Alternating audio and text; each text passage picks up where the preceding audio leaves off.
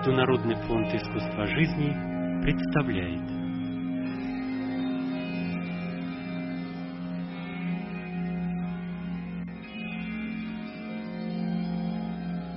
Шри Шри Рави Шанкар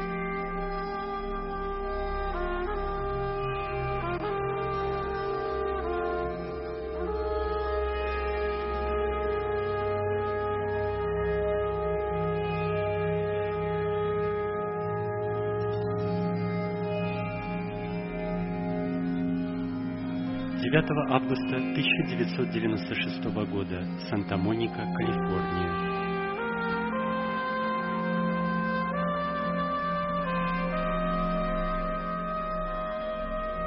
Будда – проявление молчания.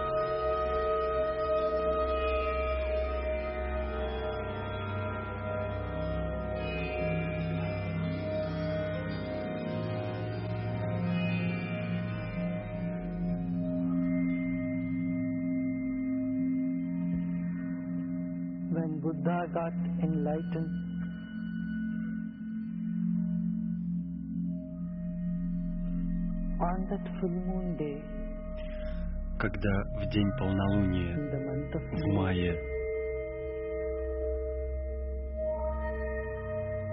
Будда стал просветленным, он хранил молчание.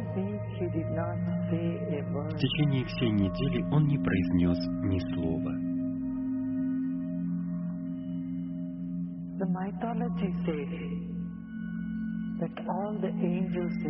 Согласно мифу, все ангелы на небесах испугались.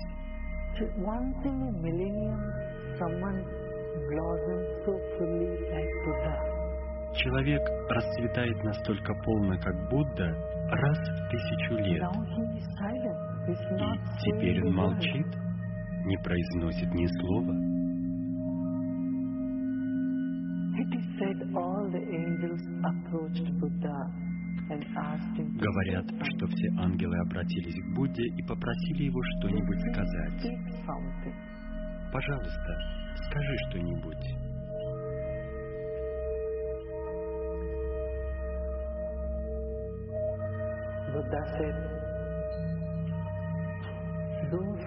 Будда ответил, те, кто знают, они знают, им не нужны мои слова. А тем, кто не знает, мои слова не помогут.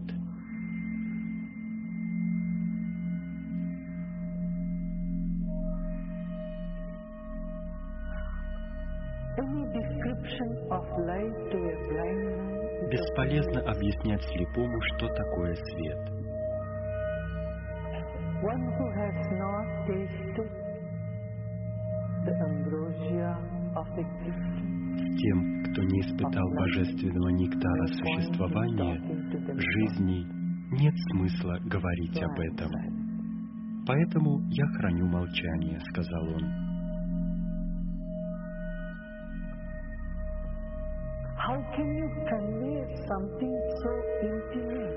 Разве можно передать то, что очень лично, очень интимно? Словами невозможно.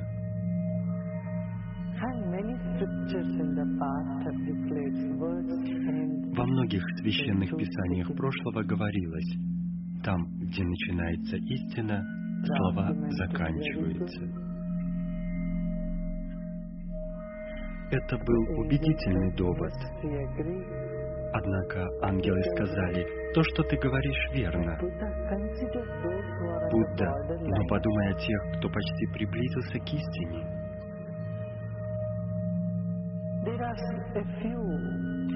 Таких немного, кто еще на полпути, не совсем просветленный, но и не полный невежда. Несколько слов станут толчком для них. Ради них скажи что-нибудь, говори что-нибудь. Каждое произнесенное тобой слово создаст ту самую тишину. Поскольку целью слов является создание тишины. Если слова вносят больше шума, значит, они не достигли своей цели.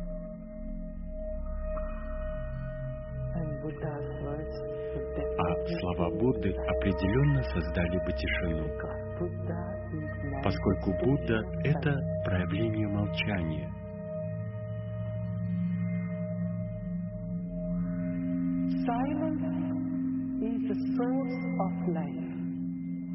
Молчание — это источник жизни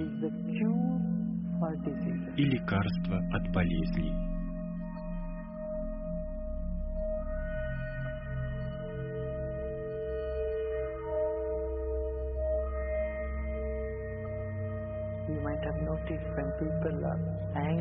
Наверное, вы замечали, когда люди рассержены, они хранят молчание. Либо они громко кричат, а потом замолкают.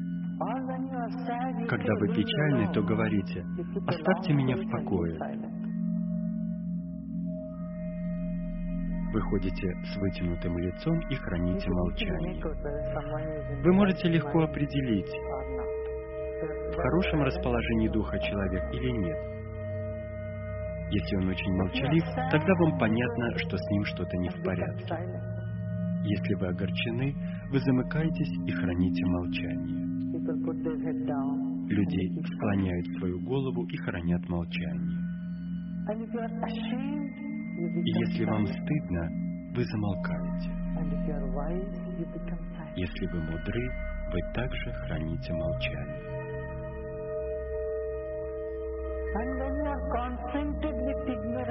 И когда вы сталкиваетесь с невежеством и бесполезными вопросами, вы тоже замолкаете. Что вы можете сделать? Когда "Are you son of Иисуса попросили доказать, prove it." что Он Сын Божий, ну, давай, говори, Он хранил молчание. Это было самое мудрое, что Он мог сделать. Когда от вас требуют доказательств того, что находится за пределами всех доказательств, то единственный выход – молчание. Вы кому-то "Come on, говорите, что у вас me." болит нога, а он просит доказать это. Как я могу поверить тебе? Как можно доказать вашу боль? Когда вы не можете доказать настолько явное, как боль, то тогда как вы сможете доказать такое личное, как просветление, как божественное?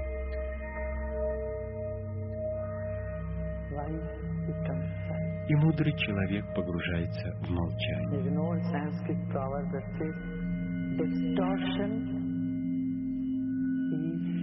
В одной индийской поговорке говорится, искажение – это корень речи.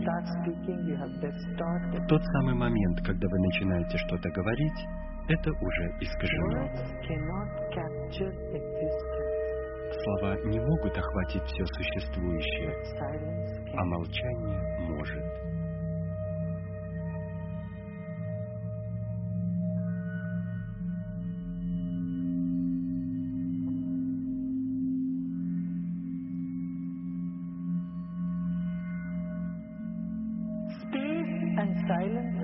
synonymous. Пространство и молчание синонимы.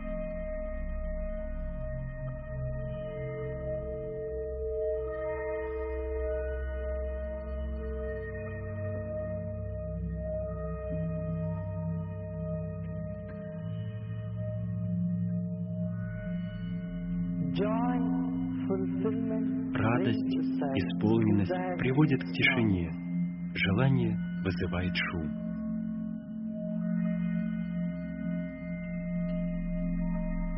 Молчание это исцеление. В молчании вы возвращаетесь назад к источнику, и это создает радость.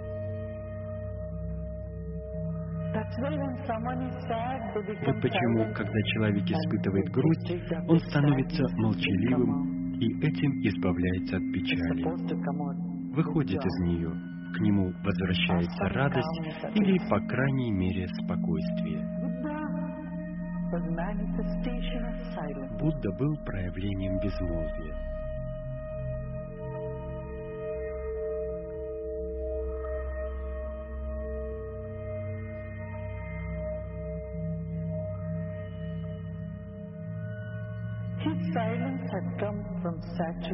Его безмолвие явилось из насыщенности, а не из недостатка.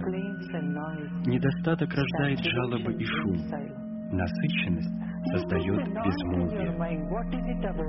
Посмотрите на свой ум. Из-за чего весь этот шум? Больше денег, больше славы, больше признания, реализации взаимоотношений.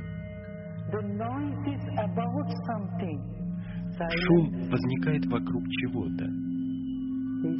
Молчание приходит из ничего. Понимаете, о чем я говорю?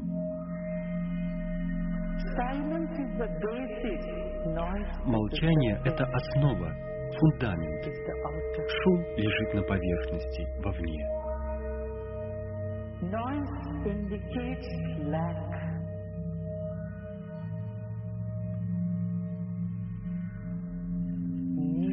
Шум указывает на недостаток, нужду, потребность. В жизни Будды не было недостатка, нужды или потребности. С самого начала он жил среди изобилия.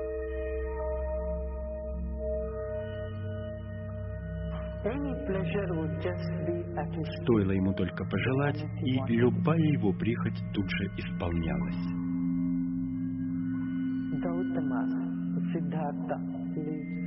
Гаутама Сиддхартха вел именно такой образ жизни.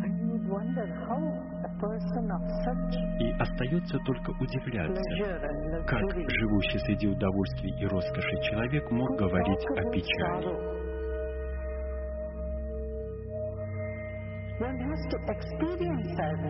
Человек должен испытать грусть, печаль, несчастье в жизни, чтобы потом говорить об этом. Первая истина, открытая им, была «в жизни есть печаль».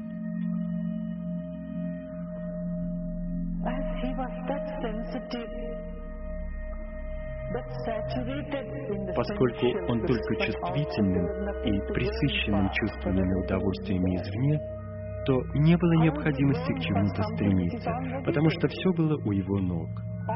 Как можно добиваться того, что уже есть?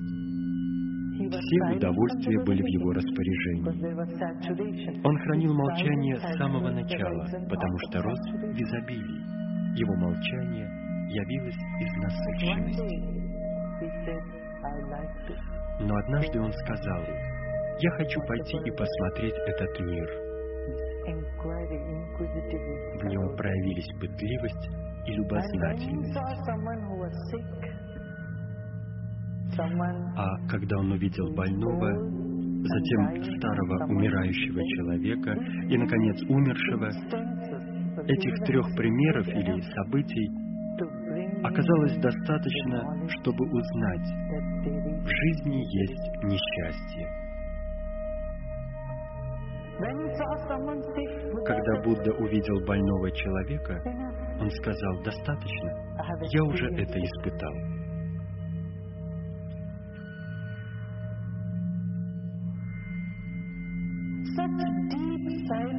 Такое глубокое молчание, только такое непоколебимое молчание делает человека настолько чувствительным, что при виде чьей-либо боли он полностью воспринимает ее, чувствует ее, испытывает ее. Одного взгляда на старого человека и на умершего оказалось достаточно, чтобы сказать, в жизни нет радости. Он сказал, я уже мертв. В жизни нет смысла, пора возвращаться. И он вернулся во дворец. Мы видим столько умирающих людей, столько несчастья, но это нас не трогает. Почему? Потому что нет покоя. Мы захвачены своими мелочными желаниями, стремлениями и антипатией. Когда ум наполнен всем этим шумом, он не способен воспринимать музыку существования. Безмолвие музыка этого мироздания. Безмолвие секрет этого мироздания.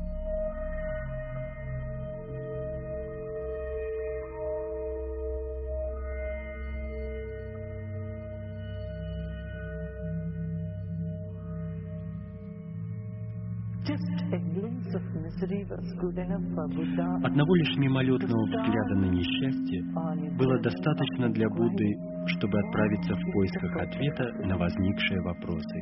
Что является целью жизни? Где мы живем? Что представляет из себя эта Вселенная? Такого рода вопросы, вопросы, наполненные глубоким смыслом, возникли из этого молчания. Молчание от насыщенности.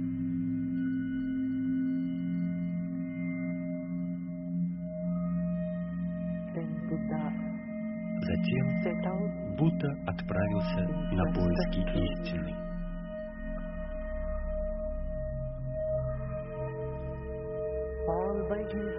Один, оставив дворец, жену и сына.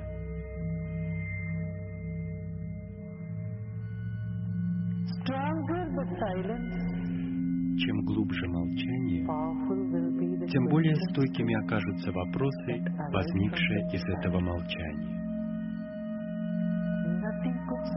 Ничто не могло остановить его. Он сбежал. Зная, что в дневное время ему не уйти, он тихо покинул дворец ночью. Много лет он находился в поисках. Он делал все, что ему говорили люди, переходя с одного места на другое. Ему говорили соблюдать пост, и он постился. Он прошел множество путей. В конце концов он сел и открыл четыре истины.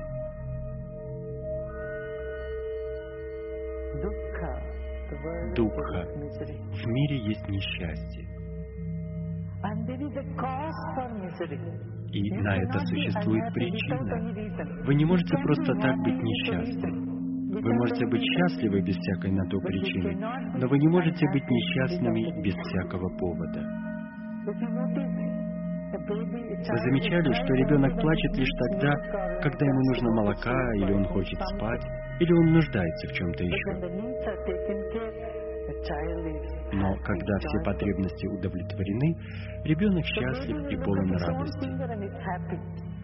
Ребенок посмотрит на свой собственный палец, и он уже счастлив. Он даже не смотрит на свой палец, он просто счастлив и полон радости, потому что для радости не нужно никакого повода. Чтобы засмеяться, не нужна шутка. Но у несчастья есть причина. Всегда, когда вы несчастны, существует причина для этого несчастья. Поэтому Будда сказал, Первая истина – существует несчастье. Мир есть несчастье. Когда эта истина «мир есть несчастье» укрепляется в вашем уме, опыте, тогда вы сами способны разглядеть то, что существует за пределами этого мира. Дух, который есть радость.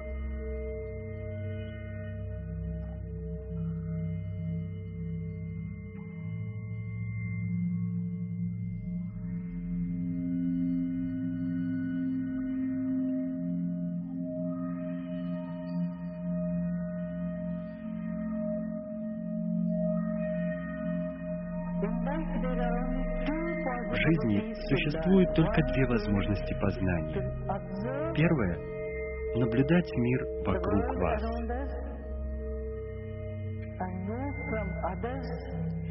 учиться на страданиях и тщетных стараниях других людей, что все это пустое.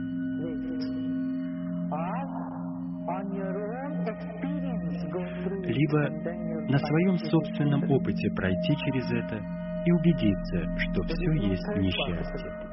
третьей возможности нет. Чем более вы чувствительны, вам уже нет необходимости самим проходить через все это. Вы можете посмотреть на других и стать мудрым. Если это невозможно, не беспокойтесь и пройдите сами. Вы выйдете из этого зрелыми, более мудрыми. Это наверняка. Жизнь бессмертна. Рано или поздно вы получите этот урок.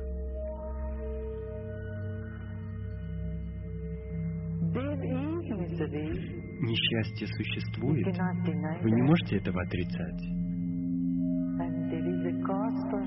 И существует причина несчастья. Это вторая истина. Третья истина, говорит Будда, причину несчастья можно устранить. Если несчастье является вашей природой, то его нельзя устранить.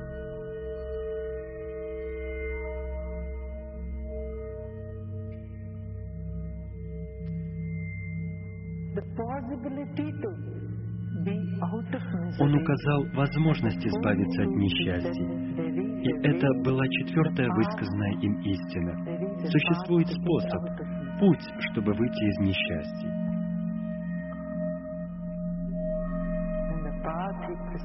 Путь, предписанный им, называется восьмеричным. Это самади, правильные практики, правильная медитация, правильное спокойствие, правильный тип молчания.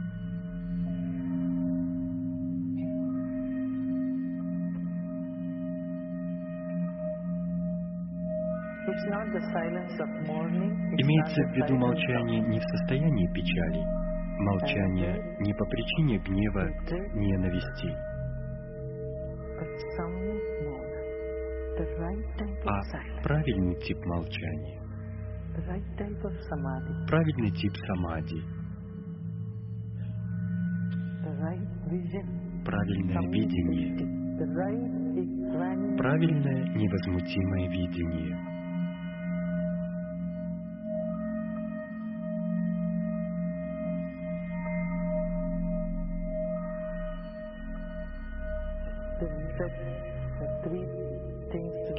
Затем, говорит Будда, нужно учитывать три момента. Шила – поведение, самади и прагья – осознанность.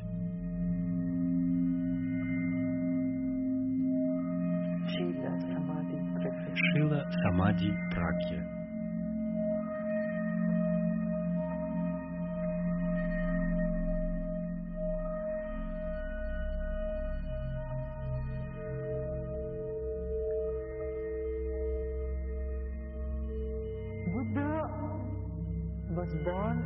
Будда родился в очень интересное время в истории Индии.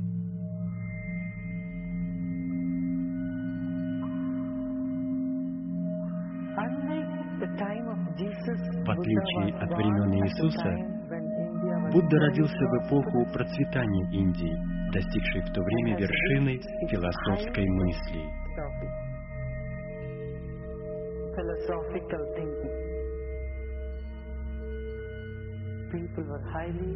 Люди были высокообразованными и процветающими.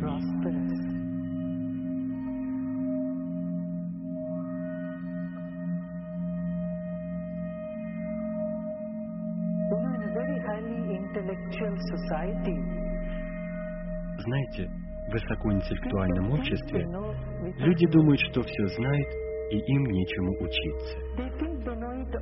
Они думают, что все знают, но в действительности они этого не испытали на собственном опыте.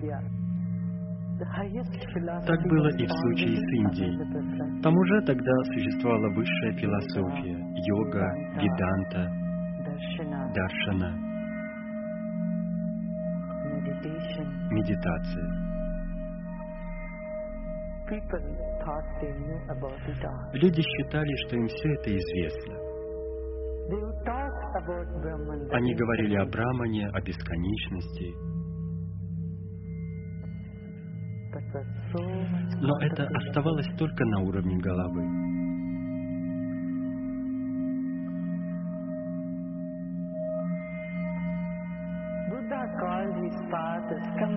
Будда говорил о своем пути так. Приходите и убедитесь сами. Приходите и испытайте. Он не мог с кем-то спорить и убеждать, потому что, как известно, они все знали. Спор есть спор. Можно часами говорить о том же, и этому нет конца, нет предела. So Buddha said, "Look, Поэтому Будда сказал, слушайте, я предлагаю вам четыре ступени. Первая ступень – наблюдение за телом. Вторая – наблюдение за ощущениями. Третье – наблюдение за потоком мыслей. И четвертое – наблюдение за своей природой. Наблюдение. Приходите, у меня для вас есть простая техника. Приходите, садитесь, отложите в сторону все свои концепции. Вы можете иметь свои собственные концепции, какие хотите. Просто придите, сядьте и посмотрите. И интеллектуальным людям нравилось это делать. Им нравилось делать что-то практическое. И многие приходили к нему. Вы помните, что все ученики Будды были интеллектуальными, высокообразованными, учеными. Поэтому ему совершенно не нужно было их убеждать. Когда им говорили «садитесь, будем медитировать и наблюдать», они готовы были так делать.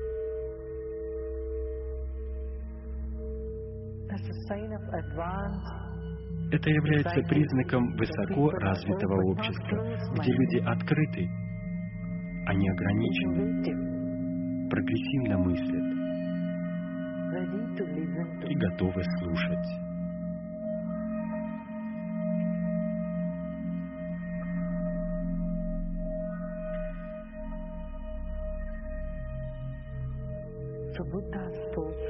Итак, Будда говорил и учил. Десять тысяч человек сидели в неподвижности, наблюдали, медитировали, обретали свободу и просветление.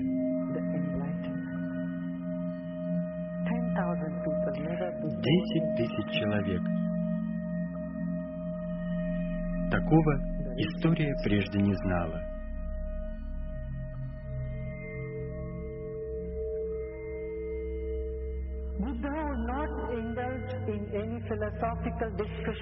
Будда совершенно не вступал с ними ни в какие философские беседы. На некоторые вопросы он не отвечал, он хранил молчание. Существует ли Бог? На это он ничего не говорил.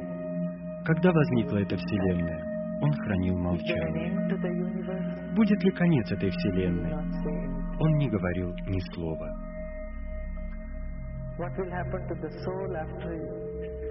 Что случится с душой после просветления? Куда она попадет? Как говорят, это было неуместным. Он упорно не произносил ни слова. Существуют определенные вопросы, начав отвечать на которые вы не даете на них ответа.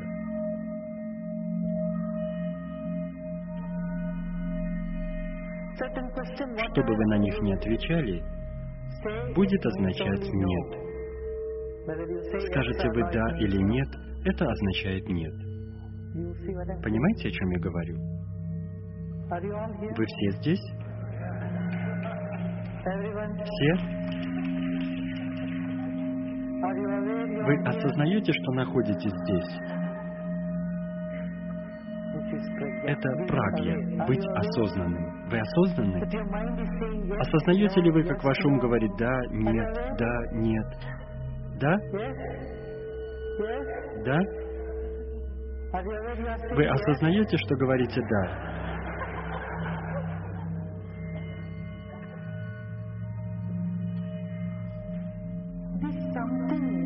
Это что-то, что за пределами ваших ответов «да» или «нет», ваших мыслей, ваших концепций, ваших чувств и идей. Это что-то, что очень тонкое и все же очень конкретное, очень неуловимое и опять же ощутимое. Это и есть прагья, осознанность. Это приходит, когда вы спокойны, когда вы в самади, когда вы невозмутимы.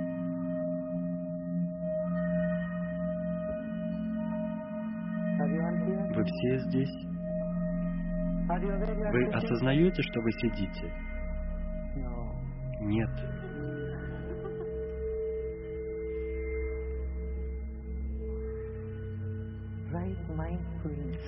Внимательность. Она может вырвать с корнем все несчастья из нашей жизни, может разрушить все модели, по которым мы живем. И ничто другое так не разрушает эти модели, как молчание.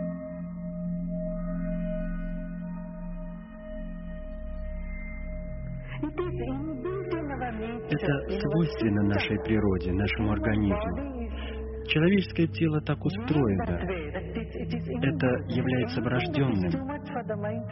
Смотрите, когда ум что-то не в состоянии вместить, он погружается в молчание.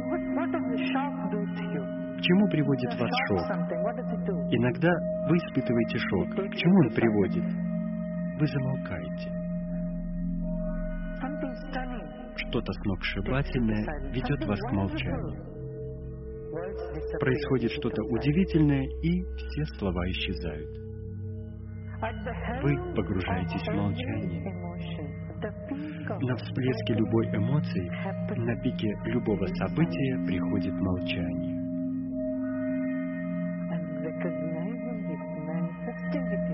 Осознав это, выделив это в своей жизни, вы преодолеваете океан сансары, океан несчастья.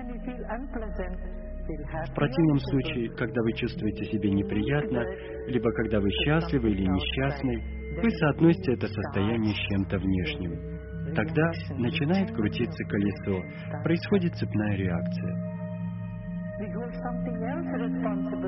Мы находим что-то другое в качестве причины нашего несчастья, кого-то другого ответственным за наше несчастье. Иначе говоря, нет наблюдения за ощущениями.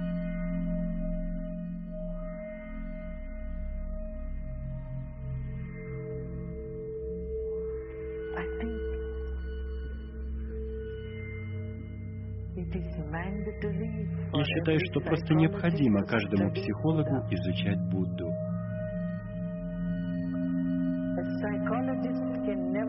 Если он не будет изучать Будду, его знание не будет полным.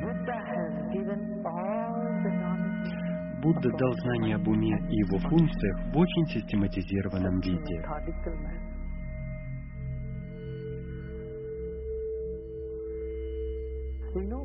Вам известно, когда люди приходят к психотерапевту, к психологу, он говорит, внутри вас глубокая печаль, глубоко внутри вас есть что-то, что сделала вам мама, или что-то, что сделал вам отец. Это такое невежество. Я знаю много людей, у которых были прекрасные взаимоотношения с родителями, но после встречи с психологом их отношения прерывались. Потому что психологи, задавая им вопросы, приписывали их несчастье событиям детства.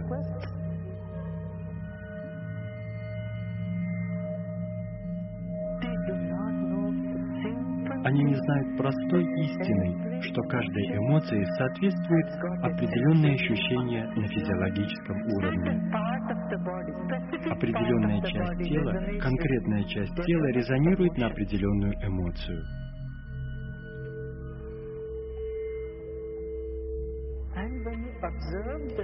И когда вы наблюдаете за ощущениями, эмоции исчезают и растворяются. Когда вы наблюдаете за эмоциями, вы видите, что тело и сознание отделены.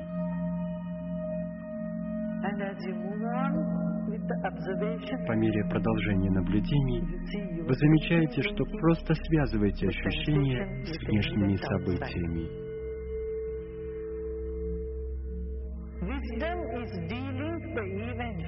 Мудрость состоит в том, чтобы разорвать связь событий с эмоцией, разорвать связь эмоций с ощущениями. Невежество это когда вы испытываете определенные ощущения, печаль, чувства и привязываете его снова к событию. Это делает вас более несчастными. Восстанавливается цепь событий и идет все дальше и дальше. 15 years, Годами 20 люди ходят к психотерапевту. По 15-20 лет, но ничего не происходит, ничего хорошего. Я имею в виду, на пару дней вы можете почувствовать небольшое облегчение, поскольку кто-то поговорил с вами о всех ваших проблемах. Это тот, кому вы заплатили, чтобы он вас выслушал. Возможно, есть какая-то польза от психологии. Я совершенно этого не исключаю. Несомненно, какая-то польза есть. Но я хочу сказать, что у нее есть серьезные недостатки, и пора уже их признать. Я думаю, что психологи уже так и делают. Они поняли ценность медитации, ценность молчания.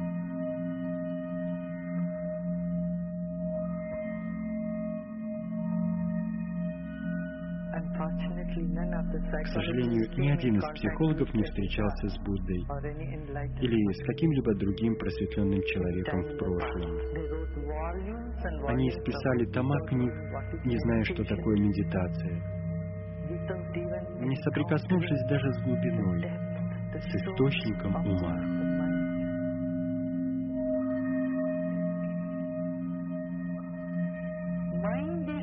Ум это шум. Источник ума — молчание. Вот почему Будда сказал «не ум». Это не значит, что Будда не говорил. Как можно разговаривать, общаться с людьми, если нет ума? Когда Будда сказал «не ум», он имел в виду ту цепочку мыслей, которая постоянно бродит в вашем уме.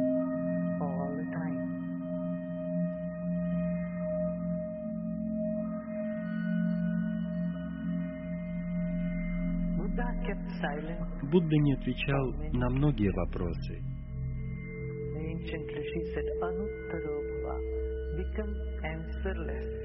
Древние риши говорили, оставьте вопросы без ответа.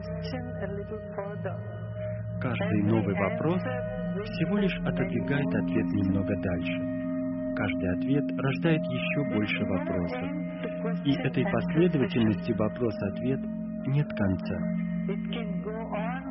Она может длиться бесконечно. Отвечаешь на один вопрос, возникает еще 10 вопросов. Вопрос и ответ образуют пару, которая не занимается планированием семьи.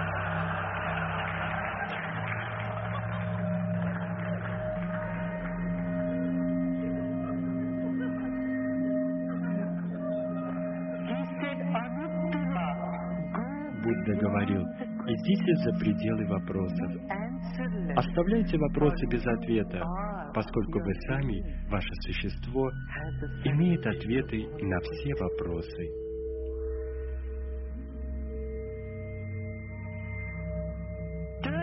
Обращайте каждый вопрос в удивление.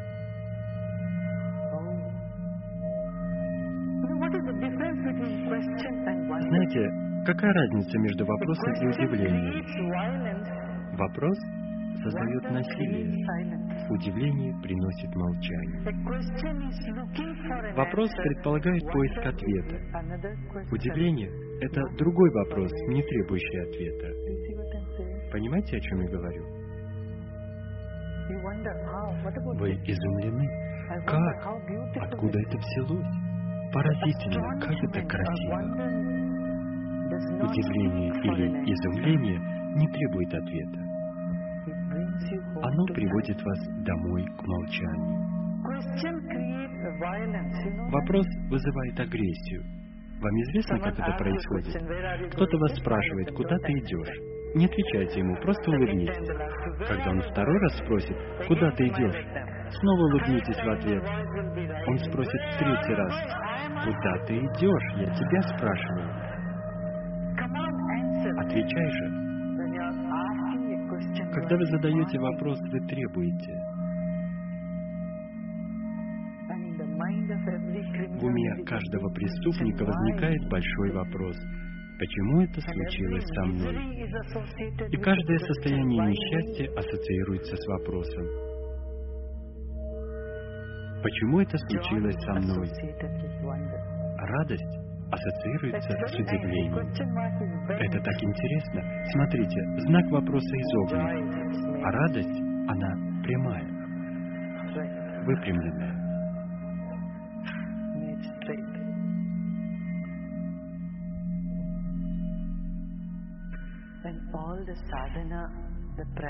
Вся садхана, выполняемая нами, практики, направлены на то, чтобы превратить наши вопросы в удивление.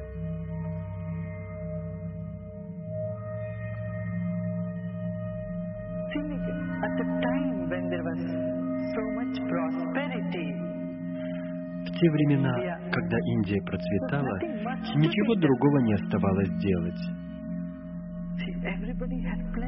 Каждый имел всего в достатке, во всем было изобилие. Именно в то время Будда дал в руки своим лучшим учителям чаши подаяния. Давайте, идите и просите милостыню. Самым трудным для образованного разумного человека было просить милостыню. Он заставил королей надеть простое платье, взять чашу в руки и пойти просить милости.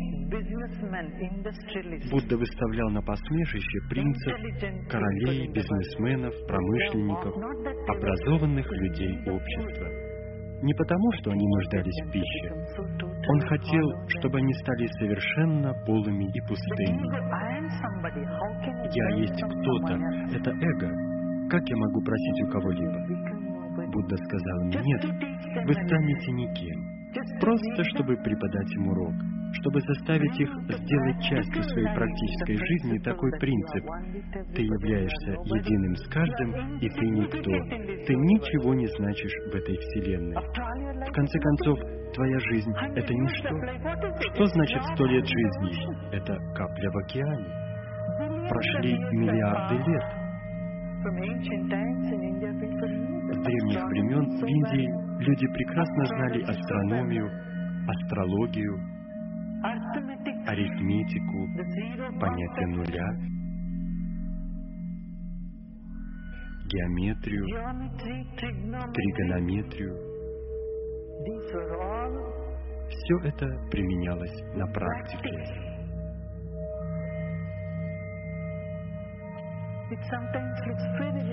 Иногда это звучит очень смешно, когда говорят, что теорема Пифагора была открыта в 1500 таком-то году. Нет, об этом упоминалось давным-давно, десятки тысяч лет назад в Шилба-сутрах. Все правила треугольника, тригонометрии, геометрии, арифметики, квадратный корень. Все это включает в себя ведическая математика. Еще тогда указали, сколько лет этой планете, сколько прошло Етар-Юг. В своих расчетах они дошли примерно до 4,5 миллиардов лет одной Манвантары.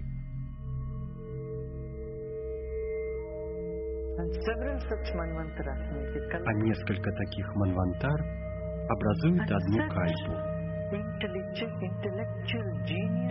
И вот таких разумных, высокоинтеллектуальных людей, гениев, попросили взять в руки чашу и просить милостыню. Вообразите, каков может быть удел этих людей. Они стали воплощением сострадания. Наблюдайте за ощущениями, наблюдайте за эмоциями и наблюдайте за своей истинной природой. Что является истинной природой? Это покой, это сострадание, это любовь, это дружелюбие,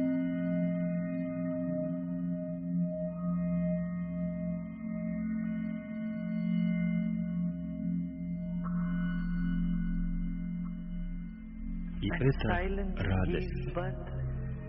А молчание всему этому дает начало. Молчание поглощает печаль, чувство вины, несчастье, рождает радость, сострадание и любовь. Именно такой и была жизнь Будды.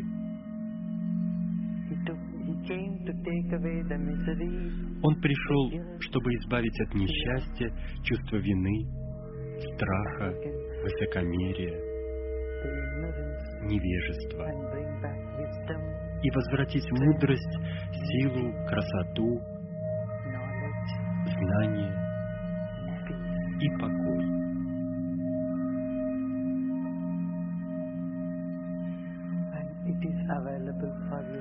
И все это доступно вам сейчас и здесь. Везде. Каждый человек может наслаждаться жизнью и пересечь сансару. Понимаете, о чем я говорю?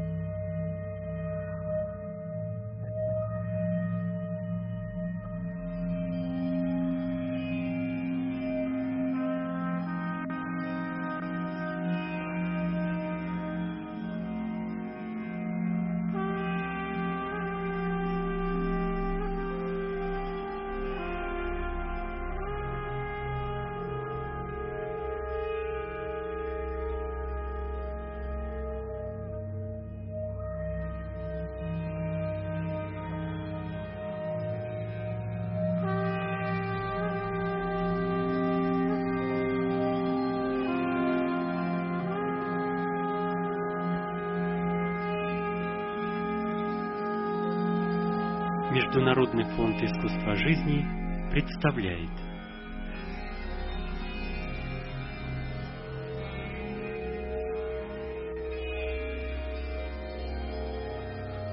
Шри Шри Рави Шанкар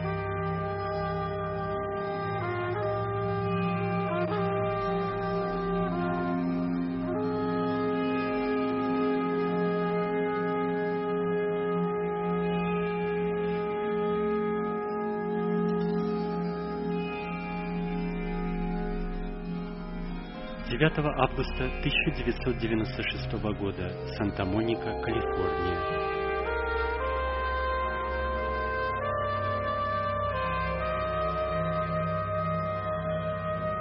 Будда – проявление молчания.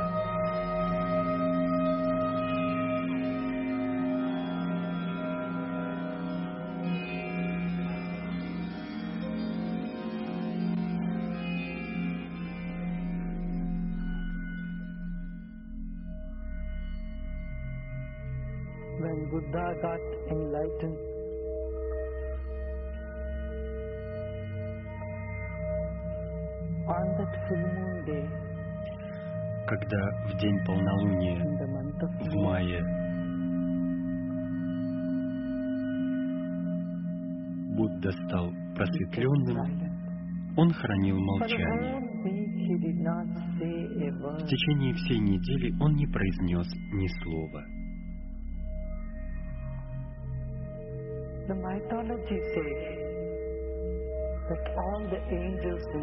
Согласно мифу, все ангелы на небесах испугались.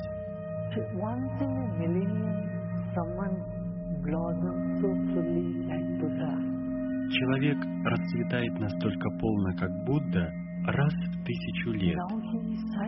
И теперь он молчит, не произносит ни слова.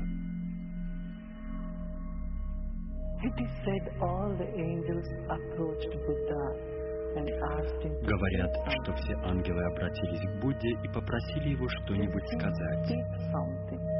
Пожалуйста, скажи что-нибудь.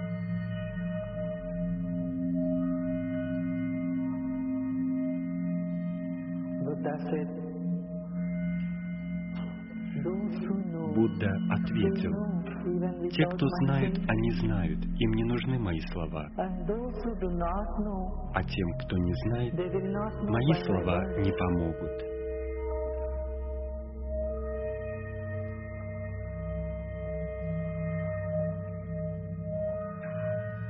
Any description of light to a blind Бесполезно объяснять слепому, что такое свет. One who has not tasted the ambrosia of existence С тем, кто не испытал божественного нектара существования, жизни, нет смысла говорить об этом. Поэтому я храню молчание, сказал он.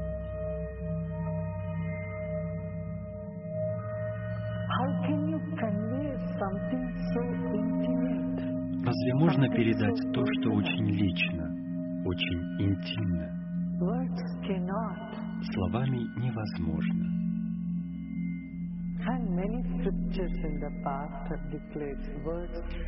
Во многих священных писаниях прошлого говорилось, там, где начинается истина, слова заканчиваются. Это был убедительный довод. Однако ангелы сказали, то, что ты говоришь, верно. Будда, но подумай о тех, кто почти приблизился к истине.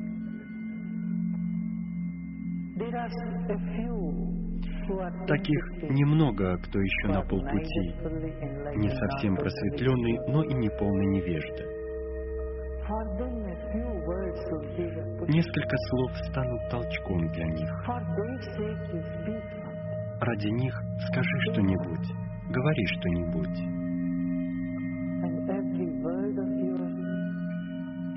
Каждое произнесенное тобой слово создаст ту самую тишину. Поскольку целью слов является создание тишины. Если слова вносят больше шума, значит, они не достигли своей цели.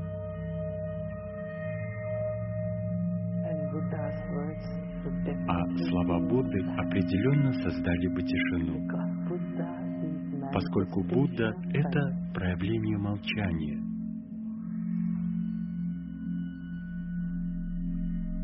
Silence is the source of life.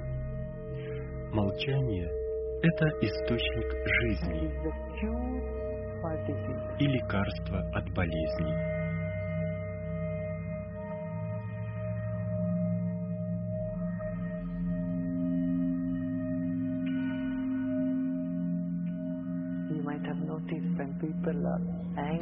Наверное, вы замечали, когда люди рассержены, они хранят молчание. Либо они громко кричат, а потом замолкают. Когда вы "Leave me печальны, alone." то говорите, оставьте меня в покое. silent. Вы ходите с вытянутым лицом и храните молчание. Вы можете легко определить, в хорошем расположении духа человек или нет. Если он очень молчалив, тогда вам понятно, что с ним что-то не в порядке. Если вы огорчены, вы замыкаетесь и храните молчание. Люди склоняют свою голову и хранят молчание. И если вам стыдно, вы замолкаете. Если вы мудры, вы также храните молчание.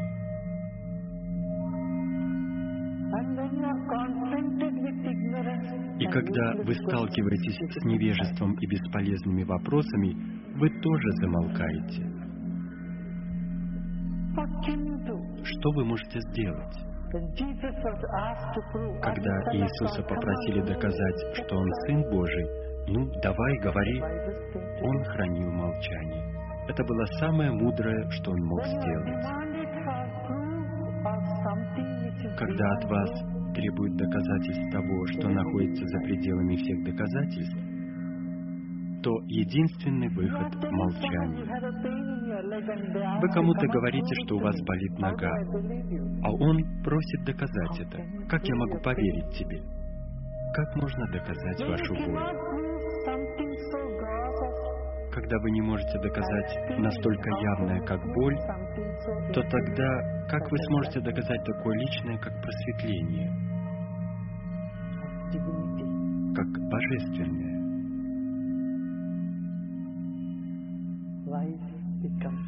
И мудрый человек погружается в молчание.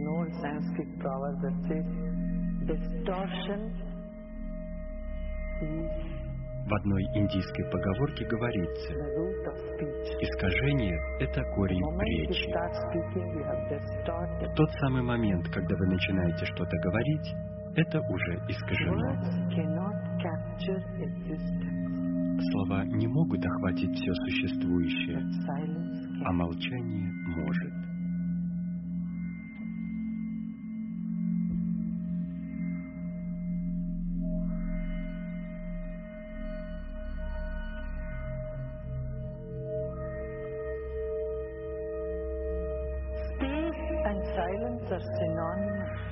Пространство и молчание синонимы.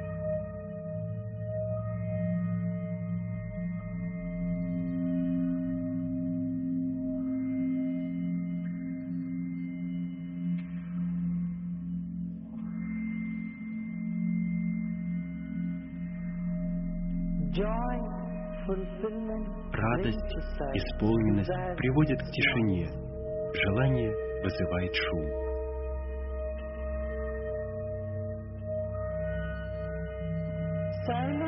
Молчание это исцеление. В молчании вы возвращаетесь назад к источнику, и это создает радость. Вот почему, когда человек испытывает грусть, он становится молчаливым и этим избавляется от печали. Выходит из нее, к нему возвращается радость или, по крайней мере, спокойствие. Будда был проявлением безмолвия.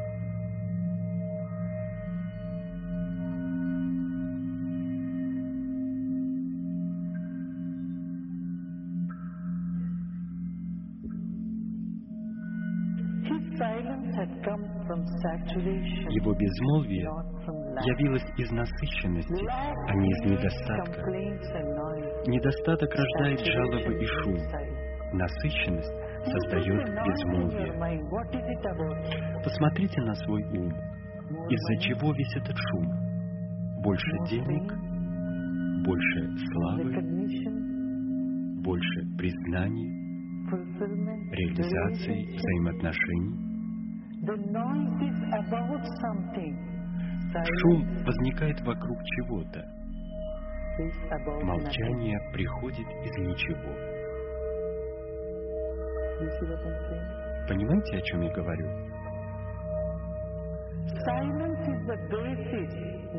Молчание — это основа, фундамент. Шум лежит на поверхности, вовне.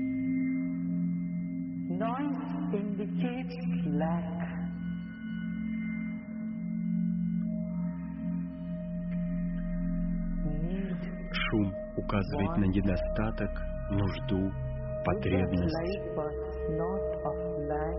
В жизни Будды не было недостатка, нужды или потребности. С самого начала он жил среди изобилия.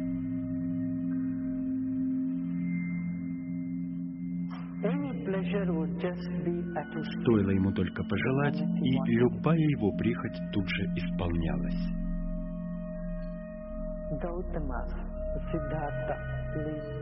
Гаутама. Сиддхартха вел именно такой образ жизни. И остается только удивляться, как живущий среди удовольствий и роскоши человек мог говорить о печали.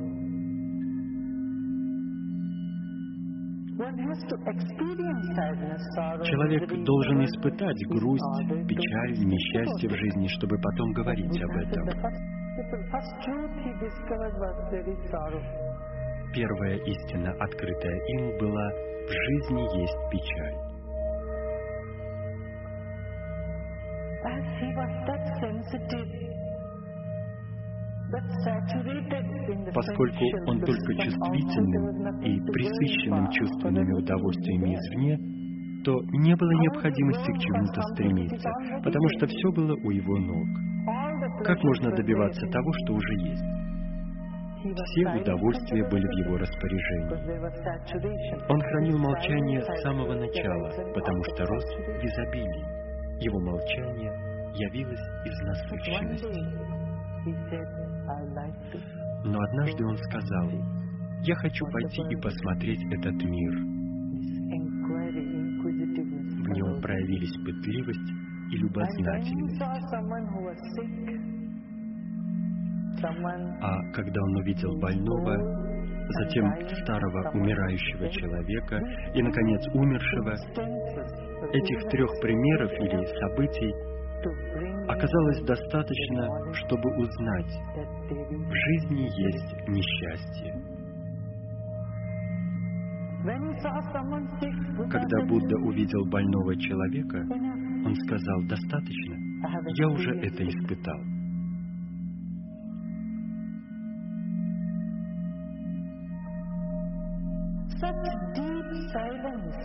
Такое глубокое молчание, только такое непоколебимое молчание делает человека настолько чувствительным, что при виде чьей-либо боли он полностью воспринимает ее, чувствует ее, испытывает ее. Одного взгляда на старого человека и на умершего оказалось достаточно, чтобы сказать, в жизни нет радости. Он сказал, я уже мертв. В жизни нет смысла, пора возвращаться. И он вернулся во дворец. Мы видим столько умирающих людей, столько несчастья, но это нас не трогает. Почему? Потому что нет покоя.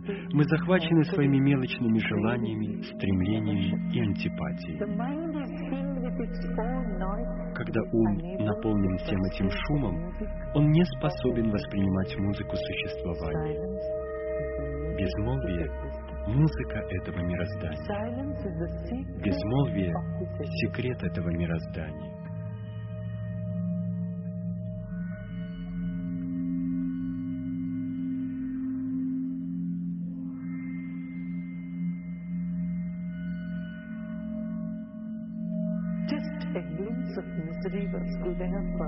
Одного лишь мимолетного взгляда на несчастье было достаточно для Будды, чтобы отправиться в поисках ответа на возникшие вопросы. Что является целью жизни? Где мы живем?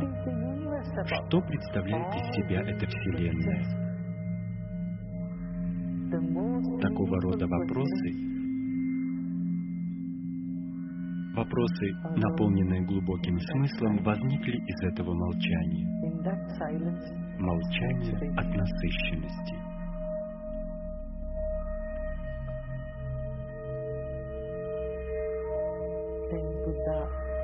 Затем Будда отправился на поиски истины.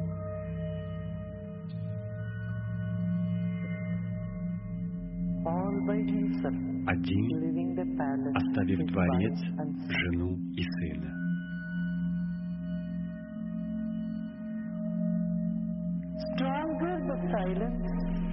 Чем глубже молчание, тем более стойкими окажутся вопросы, возникшие из этого молчания.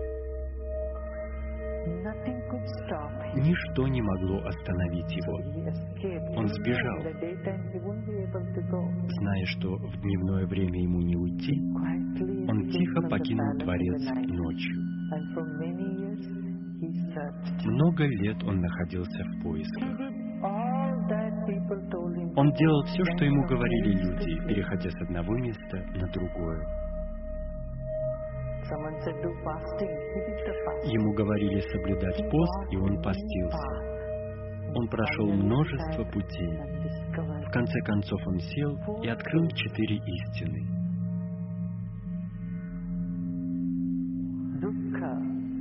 Дукха. Мире есть несчастье. И на это существует причина. Вы не можете просто так быть несчастны. Вы можете быть счастливы без всякой на то причины, но вы не можете быть несчастными без всякого повода. Вы замечали, что ребенок плачет лишь тогда, когда ему нужно молока, или он хочет спать, или он нуждается в чем-то еще. Но когда все потребности удовлетворены, ребенок счастлив и полон радости. Ребенок посмотрит на свой собственный палец, и он уже счастлив. Он даже не смотрит на свой палец, он просто счастлив и полон радости, потому что для радости не нужно никакого повода. Чтобы засмеяться, не нужна шутка. Но у несчастья есть причина. Всегда, когда вы несчастны, существует причина для этого несчастья. Поэтому Будда сказал, первая истина – существует несчастье. Мир есть несчастье. Когда эта истина «мир есть несчастье» укрепляется в вашем уме, опыте, Тогда вы сами способны разглядеть то, что существует за пределами этого мира. Дух, который есть радость.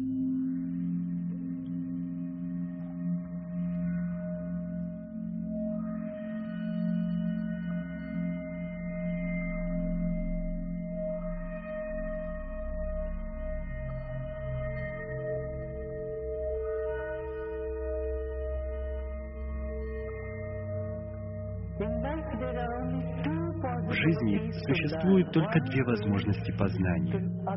Первое — наблюдать мир вокруг вас.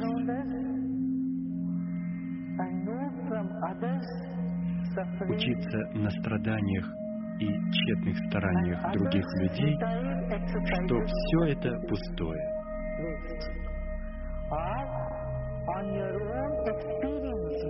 либо на своем собственном опыте пройти через это и убедиться, что все есть несчастье. Третьей возможности нет. Чем более вы чувствительны, вам уже нет необходимости самим проходить через все это. Вы можете посмотреть на других и стать мудрым. Если это невозможно, не беспокойтесь и пройдите сами. Вы выйдете из этого зрелыми, более мудрыми. Это наверняка. Жизнь бессмертна. Рано или поздно вы получите этот урок.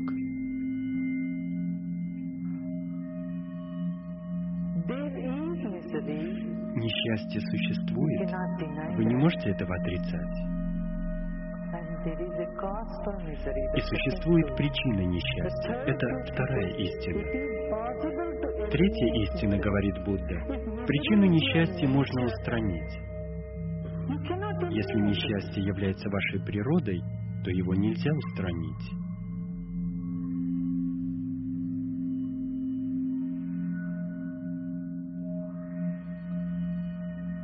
The possibility он указал возможность избавиться от несчастья. И это была четвертая высказанная им истина. Существует способ, путь, чтобы выйти из несчастья.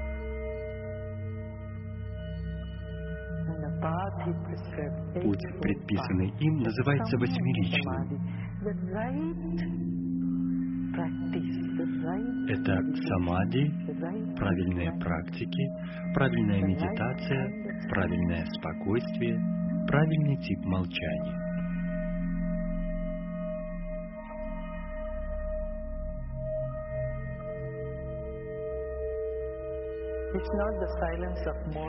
Имеется в виду молчание не в состоянии печали, молчание не по причине гнева, ненависти, а правильный тип молчания, правильный тип самади, правильное видение, правильное невозмутимое видение.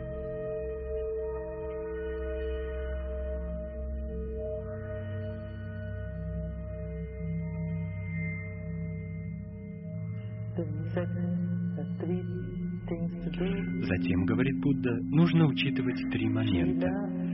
Шила поведение, самади и прагья – осознанность.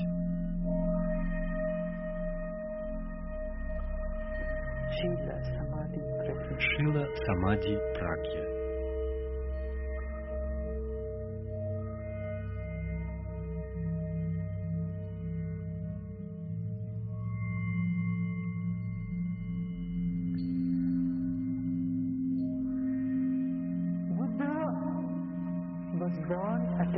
Будда родился в очень интересное время в истории Индии.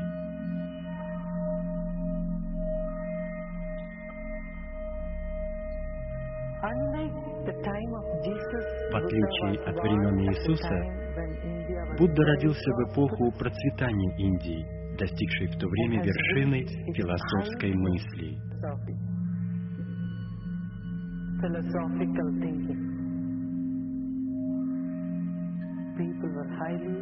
Люди были высокообразованными и процветающими.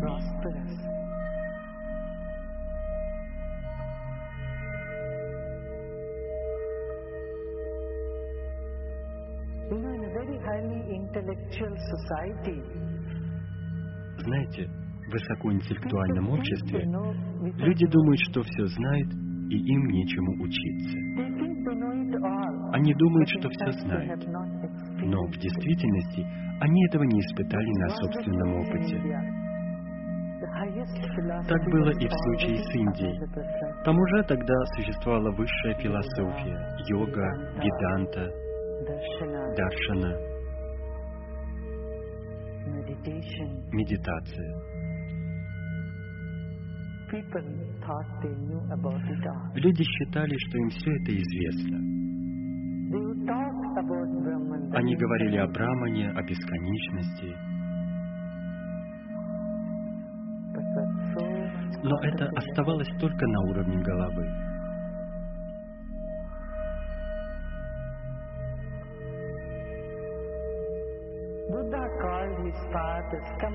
Будда говорил о своем пути так. Приходите и убедитесь сами. Приходите и испытайте. Он не мог с кем-то спорить и убеждать, потому что, как известно, они все знали. Спор есть спор. Можно часами говорить о том же, и этому нет конца, нет предела. So Buddha said, "Look, Поэтому Будда сказал, слушайте, я предлагаю вам четыре ступени. Первая ступень – наблюдение за телом. Вторая наблюдение за ощущениями. Третье – наблюдение за потоком мыслей.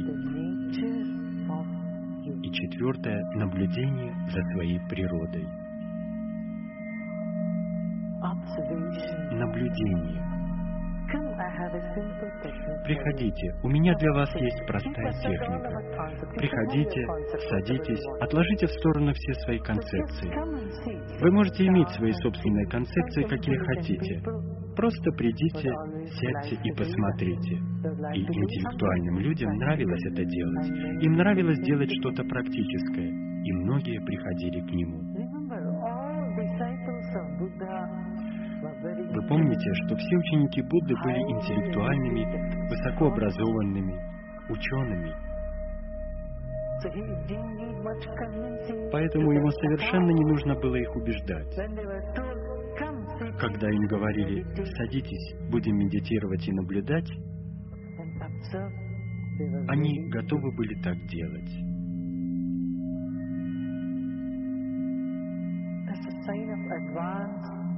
Это является признаком высоко развитого общества, где люди открыты, они ограничены, прогрессивно мыслят и готовы слушать.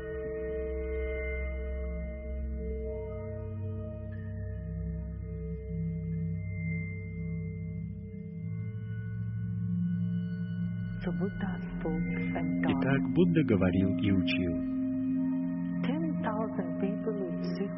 Десять тысяч человек сидели в неподвижности, наблюдали, медитировали, обретали свободу и просветление.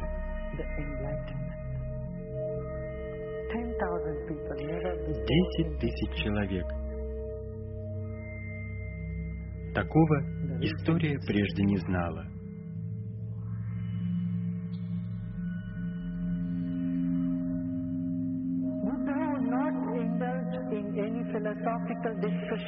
Будда совершенно не вступал с ними ни в какие философские беседы. На некоторые вопросы он не отвечал, он хранил молчание. Существует ли Бог? На это он ничего не говорил. Когда возникла эта Вселенная, он хранил молчание. Будет ли конец этой Вселенной? Он не говорил ни слова.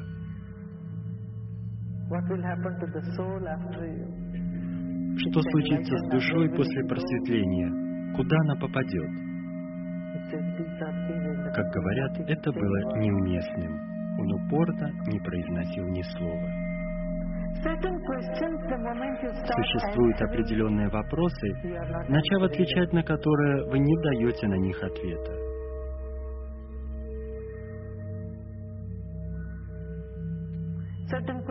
Чтобы вы на них не отвечали, будет означать «нет». Скажете вы «да» или «нет», это означает «нет».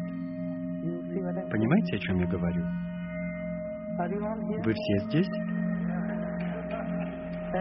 Все? Вы осознаете, что находитесь здесь?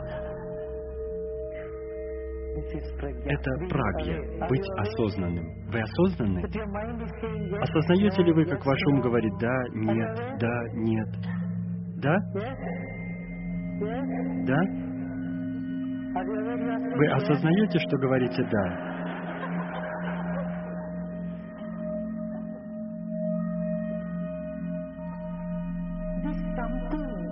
Это что-то, что за пределами ваших ответов «да» или «нет», ваших мыслей, ваших концепций, ваших чувств и идей. Это что-то, что очень тонкое и все же очень конкретное, очень неуловимое и опять же ощутимое. Это и есть практика, осознанность. Это приходит, когда вы спокойны, когда вы в самади, когда вы невозмутимы.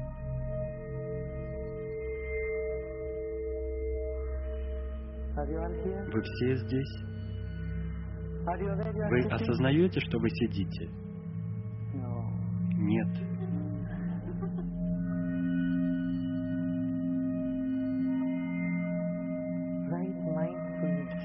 Внимательность.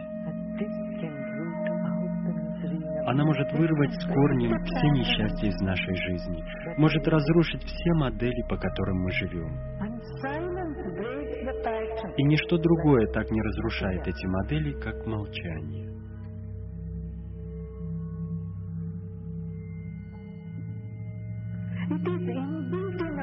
Это свойственно нашей природе, нашему организму. Человеческое тело так устроено. Это является врожденным. Смотрите, когда ум что-то не в состоянии вместить, он погружается в молчание. К чему приводит вас шок? Иногда вы испытываете шок. К чему он приводит? Вы замолкаете. Что-то сногсшибательное ведет вас к молчанию. Происходит что-то удивительное, и все слова исчезают. Вы погружаетесь в молчание. На всплеске любой эмоции, на пике любого события приходит молчание.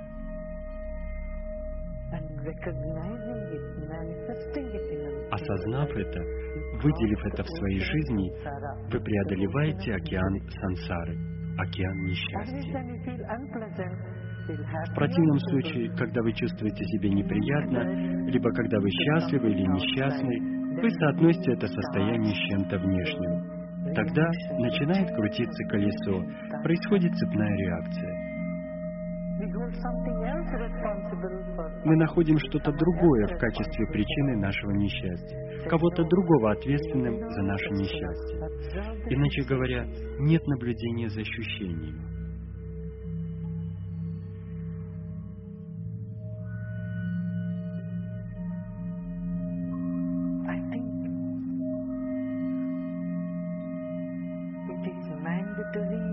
Считаю, что просто необходимо каждому психологу изучать Будду.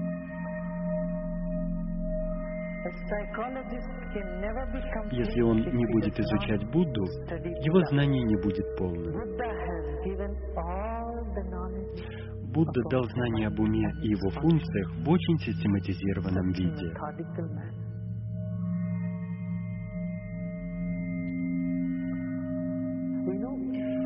Вам известно, когда люди приходят к психотерапевту, к психологу, он говорит, внутри вас глубокая печаль, глубоко внутри вас есть что-то, что сделала вам мама, или что-то, что сделал вам отец.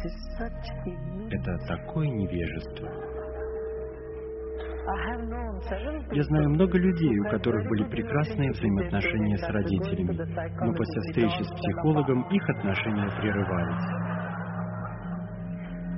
Потому что психологи, задавая им вопросы, приписывали их несчастье событиям детства.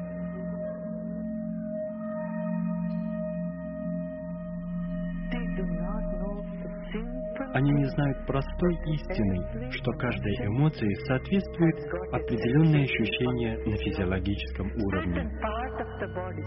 Определенная часть тела, конкретная часть тела резонирует на определенную эмоцию.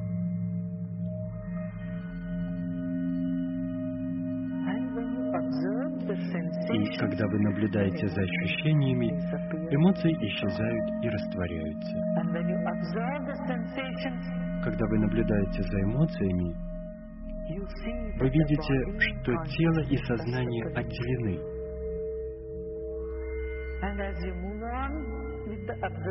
По мере продолжения наблюдений вы замечаете, что просто связываете ощущения с внешними событиями.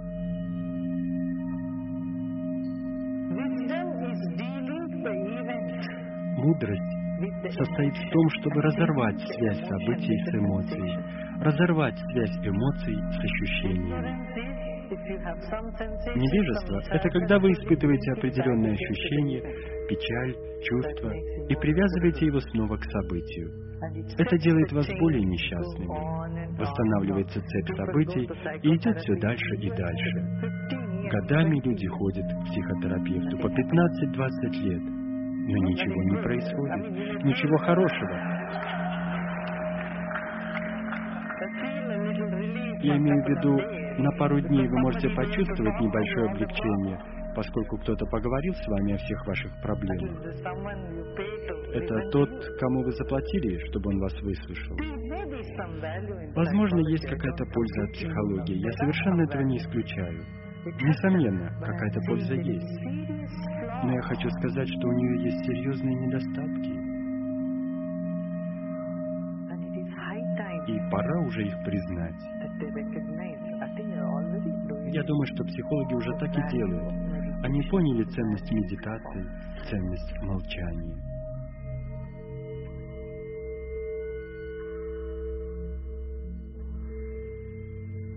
К сожалению, ни один из психологов не встречался с Буддой или с каким-либо другим просветленным человеком в прошлом. Они исписали тома книг, не зная, что такое медитация, не соприкоснувшись даже с глубиной, с источником ума.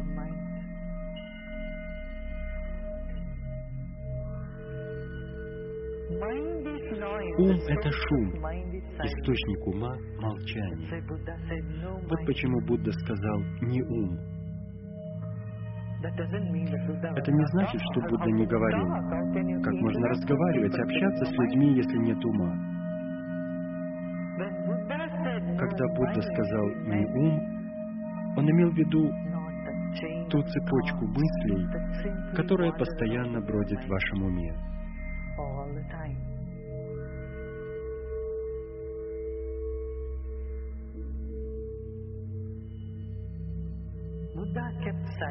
Будда не отвечал на многие вопросы.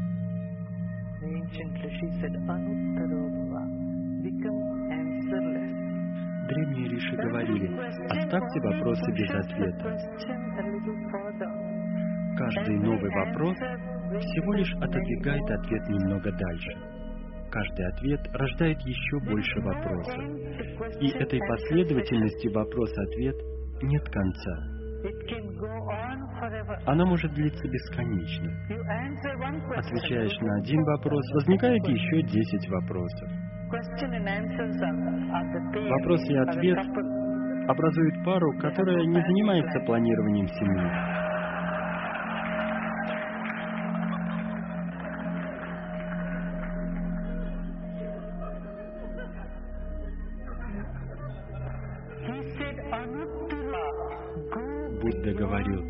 Идите за пределы вопросов.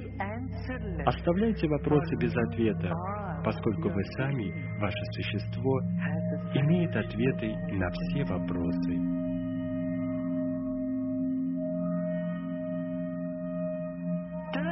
Обращайте каждый вопрос в удивление. Oh.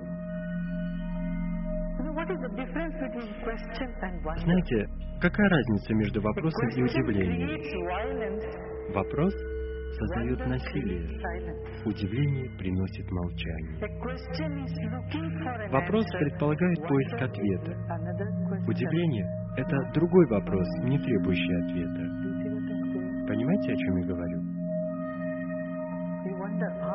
Вы изумлены. Как? Откуда это взялось? Поразительно, как это красиво. Удивление или изумление не требует ответа. Оно приводит вас домой к молчанию. Вопрос вызывает агрессию. Вам известно, как это происходит? question, "Where are you Кто-то going?" вас спрашивает, куда ты идешь? Не отвечайте ему, просто улыбнитесь. time they'll ask you, "Where Когда он второй раз going?" спросит, куда ты идешь? Снова улыбнитесь в ответ. Он спросит в "Where третий раз, куда ты you." идешь? Я тебя спрашиваю. Отвечай же. Когда вы задаете вопрос, вы требуете. В уме каждого преступника возникает большой вопрос. Почему это случилось со мной? И каждое состояние несчастья ассоциируется с вопросом. Почему это случилось со мной? Радость ассоциируется с удивлением. Это так интересно. Смотрите, знак вопроса изогнут, а радость, она прямая, выпрямленная.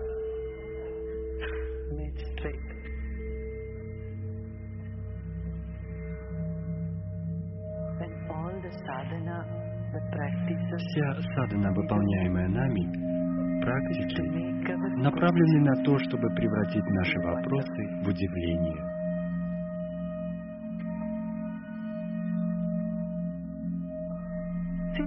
At the time when there was so much prosperity, В те времена, когда Индия процветала, ничего другого не оставалось делать.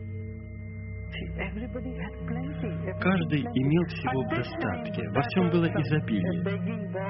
Именно в то время Будда "Come дал в руки and beg." своим лучшим учителям чаши подаяния. Давайте, a идите и просите милостыню.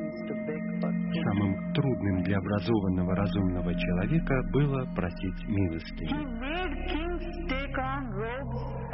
Он заставил королей надеть простое платье, взять чашу в руки и пойти просить industrialists, Будда выставлял на посмешище принцев, королей, бизнесменов, промышленников, образованных людей общества. Не потому, что они нуждались в пище. Он хотел, чтобы они стали совершенно полыми и пустыми. Я есть кто-то. Это эго. Как я могу просить у кого-либо? Будда сказал мне, нет, вы станете никем. Просто чтобы преподать им урок, чтобы заставить их сделать частью своей практической жизни такой принцип. Ты являешься единым с каждым, и ты никто. Ты ничего не значишь в этой вселенной. В конце концов, твоя жизнь — это ничто. Что значит сто лет жизни? Это капля в океане. Прошли миллиарды лет. С древних времен в Индии люди прекрасно знали астрономию, астрологию, арифметику, понятие нуля, геометрию, тригонометрию. Все это применялось на практике.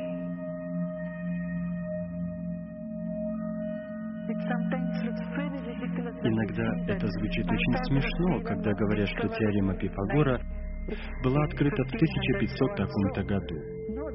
Нет, об этом упоминалось давным-давно, десятки тысяч лет назад в Шилба-сутрах. Все правила треугольника, тригонометрии, геометрии, арифметики, квадратный корень, все это включает в себя ведическая математика.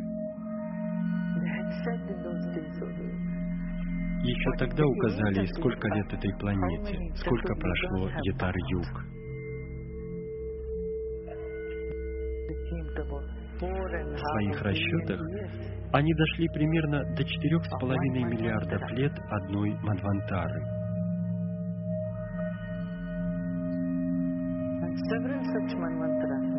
А несколько таких Манвантар образуют одну кальпу.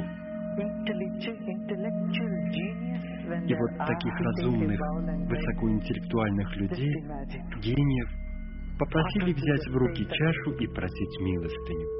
Вообразите, каков может быть удел этих людей. Они стали воплощением сострадания. Наблюдайте за ощущениями, наблюдайте за эмоциями и наблюдайте за своей истинной природой. Что является истинной природой? Это покой, это сострадание, это любовь, это дружелюбие –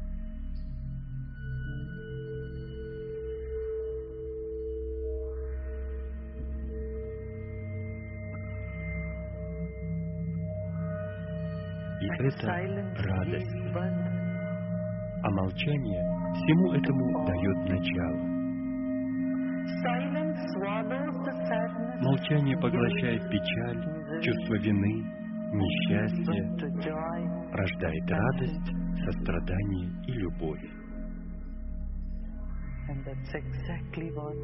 Именно такой и была жизнь Будды. Он пришел, чтобы избавить от несчастья, чувства вины, страха, высокомерия, невежества и возвратить мудрость, силу, красоту, знание и покой.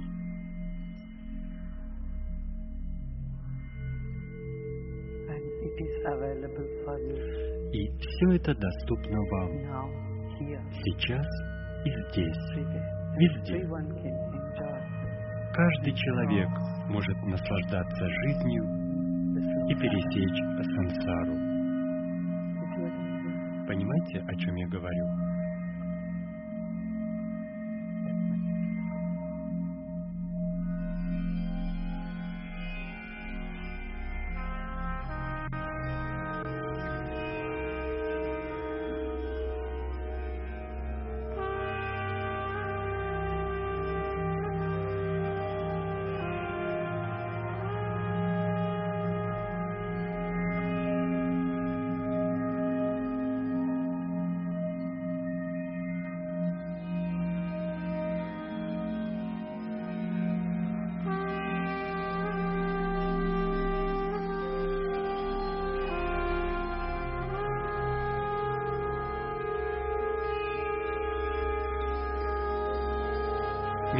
Международный фонд искусства жизни представляет.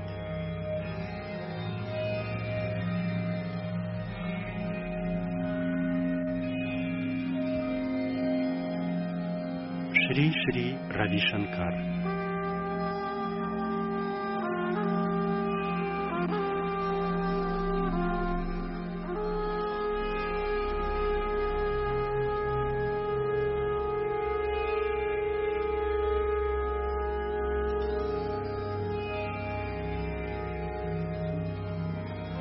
5 августа 1996 года, Санта-Моника, Калифорния.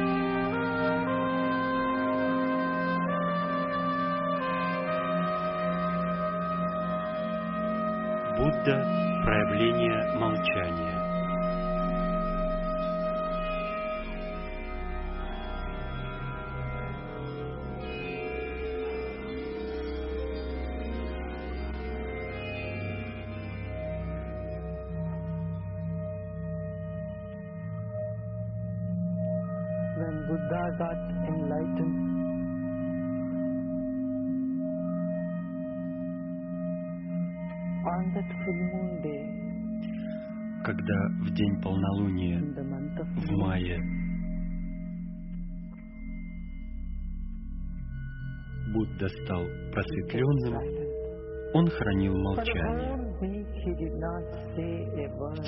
Всей недели он не произнес ни слова.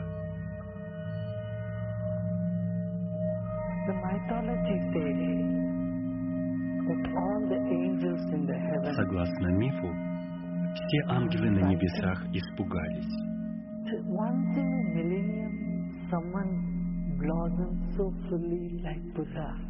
Человек расцветает настолько полно, как Будда, раз в тысячу лет. И теперь он молчит, не произносит ни слова.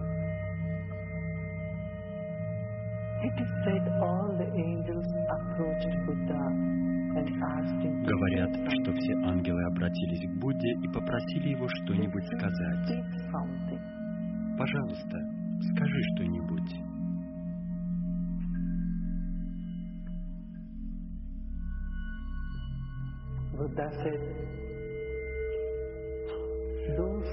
Будда ответил, те, кто знают, saying. они знают, им не нужны мои слова. А тем, кто не знает, мои слова не помогут.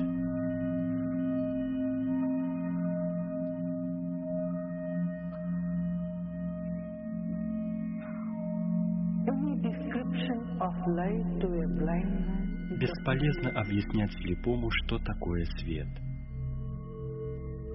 one who has not tasted the ambrosia of existence.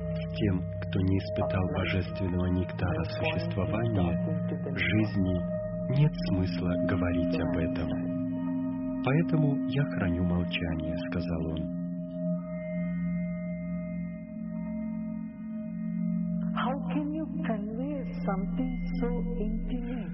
Разве можно передать то, что очень лично, очень интимно? Словами невозможно.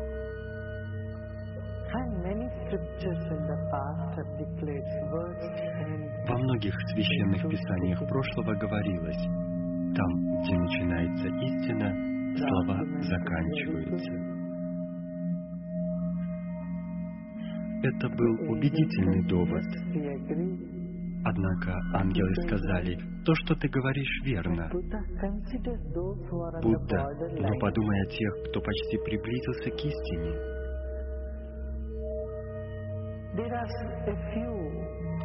Таких немного, кто еще на полпути, не совсем просветленный, но и не полный невежда. Несколько слов станут толчком для них. Ради них скажи что-нибудь, говори что-нибудь.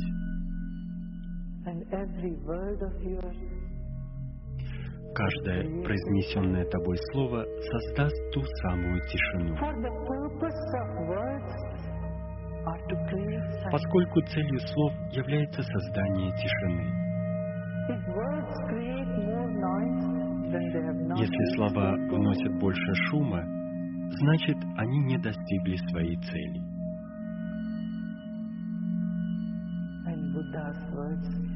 А слова Будды определенно создали бы тишину, поскольку Будда — это проявление молчания.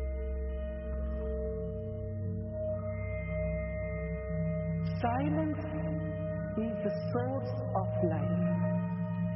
Молчание – это источник жизни и лекарство от болезней.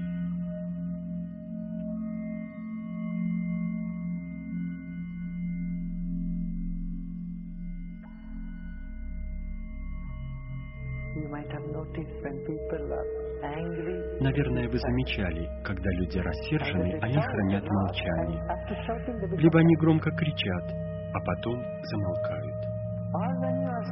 Когда вы печальны, то говорите, оставьте меня в покое.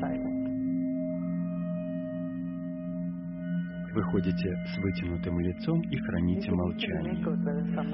Вы можете легко определить, в хорошем расположении духа человек или нет.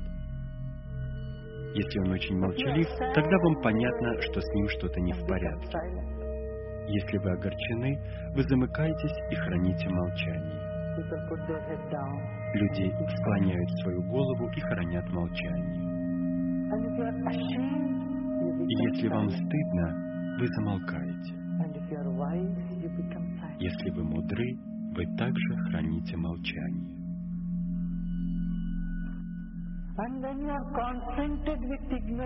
И когда вы сталкиваетесь с невежеством и бесполезными вопросами, вы тоже замолкаете. Что вы можете сделать? Когда Иисуса попросили доказать, что Он Сын Божий, ну, давай, говори, Он хранил молчание. Это было самое мудрое, что Он мог сделать.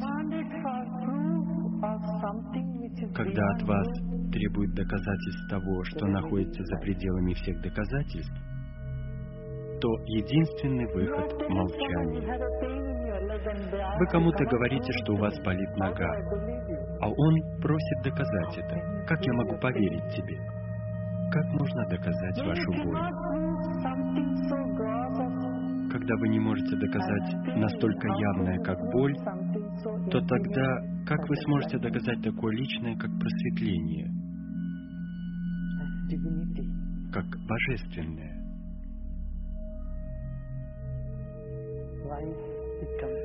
И мудрый человек погружается в молчание.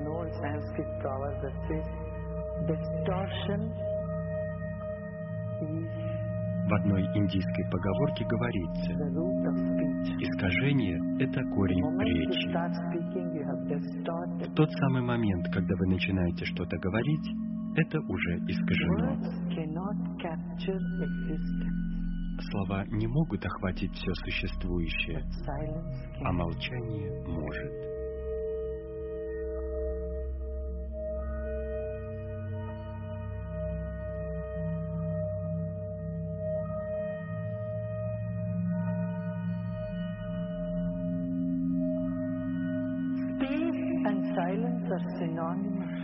Пространство и молчание синонимы.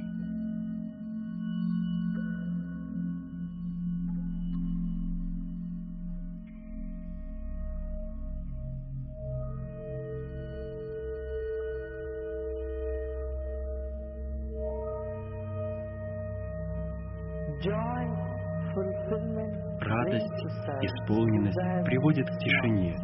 Желание вызывает шум.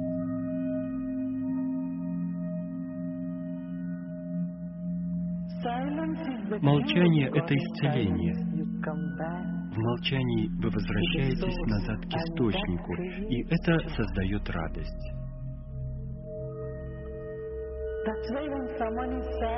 Вот почему, когда человек испытывает грусть, он становится молчаливым и этим избавляется от печали. Выходит из нее, к нему возвращается радость или, по крайней мере, спокойствие. Будда был проявлением безмолвия.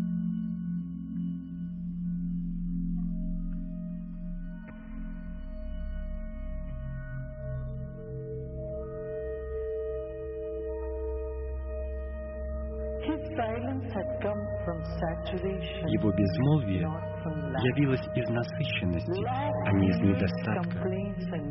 Недостаток рождает жалобы и шум. Насыщенность создает безмолвие.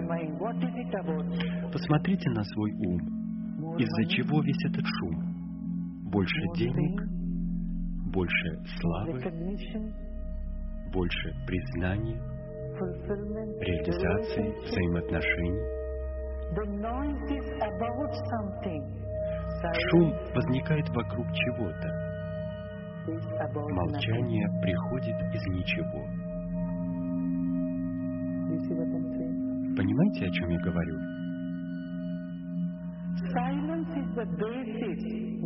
Молчание — это основа, фундамент. Шум лежит на поверхности, вовне. Noise indicates lack.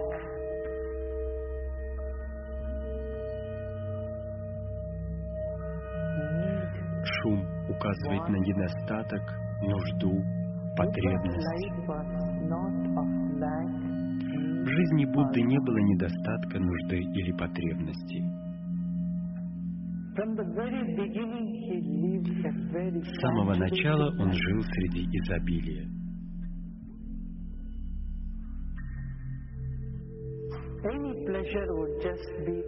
Стоило ему только пожелать, и любая его прихоть тут же исполнялась.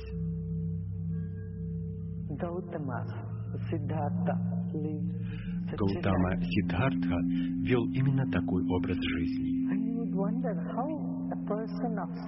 И остается только удивляться, как живущий среди удовольствий и роскоши человек мог говорить о печали.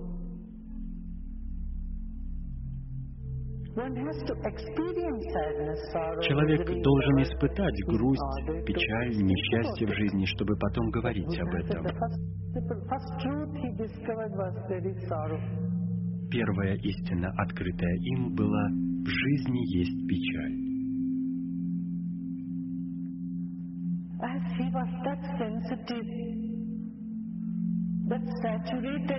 Поскольку он только чувствительным и присыщенным чувственными удовольствиями извне, то не было необходимости к чему-то стремиться, потому что все было у его ног. Как можно добиваться того, что уже есть? Все удовольствия были в его распоряжении. Он хранил молчание с самого начала, потому что saturation. в изобилии. Его молчание явилось из насыщенности. Но однажды он сказал, «Я хочу пойти и посмотреть этот мир». В нем проявились пытливость и любознательность. А когда он увидел больного, затем старого умирающего человека и, наконец, умершего, этих трех примеров или событий оказалось достаточно, чтобы узнать, в жизни есть несчастье. Когда Будда увидел больного человека, он сказал, достаточно, я уже это испытал.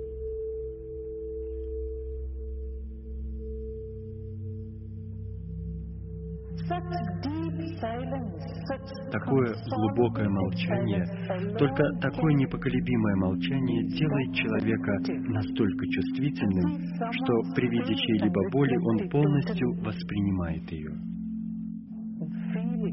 чувствует ее, испытывает ее.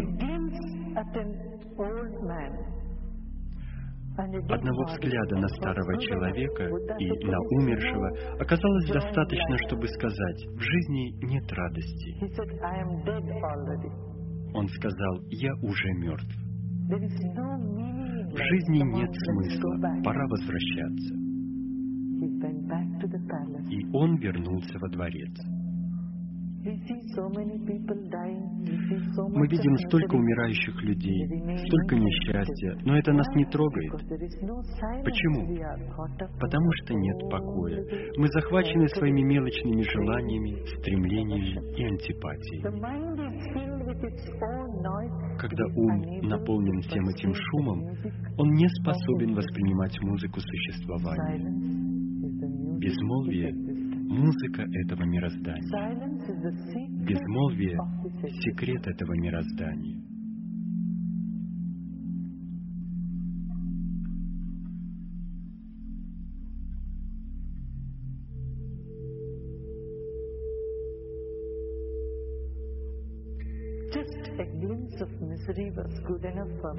Одного лишь мимолетного взгляда на несчастье было достаточно для Будды, чтобы отправиться в поисках ответа на возникшие вопросы. Что является целью жизни? Где мы живем? что представляет из себя эта Вселенная. Такого рода вопросы Вопросы, наполненные глубоким смыслом, возникли из этого молчания. Молчание от насыщенности.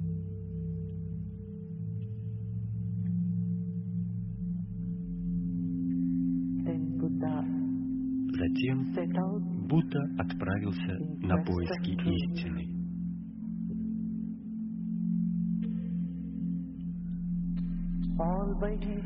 Один, оставив дворец, жену и сына.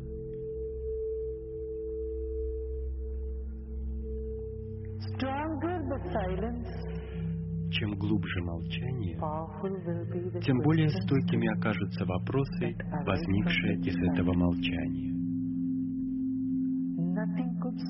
Ничто не могло остановить его. Он сбежал, зная, что в дневное время ему не уйти, он тихо покинул дворец ночью. Много лет он находился в поисках. Он делал все, что ему говорили люди, переходя с одного места на другое. Ему говорили соблюдать пост, и он постился. Он прошел множество путей. В конце концов он сел и открыл четыре истины.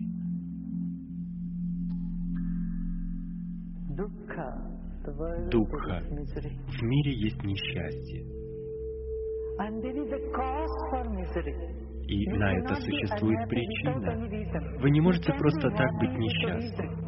Вы можете быть счастливы без всякой на то причины, но вы не можете быть несчастными без всякого повода. Вы замечали, что ребенок плачет лишь тогда, когда ему нужно молока, или он хочет спать, или он нуждается в чем-то еще. Но когда все потребности удовлетворены, ребенок счастлив и полон радости. Ребенок посмотрит на свой собственный палец, и он уже счастлив. Он даже не смотрит на свой палец, он просто счастлив и полон радости, потому что для радости не нужно никакого повода. Чтобы засмеяться, не нужна шутка. Но у несчастья есть причина. Всегда, когда вы несчастны, существует причина для этого несчастья. Поэтому Будда сказал, первая истина – существует несчастье. Мир есть несчастье. Когда эта истина «мир есть несчастье» укрепляется в вашем уме, опыте, тогда вы сами способны разглядеть то, что существует за пределами этого мира. Дух, который есть радость.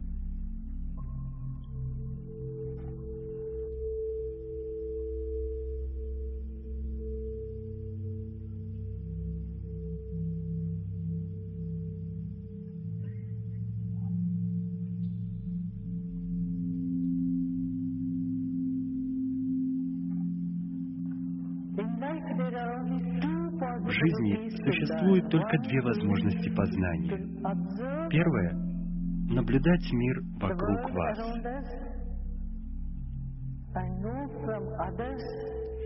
Учиться на страданиях и тщетных стараниях других людей, что все это пустое.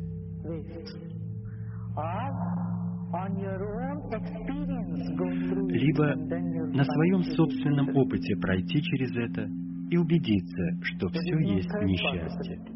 Третьей возможности нет. Чем более вы чувствительны, вам уже нет необходимости самим проходить через все это. Вы можете посмотреть на других и стать мудрым. Если это невозможно, не беспокойтесь и пройдите сами. Вы выйдете из этого зрелыми, более мудрыми. Это наверняка. Жизнь бессмертна. Рано или поздно вы получите этот урок.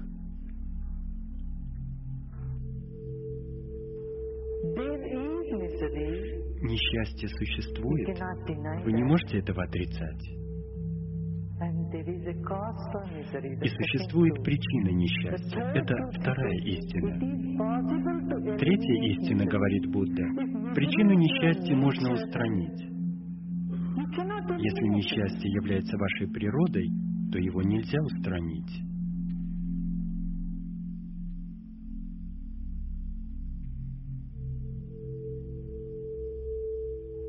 The possibility to Он указал возможность избавиться от несчастья. И это была четвертая высказанная им истина. Существует способ, путь, чтобы выйти из несчастья.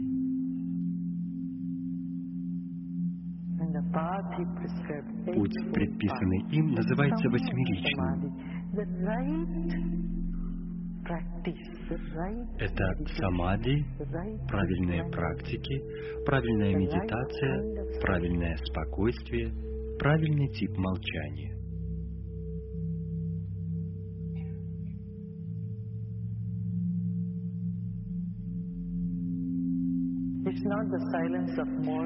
Имеется в виду молчание не в состоянии печали, молчание не по причине гнева, ненависти, а правильный тип молчания, правильный тип самади, правильное видение, правильное невозмутимое видение.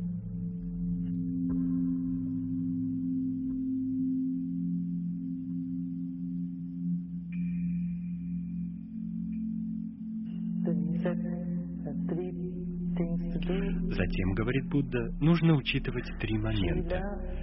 Шила – поведение, самади и прагья – осознанность.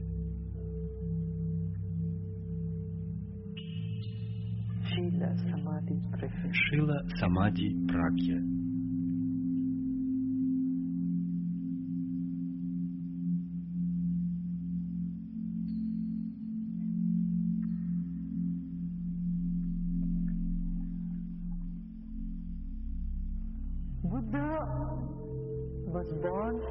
Будда родился в очень интересное время в истории Индии.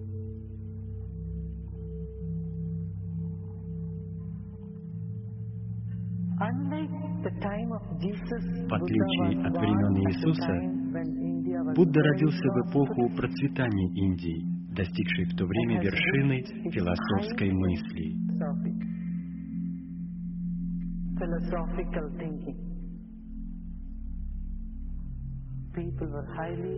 Люди были высокообразованными и процветающими.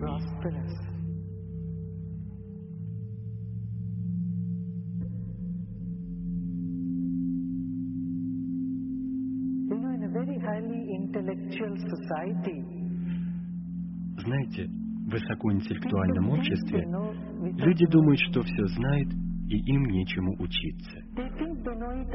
Они думают, что все знают, но в действительности они этого не испытали на собственном опыте. Так было и в случае с Индией. Там уже тогда существовала высшая философия, йога, веданта, даршана, медитация. Люди считали, что им все это известно. Они говорили о Брамане, о бесконечности. Но это оставалось только на уровне головы.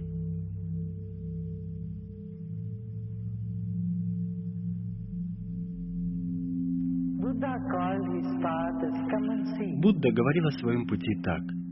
Приходите и убедитесь сами. Приходите и испытайте. Он не мог с кем-то спорить и убеждать, потому что, как известно, они все знали. Спор есть спор.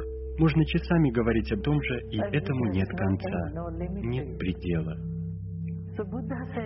Поэтому Будда сказал, слушайте, я предлагаю вам четыре ступени. Первая ступень — наблюдение за телом. Вторая — наблюдение за ощущениями. Третье — наблюдение за потоком мыслей. И четвертое — наблюдение за своей природой. Наблюдение. Приходите, у меня для вас есть простая техника.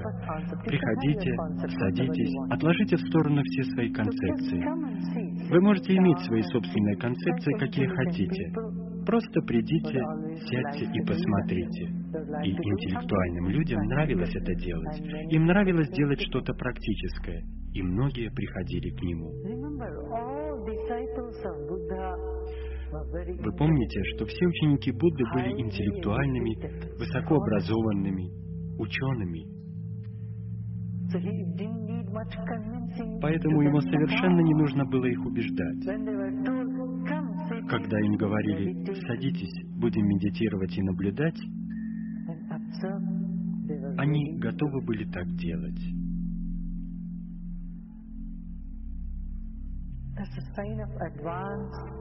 Это является признаком высоко развитого общества, где люди открыты, они ограничены, прогрессивно мыслят и готовы слушать.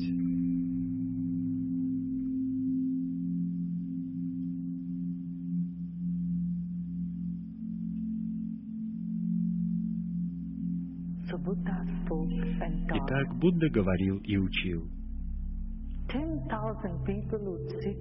Десять тысяч человек сидели в неподвижности, наблюдали, медитировали, обретали свободу и просветление.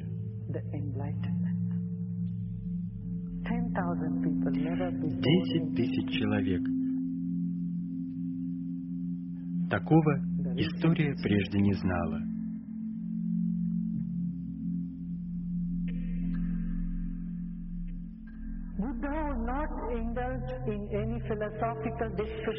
Будда совершенно не вступал с ними ни в какие философские беседы. На некоторые вопросы он не отвечал, он хранил молчание.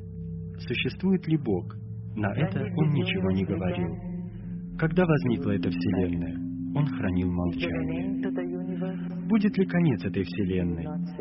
Он не говорил ни слова.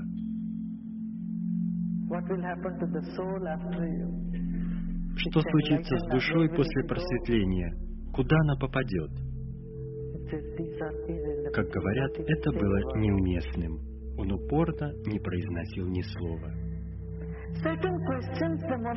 Существуют определенные вопросы, начав отвечать на которые, вы не даете на них ответа.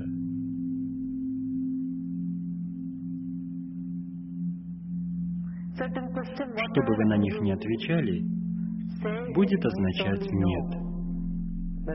Скажете вы «да» или «нет», это означает «нет». Понимаете, о чем я говорю?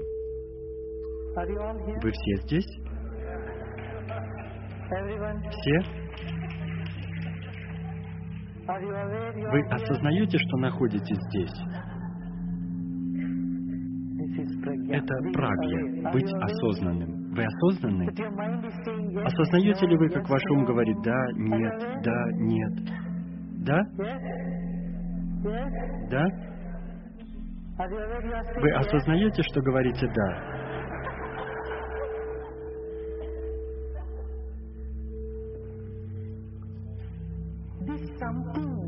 Это что-то, что за пределами ваших ответов «да» или «нет», ваших мыслей, ваших концепций, ваших чувств и идей. Это что-то, что очень тонкое и все же очень конкретное, очень неуловимое и опять же ощутимое.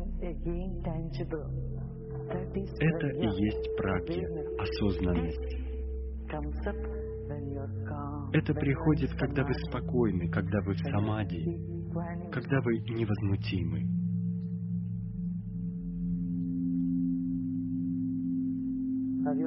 Вы все здесь? Вы осознаете, что вы сидите? Нет.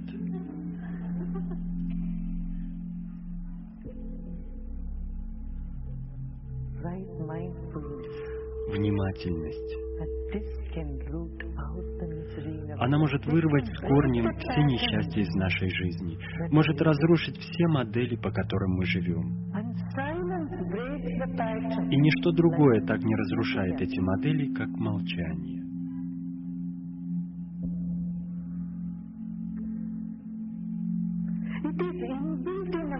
Это свойственно нашей природе, нашему организму. Человеческое тело так устроено. Это является врожденным. Смотрите, когда ум что-то не в состоянии вместить, он погружается в молчание. К чему приводит вас шок? Иногда вы испытываете шок. К чему он приводит? Вы замолкаете. Что-то сногсшибательное ведет вас к молчанию. Происходит что-то удивительное, и все слова исчезают. Вы погружаетесь в молчание. На всплеске любой эмоции, на пике любого события приходит молчание.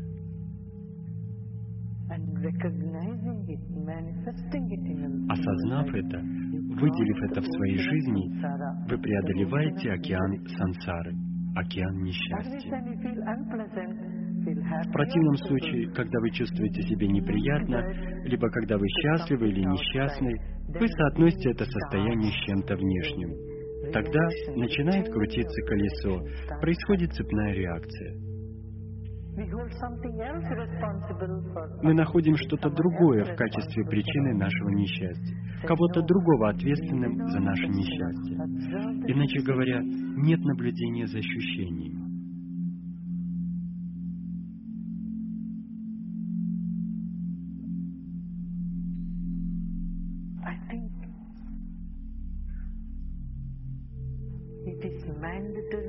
Я считаю, что просто необходимо каждому психологу изучать Будду.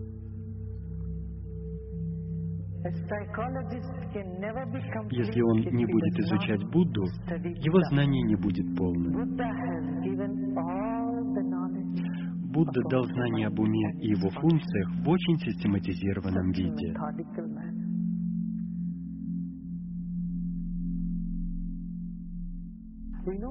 Вам известно, когда люди приходят к психотерапевту, к "Deep inside психологу, он говорит, внутри вас глубокая печаль, глубоко внутри вас есть что-то, что сделала вам мама, или что-то, что сделал вам отец. Это такое невежество. Я знаю много людей, у которых были прекрасные взаимоотношения с родителями, но после встречи с психологом их отношения прерывались. Потому что психологи, задавая им вопросы, приписывали их несчастье событиям детства.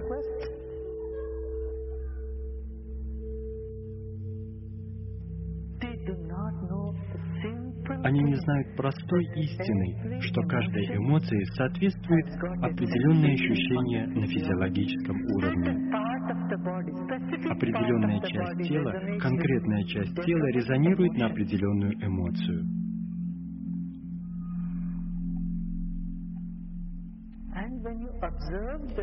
И когда вы наблюдаете за ощущениями, эмоции исчезают и растворяются.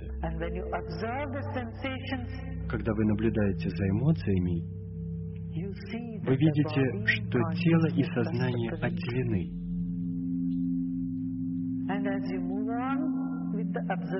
По мере продолжения наблюдений вы замечаете, что просто связываете ощущения с внешними событиями.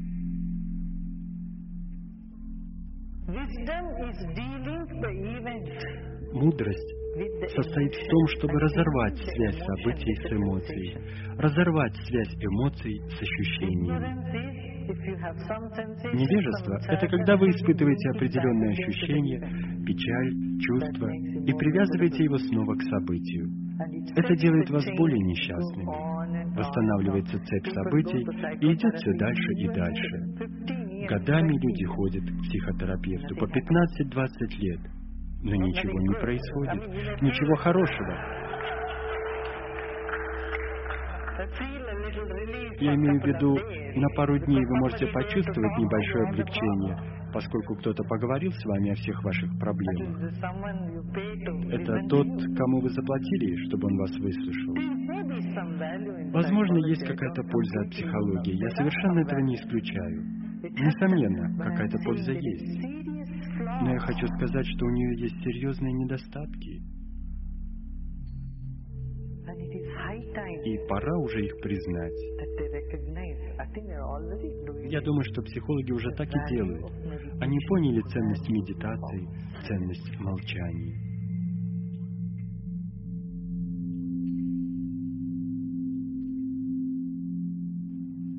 К сожалению, ни один из психологов не встречался с Буддой или с каким-либо другим просветленным человеком в прошлом.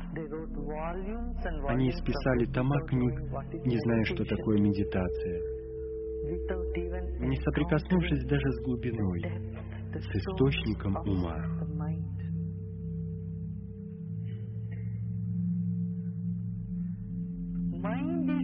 Ум — это шум, источник ума — молчание. Вот почему Будда сказал «не ум». Это не значит, что Будда не говорил. Как можно разговаривать, общаться с людьми, если нет ума? Когда Будда сказал «не ум», он имел в виду ту цепочку мыслей, которая постоянно бродит в вашем уме.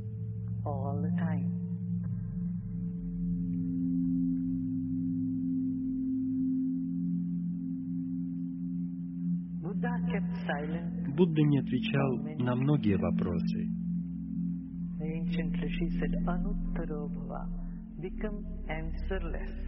Древние риши говорили, оставьте вопросы без ответа. Каждый новый вопрос всего лишь отодвигает ответ немного дальше. Каждый ответ рождает еще больше вопросов. И этой последовательности вопрос-ответ нет конца. Она может длиться бесконечно. Отвечаешь на один вопрос, возникает еще десять вопросов. Вопрос и ответ образуют пару, которая не занимается планированием семьи.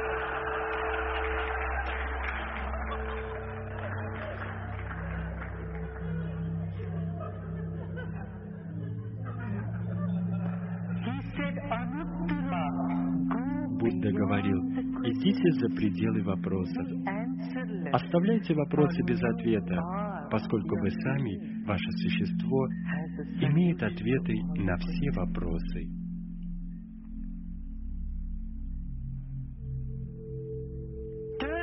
Обращайте каждый вопрос в удивление.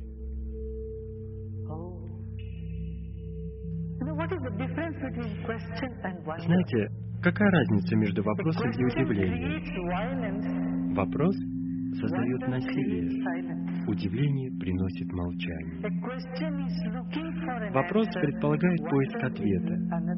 Удивление — это другой вопрос, не требующий ответа. Понимаете, о чем я говорю? Вы изумлены? Как? Откуда это взялось?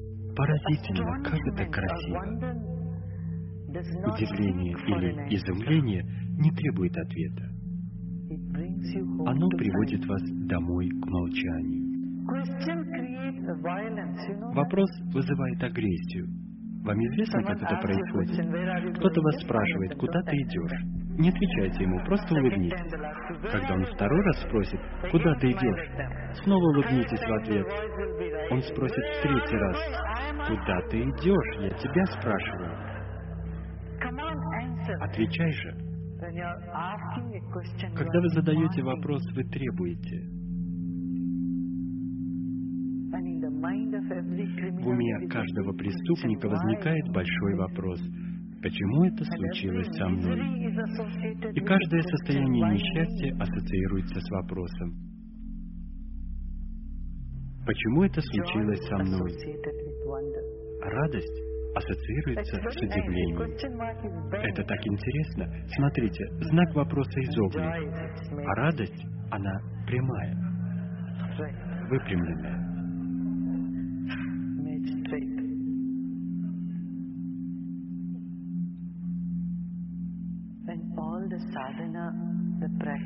Вся садхана, выполняемая нами, практики, направлены на то, чтобы превратить наши вопросы в удивление.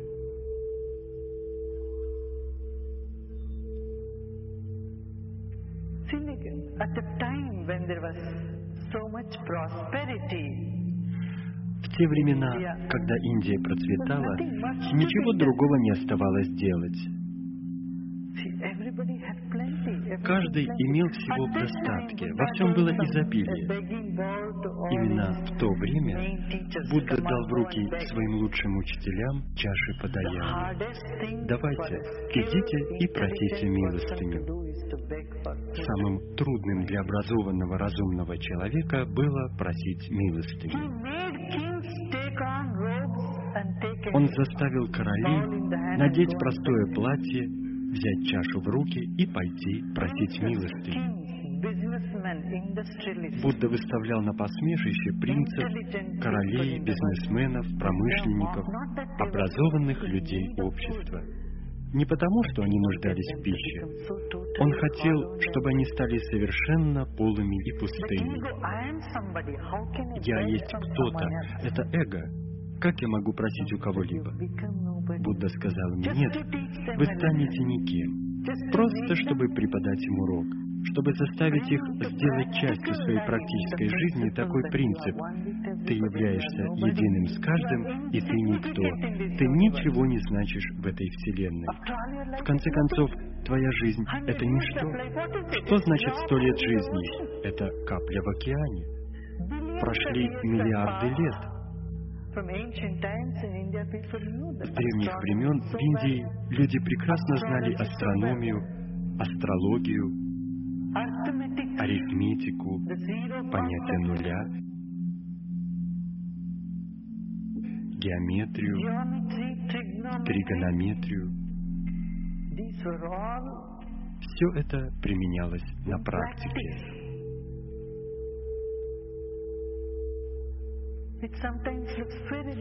Иногда это звучит очень смешно, когда говорят, что теорема Пифагора была открыта в 1500 таком-то году. Нет, об этом упоминалось давным-давно, десятки тысяч лет назад в Шилба-сутрах. Все правила треугольника, тригонометрии, геометрии, арифметики, квадратный корень, все это включает в себя ведическая математика. Еще тогда указали, сколько лет этой планете, сколько прошло Ятар-Юг. В своих расчетах они дошли примерно до 4,5 миллиардов лет одной Манвантары.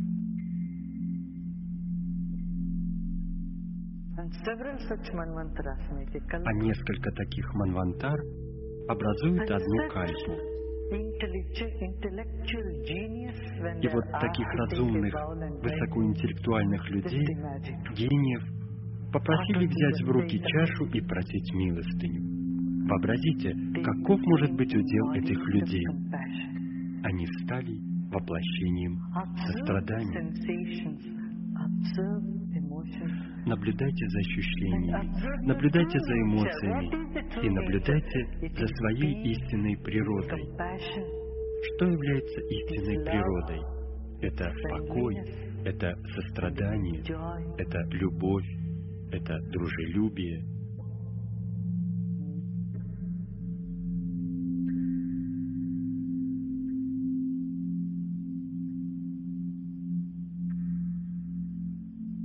Это радость. А молчание всему этому дает начало. Молчание поглощает печаль, чувство вины, несчастье, рождает радость, сострадание и любовь.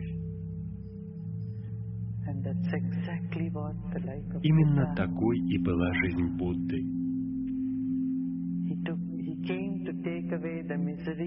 Он пришел, чтобы избавить от несчастья, чувства вины, страха, высокомерия, невежества и возвратить мудрость, силу, красоту, знание и покой.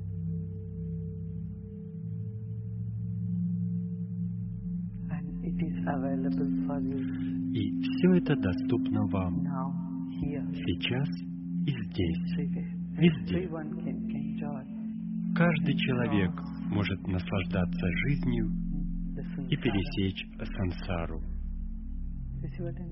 Понимаете, о чем я говорю?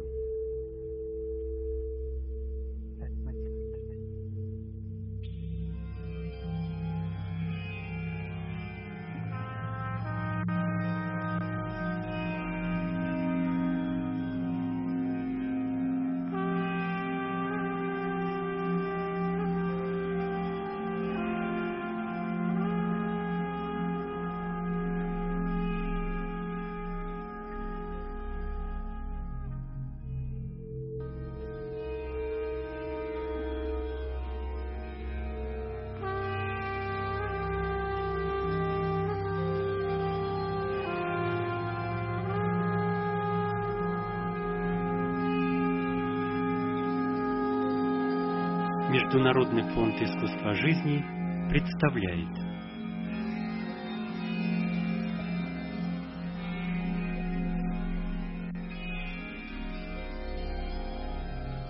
Шри Шри Рави Шанкар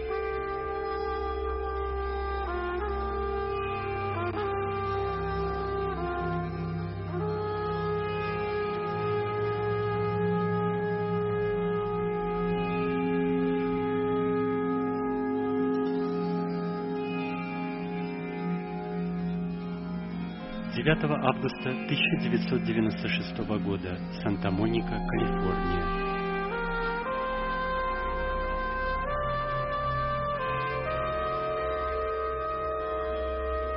Будда – проявление молчания.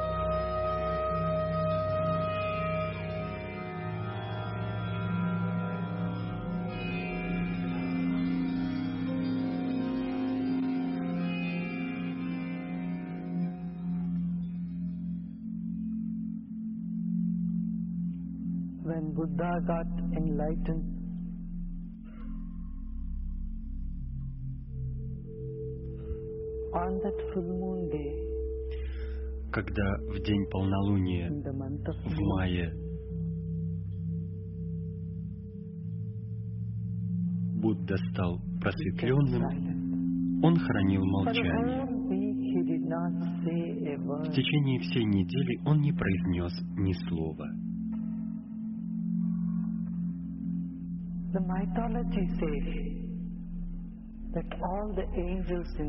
Согласно мифу, все ангелы на небесах испугались.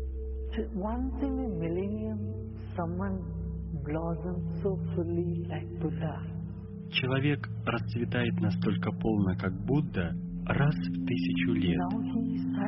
И теперь он молчит, не произносит ни слова.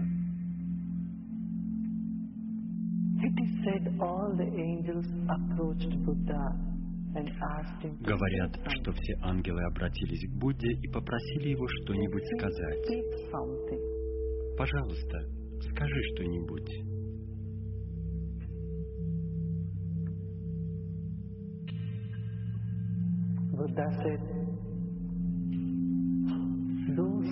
Будда ответил, те, кто знают, saying. они знают, им не нужны мои слова. А тем, кто не знает, мои слова не помогут.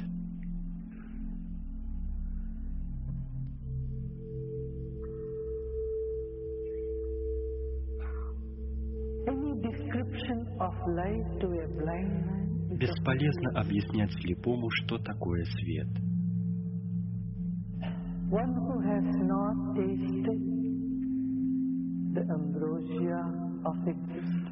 тем, кто не испытал божественного нектара существования, жизни, нет смысла говорить об этом.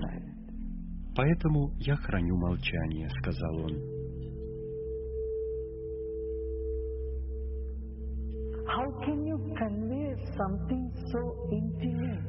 Разве можно передать то, что очень лично, очень интимно?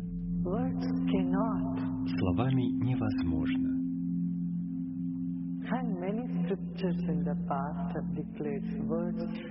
Во многих священных писаниях прошлого говорилось, там, где начинается истина, слова заканчиваются. Это был убедительный довод. Однако ангелы сказали, то, что ты говоришь, верно. Будда, но подумай о тех, кто почти приблизился к истине.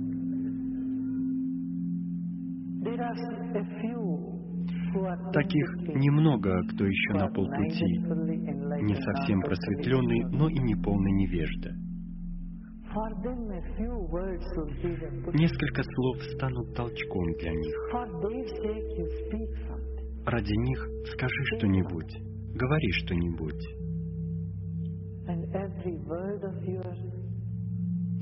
Каждое произнесенное тобой слово создаст ту самую тишину.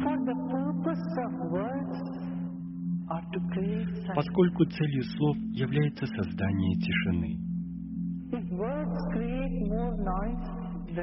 Если слова вносят больше шума, значит, они не достигли своей цели.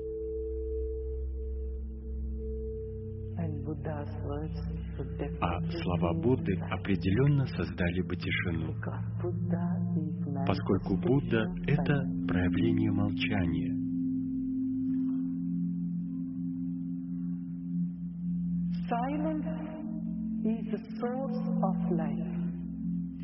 Молчание — это источник жизни и лекарство от болезней.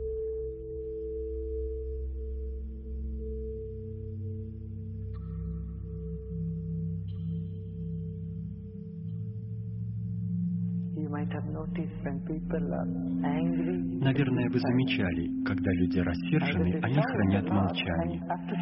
Либо они громко кричат, а потом замолкают. Когда вы печальны, то говорите, оставьте меня в покое. Вы ходите с вытянутым лицом и храните молчание.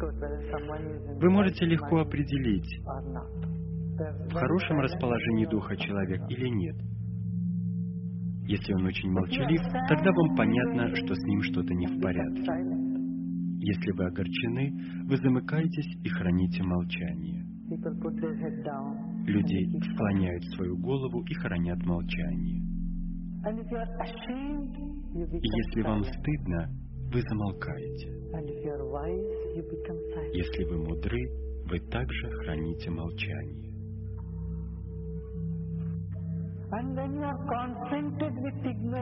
И когда вы сталкиваетесь с невежеством и бесполезными вопросами, вы тоже замолкаете.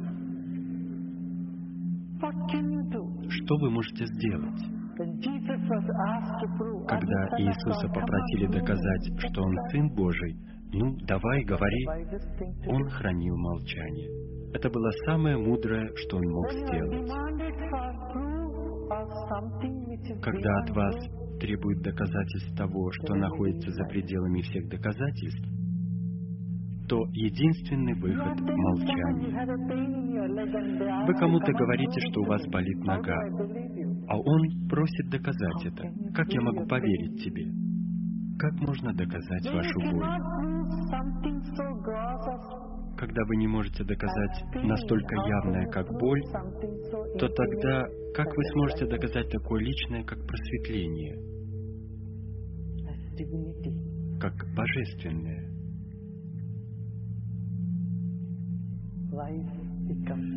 И мудрый человек погружается в молчание.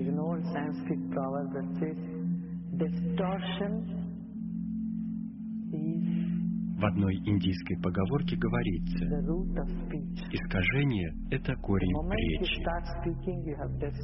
В тот самый момент, когда вы начинаете что-то говорить, это уже искажено.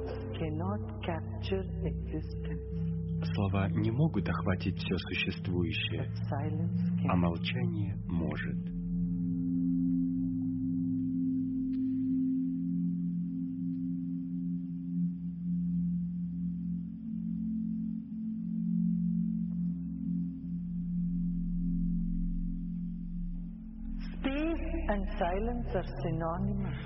Пространство и молчание синонимы.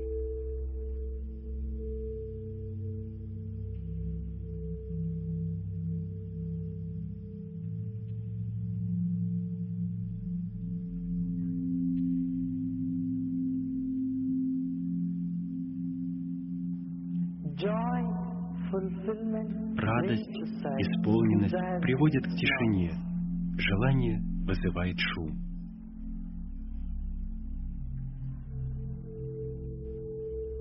Молчание это исцеление. В молчании вы возвращаетесь назад к источнику, и это создает радость.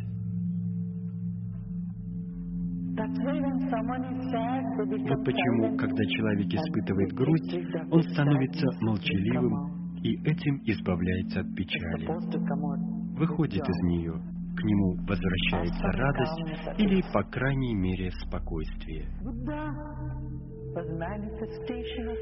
Будда был проявлением безмолвия.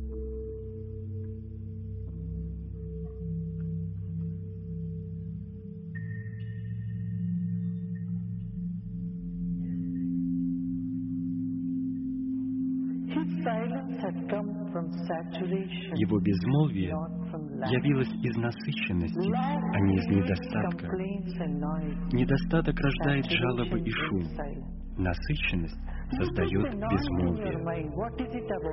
Посмотрите на свой ум. Из-за чего весь этот шум?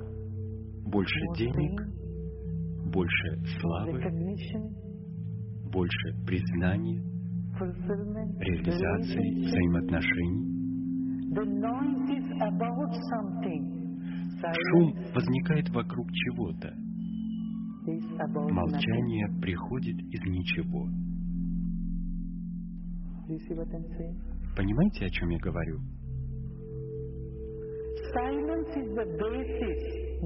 Молчание — это основа, фундамент.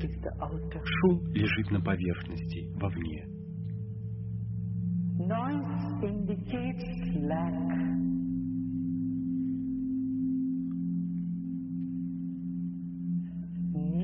Шум указывает на недостаток, нужду, потребность. В жизни Будды не было недостатка, нужды или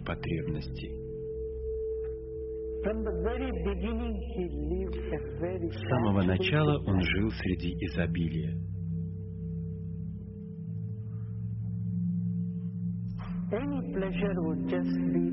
Стоило ему только пожелать, и любая его прихоть тут же исполнялась.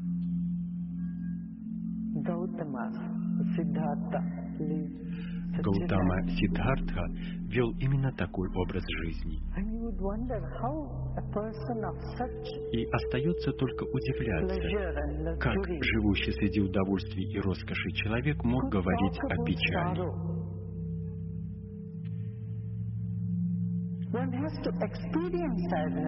Человек должен испытать грусть, печаль, несчастье в жизни, чтобы потом говорить об этом. Первая истина, открытая им, была «в жизни есть печаль». As he was that sensitive, Поскольку он только чувствительным и присыщенным чувственными удовольствиями извне, то не было необходимости к чему-то стремиться, потому что все было у его ног. Как можно добиваться того, что уже есть? Все удовольствия были в его распоряжении. Он хранил молчание с самого начала, потому что рос в изобилии. Его молчание явилось из насыщенности. Но однажды он сказал, «Я хочу пойти и посмотреть этот мир». В нем проявились пытливость и любознательность.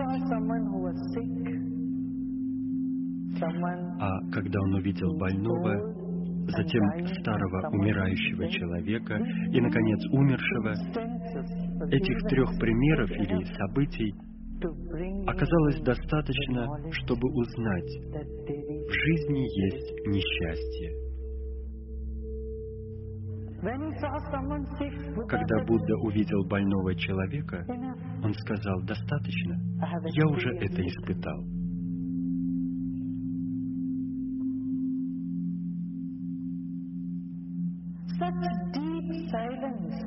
Такое глубокое молчание, только такое непоколебимое молчание делает человека настолько чувствительным, что при виде чьей-либо боли он полностью воспринимает ее, чувствует ее, испытывает ее. Одного взгляда на старого человека и на умершего оказалось достаточно, чтобы сказать, в жизни нет радости. Он сказал, я уже мертв. В жизни нет смысла, пора возвращаться. И он вернулся во дворец. Мы видим столько умирающих людей, столько несчастья, но это нас не трогает. Почему? Потому что нет покоя. Мы захвачены своими мелочными желаниями, стремлениями и антипатией. Когда ум наполнен всем этим шумом, он не способен воспринимать музыку существования. Безмолвие музыка этого мироздания. Безмолвие — секрет этого мироздания.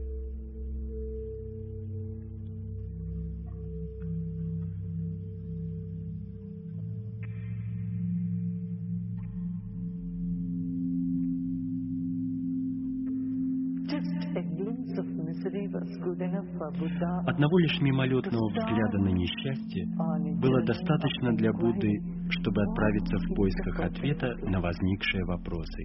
Что является целью жизни? Где мы живем? Что представляет из себя эта Вселенная? Такого рода вопросы Вопросы, наполненные глубоким смыслом, возникли из этого молчания. Молчание от насыщенности.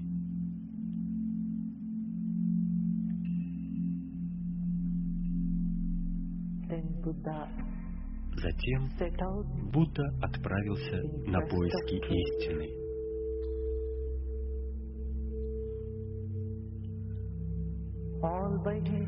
Один, оставив дворец, жену и сына.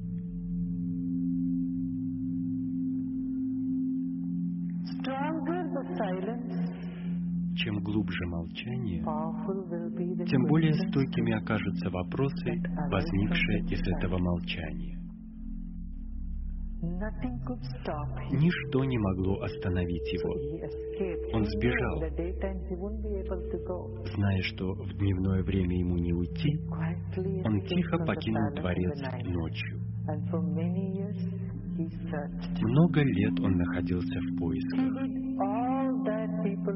Он делал все, что ему говорили люди, переходя с одного места на другое. Ему говорили соблюдать пост, и он постился. Он прошел множество путей. В конце концов он сел и открыл четыре истины.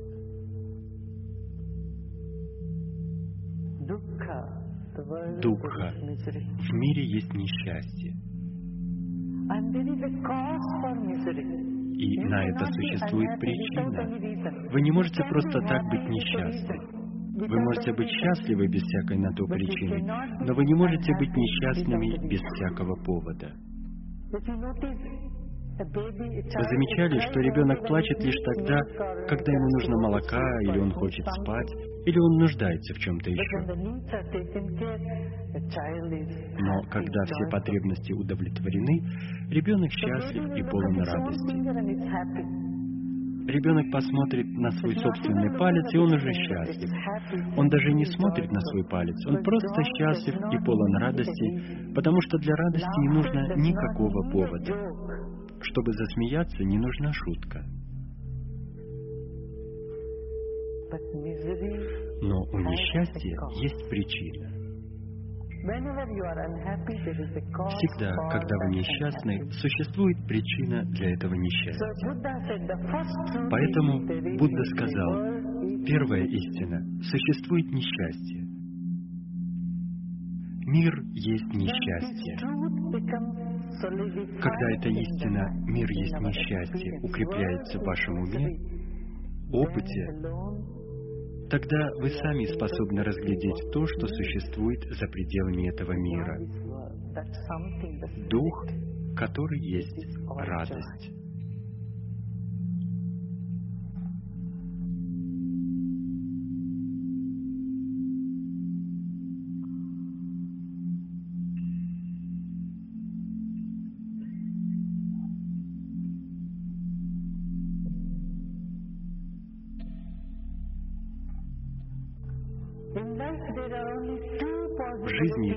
Существует только две возможности познания. Первое — наблюдать мир вокруг вас.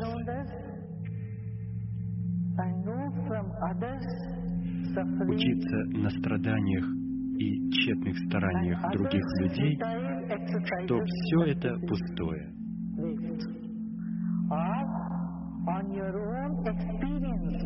Либо на своем собственном опыте пройти через это и убедиться, что все есть несчастье. Третьей возможности нет. Чем более вы чувствительны, вам уже нет необходимости самим проходить через все это. Вы можете посмотреть на других и стать мудрым. Если это невозможно, не беспокойтесь и пройдите сами. Вы выйдете из этого зрелыми, более мудрыми. Это наверняка. Жизнь бессмертна. Рано или поздно вы получите этот урок.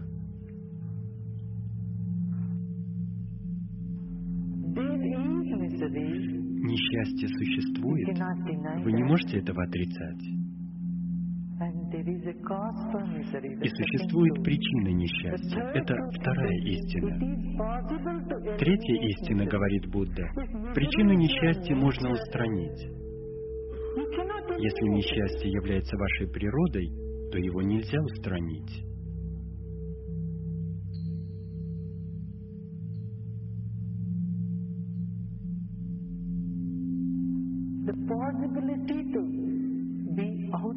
Он указал возможность избавиться от несчастья. И это была четвертая высказанная им истина.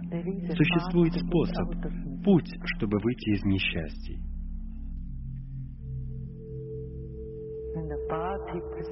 Путь, предписанный им, называется восьмеричным. Это самади, правильные практики, правильная медитация, правильное спокойствие, правильный тип молчания.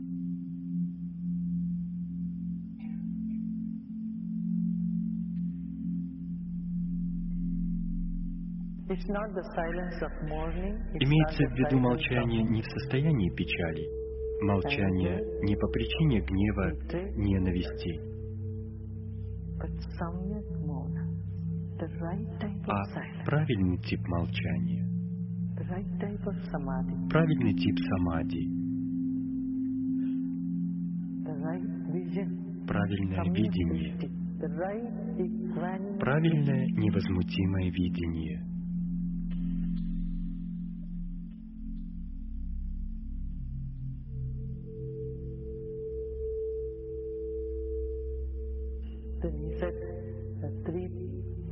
Затем, говорит Будда, нужно учитывать три момента.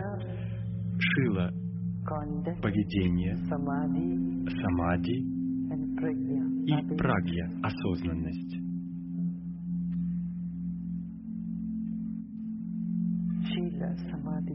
Шила, самади, прагья.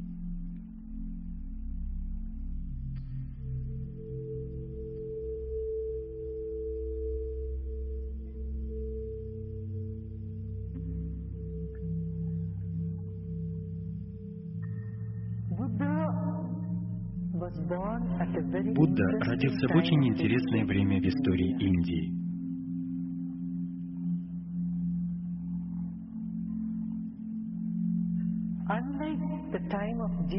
В отличие от времен Иисуса, Будда родился в эпоху процветания Индии, достигшей в то время вершины философской мысли.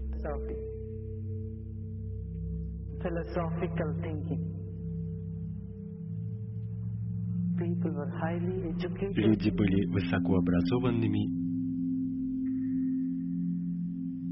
и процветающими.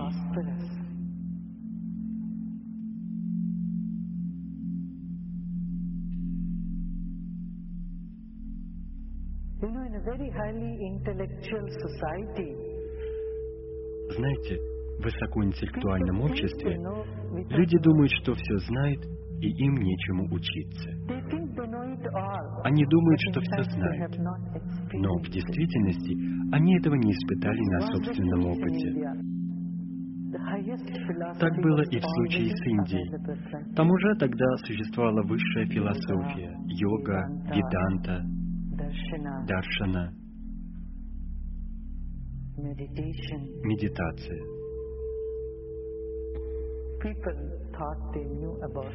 Люди считали, что им все это известно. Они говорили о Брамане, о бесконечности. Но это оставалось только на уровне головы.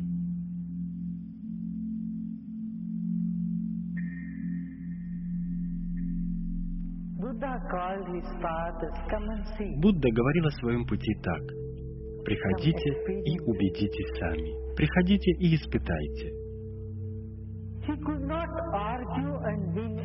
Он не мог с кем-то спорить и убеждать, потому что, как известно, они все знали. Спор есть спор. Можно часами говорить о том же, и этому нет конца, нет предела. Поэтому Будда сказал, слушайте, я предлагаю вам четыре ступени. Первая ступень — наблюдение за телом. Вторая — наблюдение за ощущениями. Третья — наблюдение за потоком мыслей. И четвертое — наблюдение за своей природой наблюдение. Приходите, у меня для вас есть простая техника. Приходите, садитесь, отложите в сторону все свои концепции.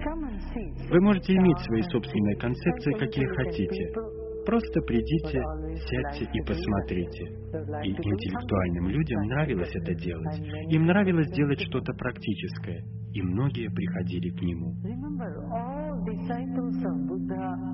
Вы помните, что все ученики Будды были интеллектуальными, высокообразованными, учеными. Поэтому ему совершенно не нужно было их убеждать. Когда им говорили, садитесь, будем медитировать и наблюдать, они готовы были так делать.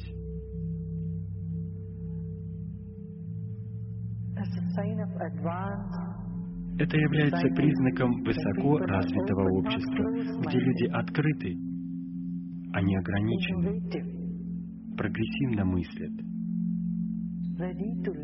и готовы слушать.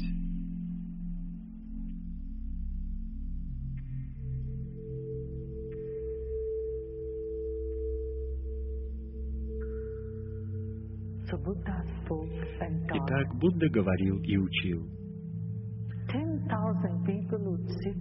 Десять тысяч человек сидели в неподвижности, наблюдали, медитировали, обретали свободу и просветление.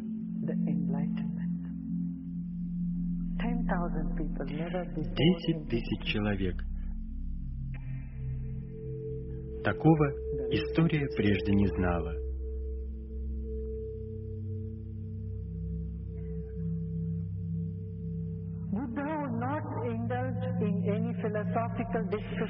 Будда совершенно не вступал с ними ни в какие философские беседы. На некоторые вопросы он не отвечал, он хранил молчание. Существует ли Бог?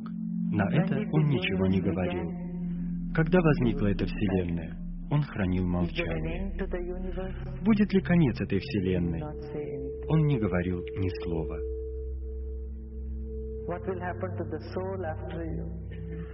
Что случится с душой после просветления? Куда она попадет? Как говорят, это было неуместным. Он упорно не произносил ни слова. Существуют определенные вопросы, начав отвечать на которые, вы не даете на них ответа.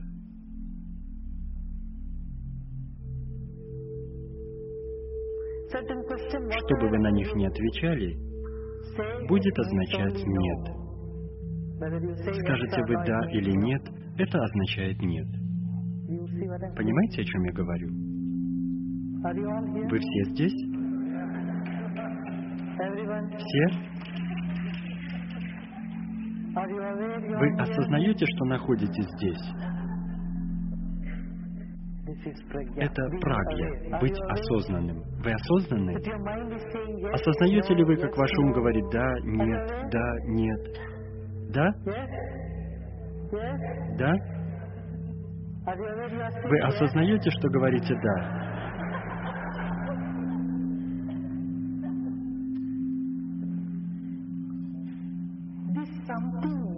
Это что-то, что за пределами ваших ответов «да» или «нет», ваших мыслей, ваших концепций, ваших чувств и идей.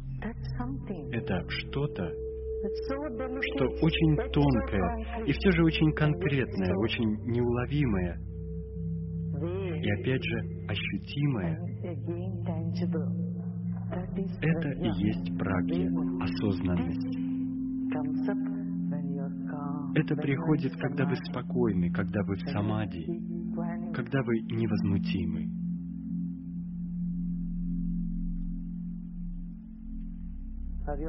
Вы все здесь? Вы осознаете, что вы сидите? Нет.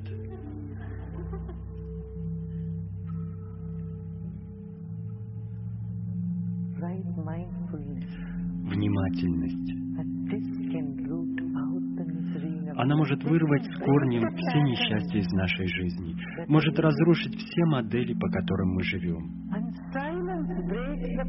И ничто другое так не разрушает эти модели, как молчание.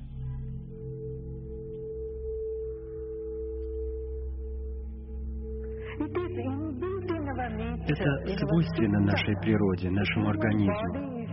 Человеческое тело так устроено. Это является врожденным. Смотрите, когда ум что-то не в состоянии вместить, он погружается в молчание. К чему приводит вас шок? Иногда вы испытываете шок. К чему он приводит? Вы замолкаете. Что-то сногсшибательное ведет вас к молчанию. Происходит что-то удивительное, и все слова исчезают. Вы погружаетесь в молчание. На всплеске любой эмоции, на пике любого события приходит молчание.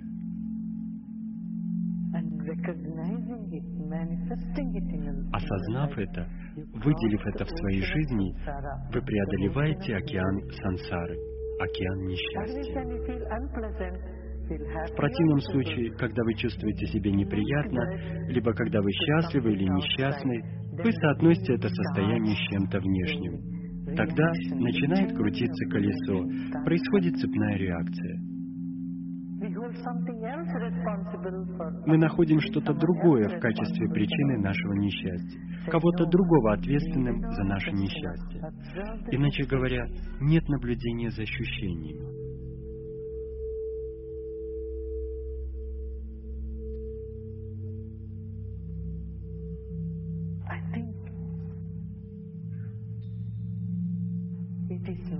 Я считаю, что просто необходимо каждому психологу изучать Будду.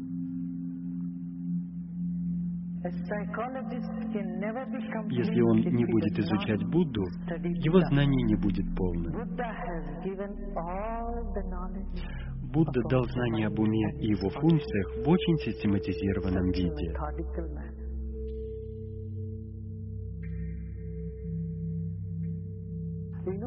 Вам известно, когда люди приходят к психотерапевту, к психологу, он говорит, внутри вас глубокая печаль, глубоко внутри вас есть что-то, что сделала вам мама, или что-то, что сделал вам отец.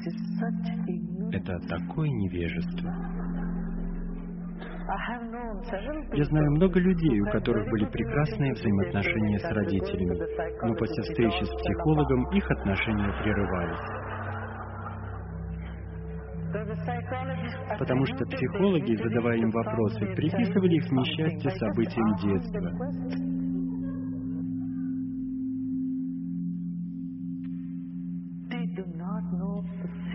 Они не знают простой истины, что каждой эмоции соответствует определенное ощущение на физиологическом уровне.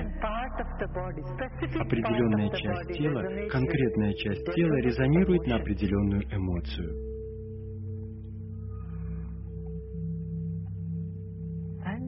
И когда вы наблюдаете за ощущениями, эмоции исчезают и растворяются. Когда вы наблюдаете за эмоциями, вы видите, что тело и сознание отделены.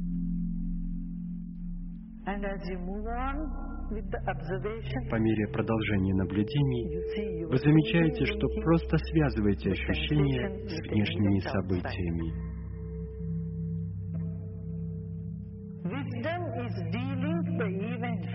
Мудрость состоит в том, чтобы разорвать связь событий с эмоцией, разорвать связь эмоций с ощущениями. Невежество — это когда вы испытываете определенные ощущения, печаль, чувства, и привязываете его снова к событию. Это делает вас более несчастными. Восстанавливается цепь событий и идет все дальше и дальше. Годами люди ходят к психотерапевту по 15-20 лет, но ничего не происходит, ничего хорошего.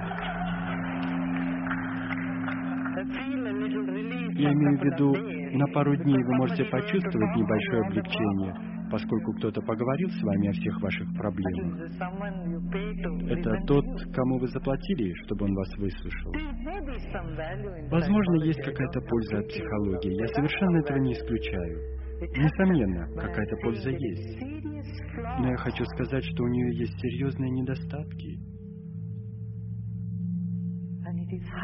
И пора уже их признать.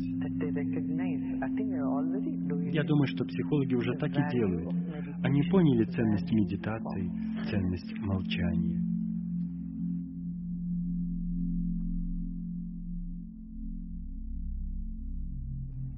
К сожалению, ни один из психологов не встречался с Буддой или с каким-либо другим просветленным человеком в прошлом. Они исписали тома книг, не зная, что такое медитация, не соприкоснувшись даже с глубиной, с источником ума.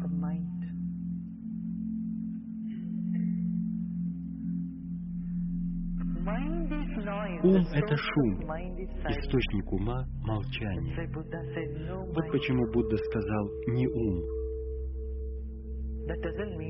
Это не значит, что Будда не говорил. Как можно разговаривать, общаться с людьми, если нет ума? Когда Будда сказал «не ум», он имел в виду ту цепочку мыслей, которая постоянно бродит в вашем уме.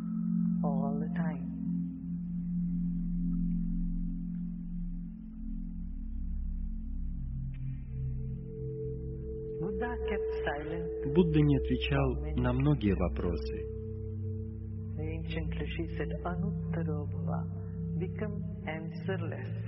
Древние риши говорили, оставьте вопросы без ответа.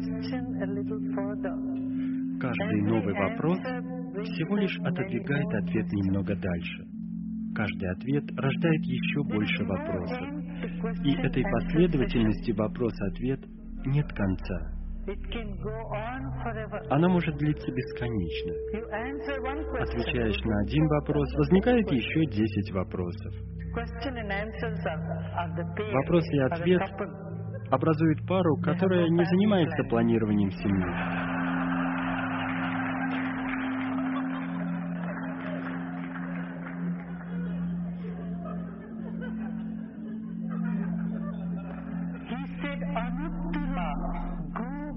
Говорил, идите за пределы вопросов. Оставляйте вопросы без ответа, поскольку вы сами, ваше существо, имеет ответы на все вопросы.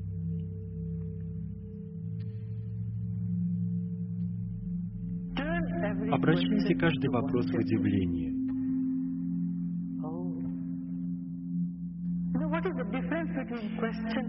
Знаете, какая разница между вопросом и удивлением? Вопрос создает насилие, удивление приносит молчание. Вопрос предполагает поиск ответа.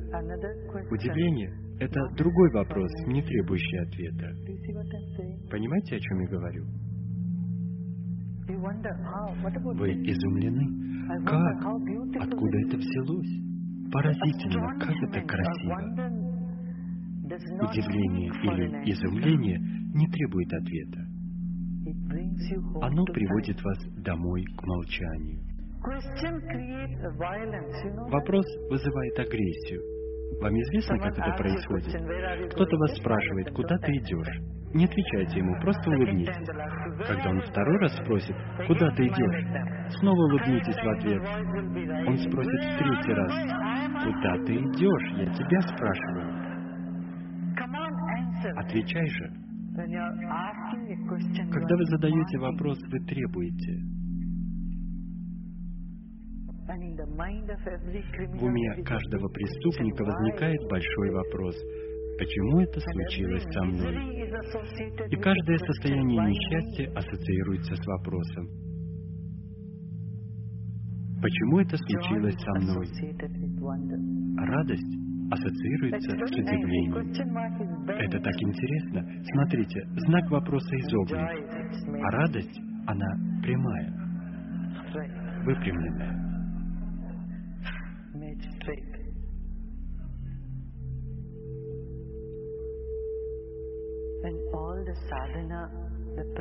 Вся садхана, выполняемая нами, практики, направлены на то, чтобы превратить наши вопросы в удивление.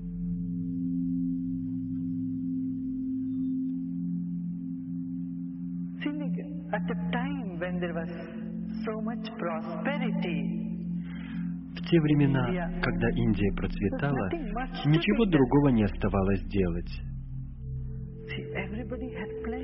Каждый имел всего в достатке, во всем было изобилие.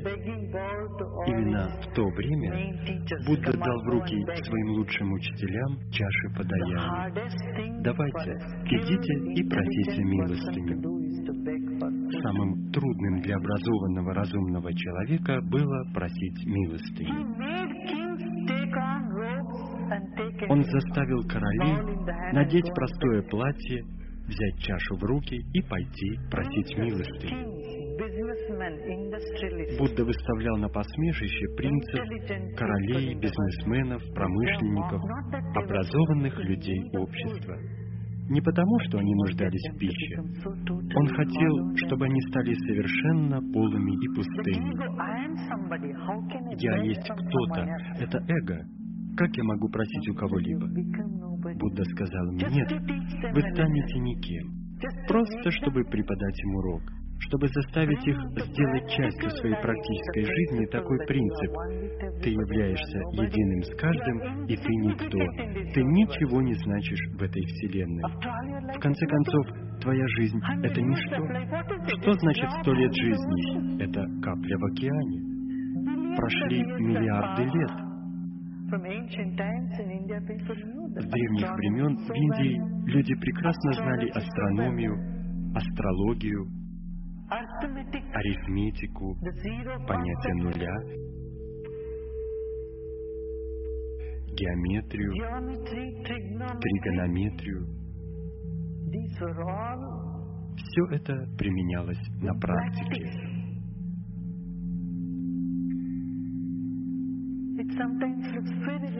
Иногда это звучит очень смешно, когда говорят, что теорема Пифагора была открыта в 1500 таком-то году. Нет, об этом упоминалось давным-давно, десятки тысяч лет назад в Шилба-сутрах. Все правила треугольника, тригонометрии, геометрии, арифметики, квадратный корень, все это включает в себя ведическая математика. Еще тогда указали, сколько лет этой планете, сколько прошло Ятар-Юг. В своих расчетах они дошли примерно до четырех с половиной миллиардов лет одной Манвантары.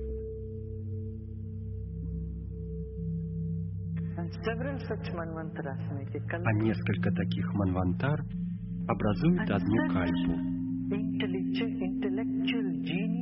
И вот таких разумных, высокоинтеллектуальных людей, гениев, попросили взять в руки чашу и просить милостыню.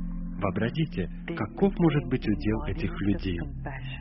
Они стали воплощением сострадания. Наблюдайте за ощущениями, наблюдайте за эмоциями и наблюдайте за своей истинной природой. Что является истинной природой? Это покой, это сострадание, это любовь, это дружелюбие.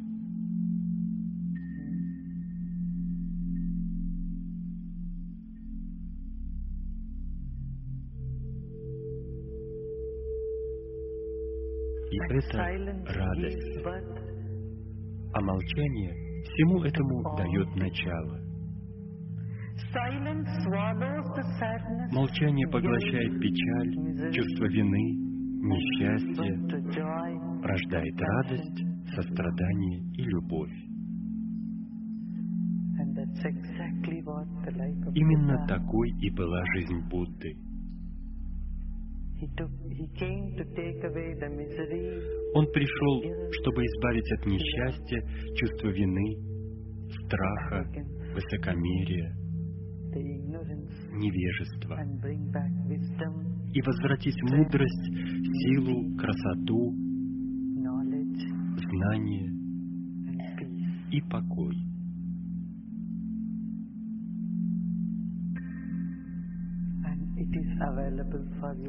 И все это доступно вам. Сейчас и здесь, везде. Каждый человек может наслаждаться жизнью и пересечь сансару.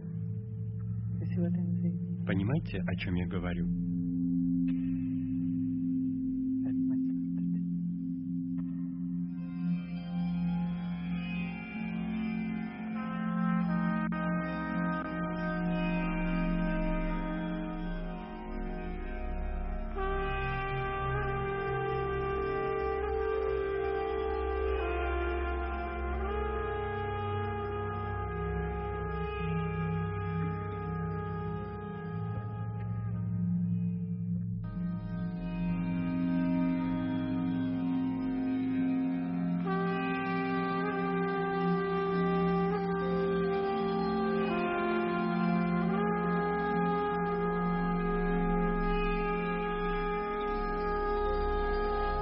Международный фонд искусства жизни представляет.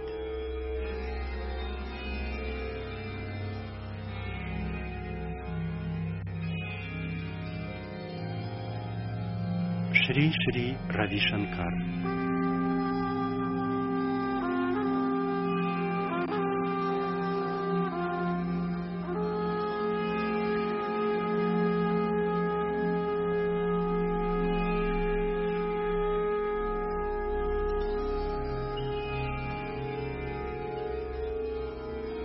Девятого августа 1996 года, Санта-Моника, Калифорния.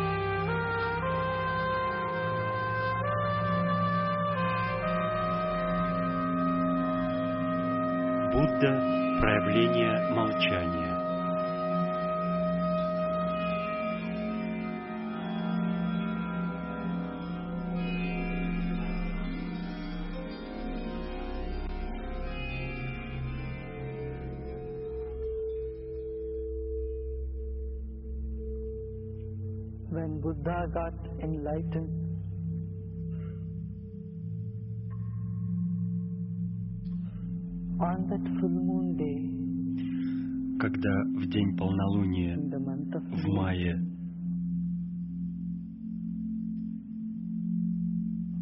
Будда стал просветленным, он хранил молчание.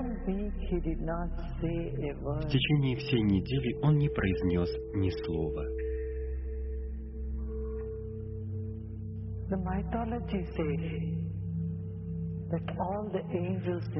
Согласно мифу, все ангелы на небесах испугались. So once in a millennium, someone blossoms so fully like Buddha. Человек расцветает настолько полно, как Будда, раз в тысячу лет. И теперь он молчит, не произносит ни слова.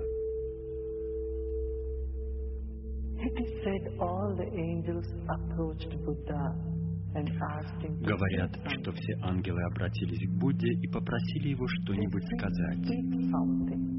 Пожалуйста, скажи что-нибудь.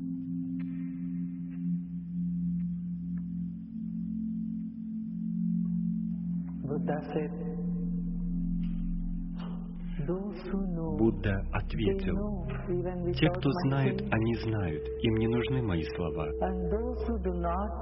а тем, кто не знает, мои слова не помогут.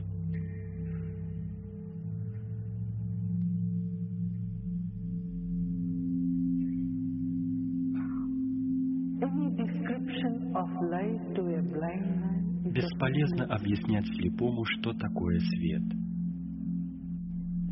One who has not tasted the ambrosia of existence Тем, кто не испытал божественного нектара существования, жизни, нет смысла говорить об этом. Поэтому я храню молчание, сказал он.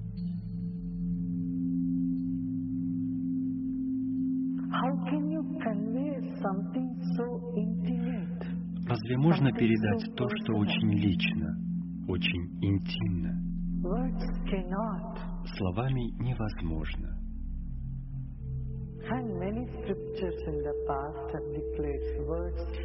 Во многих священных писаниях прошлого говорилось, там, где начинается истина, слова заканчиваются.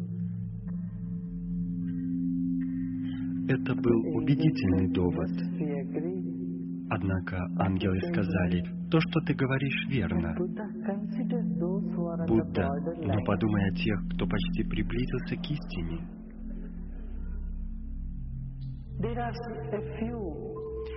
Таких немного, кто еще на полпути, не совсем просветленный, но и не полный невежда.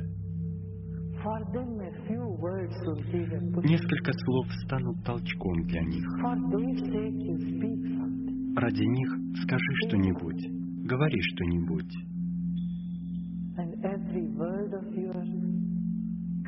Каждое произнесенное тобой слово создаст ту самую тишину. Поскольку целью слов является создание тишины. Если слова вносят больше шума, значит, они не достигли своей цели.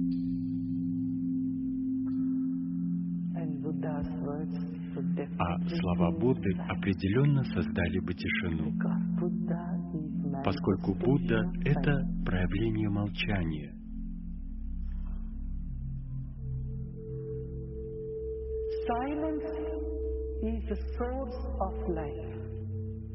Молчание — это источник жизни и лекарство от болезней.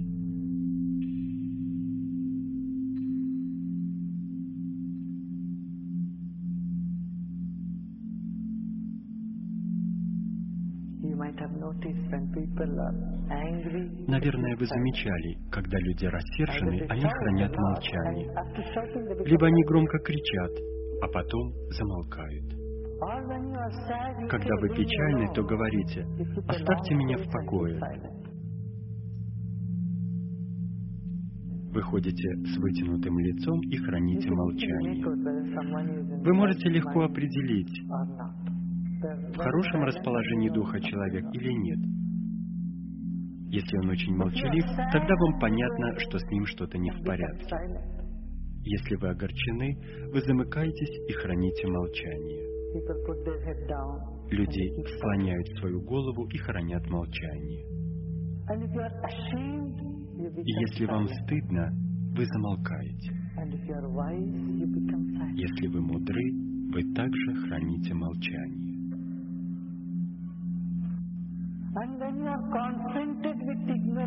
И когда вы сталкиваетесь с невежеством и бесполезными вопросами, вы тоже замолкаете. Что вы можете сделать? Когда "Are you son of Иисуса попросили доказать, it." что Он Сын Божий, ну, давай, говори, Он хранил молчание. Это было самое мудрое, что Он мог сделать. Когда от вас proof, требуют доказательств того, что находится за пределами всех доказательств, то единственный выход молчание. Вы кому-то "Come on, говорите, что у вас me." болит нога, а он просит доказать это. Как я могу поверить тебе? Как можно доказать вашу боль? Когда вы не можете доказать настолько явное, как боль, то тогда как вы сможете доказать такое личное, как просветление, как божественное?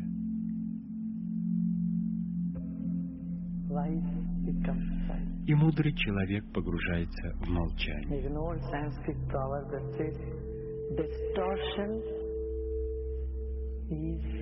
В одной индийской поговорке говорится, искажение — это корень речи.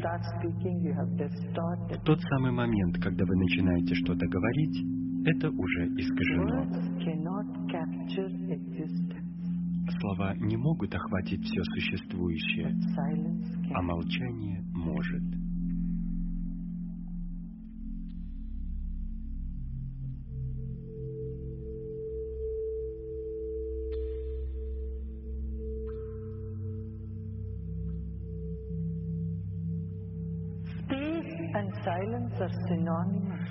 Пространство и молчание синонимы.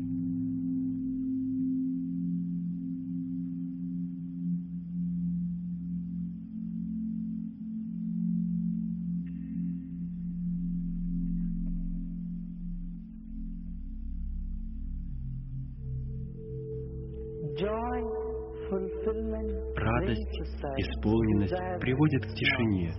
Желание вызывает шум.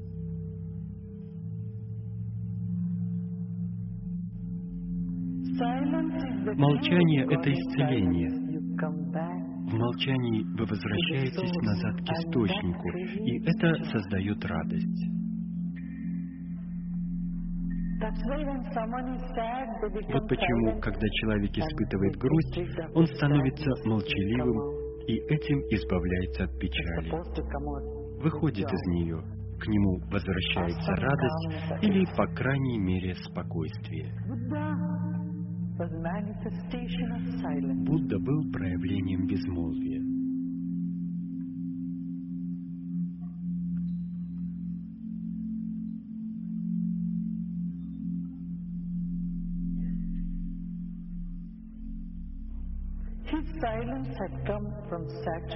Его безмолвие явилось из насыщенности, а не из недостатка.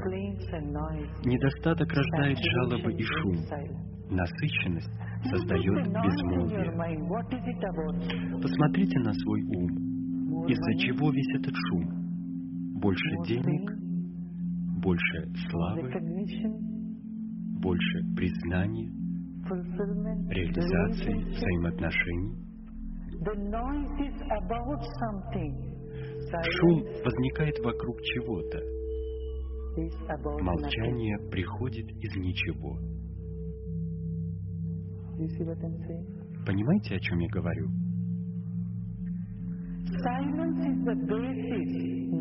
Молчание — это основа, фундамент. Шум лежит на поверхности, вовне. Noise indicates lack.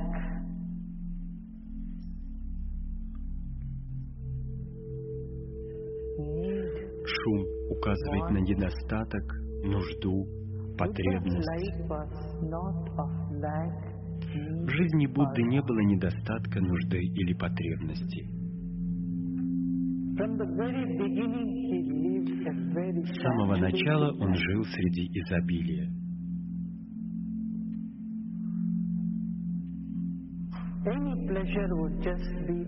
Стоило ему только пожелать, и любая его прихоть тут же исполнялась.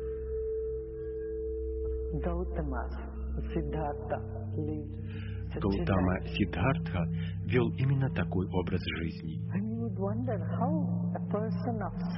И остается только удивляться, как живущий среди удовольствий и роскоши человек мог говорить о печали.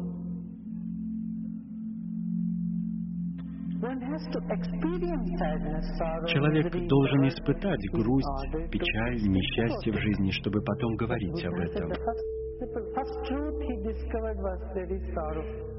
Первая истина, открытая им, была «в жизни есть печаль». As he was that sensitive,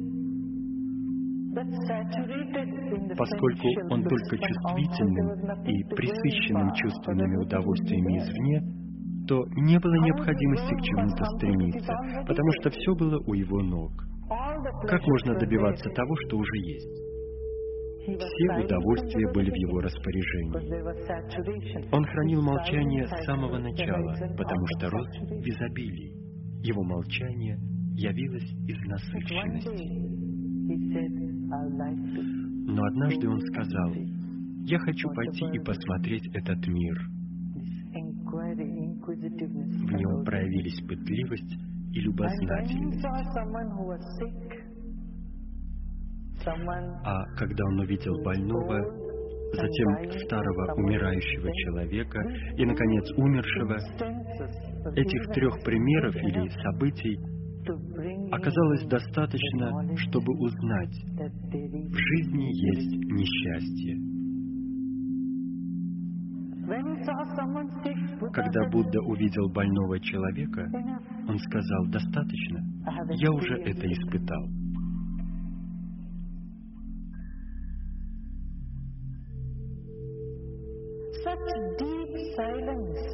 Такое глубокое молчание, только такое непоколебимое молчание делает человека настолько чувствительным, что при виде чьей-либо боли он полностью воспринимает ее, чувствует ее, испытывает ее. Одного взгляда на старого человека и на умершего оказалось достаточно, чтобы сказать, в жизни нет радости. Он сказал, я уже мертв. В жизни нет смысла, пора возвращаться. И он вернулся во дворец. Мы видим столько умирающих людей, столько несчастья, но это нас не трогает. Почему? Потому что нет покоя. Мы захвачены своими мелочными желаниями, стремлениями и антипатией. Когда ум наполнен всем этим шумом, он не способен воспринимать музыку существования. Безмолвие — музыка этого мироздания. Безмолвие — секрет этого мироздания.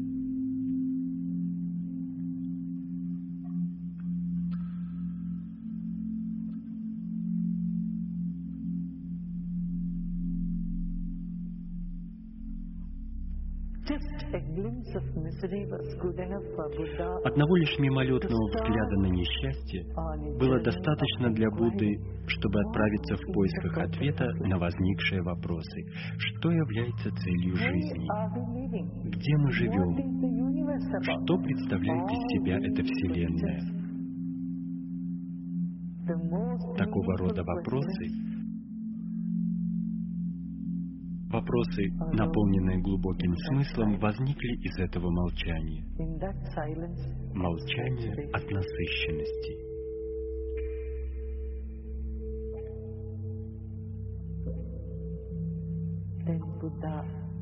Затем Будда отправился на поиски истины.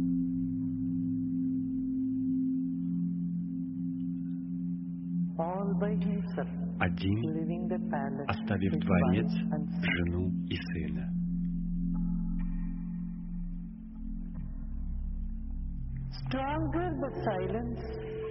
Чем глубже молчание, тем более стойкими окажутся вопросы, возникшие из этого молчания. Ничто не могло остановить его. Он сбежал. Зная, что в дневное время ему не уйти, он тихо покинул дворец ночью. Много лет он находился в поисках. Он делал все, что ему говорили люди, переходя с одного места на другое. Ему говорили соблюдать пост, и он постился. Он прошел множество путей. В конце концов он сел и открыл четыре истины. Misery. В мире есть несчастье, и на это существует причина. Вы не можете просто так быть несчастны. Вы можете быть счастливы без всякой на то причины, но вы не можете быть несчастными без всякого повода. Вы замечали, что ребенок плачет лишь тогда, когда ему нужно молока, или он хочет спать, или он нуждается в чем-то еще. Но когда все потребности удовлетворены, ребенок счастлив и полон радости. Ребенок посмотрит на свой собственный палец, и он уже счастлив. Он даже не смотрит на свой палец, он просто счастлив и полон радости, потому что для радости не нужно никакого повода. Чтобы засмеяться, не нужна шутка. Но у несчастья есть причина. Всегда, когда вы несчастны, существует причина для этого несчастья. Поэтому Будда сказал, Первая истина – существует несчастье. Мир есть несчастье. Когда эта истина «мир есть несчастье» укрепляется в вашем уме, опыте, тогда вы сами способны разглядеть то, что существует за пределами этого мира. Дух, который есть радость.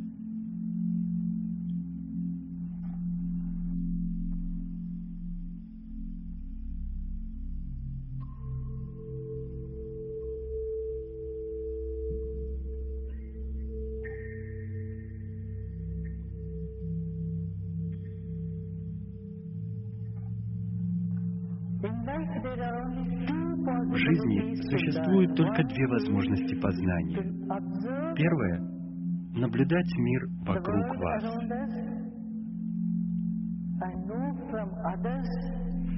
учиться на страданиях и тщетных стараниях других людей, что все это пустое.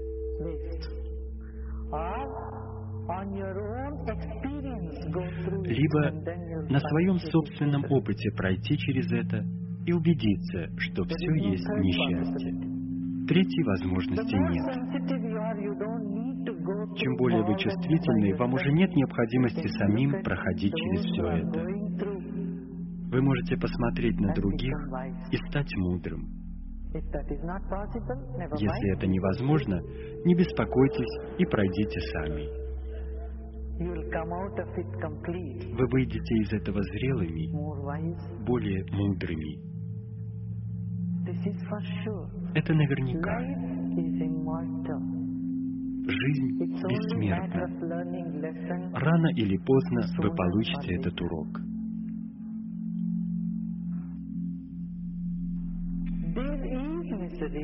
Несчастье существует. Вы не можете этого отрицать. И существует причина несчастья. Это вторая истина. Третья истина, говорит Будда, причины несчастья можно устранить. Если несчастье является вашей природой, то его нельзя устранить.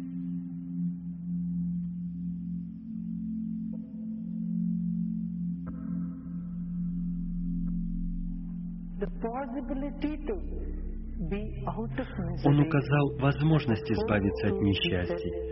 И это была четвертая высказанная им истина. Существует способ, путь, чтобы выйти из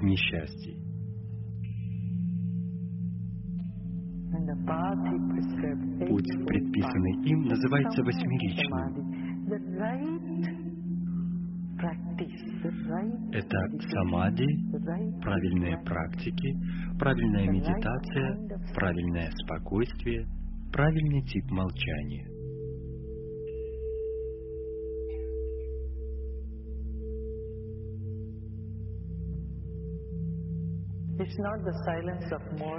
Имеется в виду молчание не в состоянии печали, молчание не по причине гнева, ненависти, а правильный тип молчания, the right type of samadhi, правильный тип vision, правильное видение, правильное невозмутимое видение.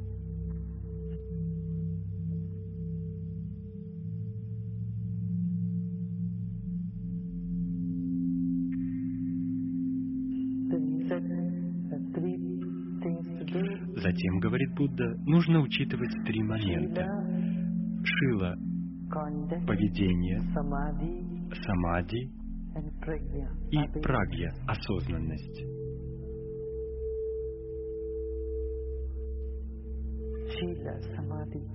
Шила, самади, прагья.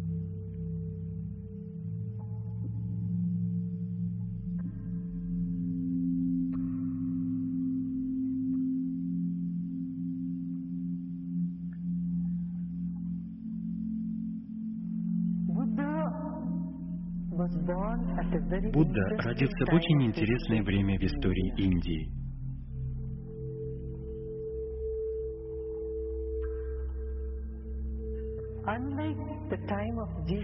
В отличие от времен Иисуса, Будда родился в эпоху процветания Индии, достигшей в то время вершиной философской мысли.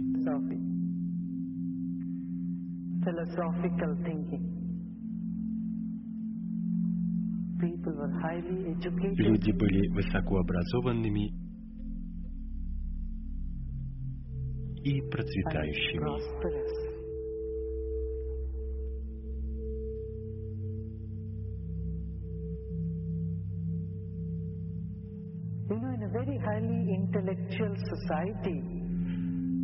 Знаете, в высокоинтеллектуальном обществе люди думают, что все знают, и им нечему учиться. Они думают, что все знают. Но в действительности они этого не испытали на собственном опыте. Так было и в случае с Индией. Там уже тогда существовала высшая философия, йога, веданта, даршана, медитация. Люди считали, что им все это известно. Они говорили о Брамане, о бесконечности, но это оставалось только на уровне головы.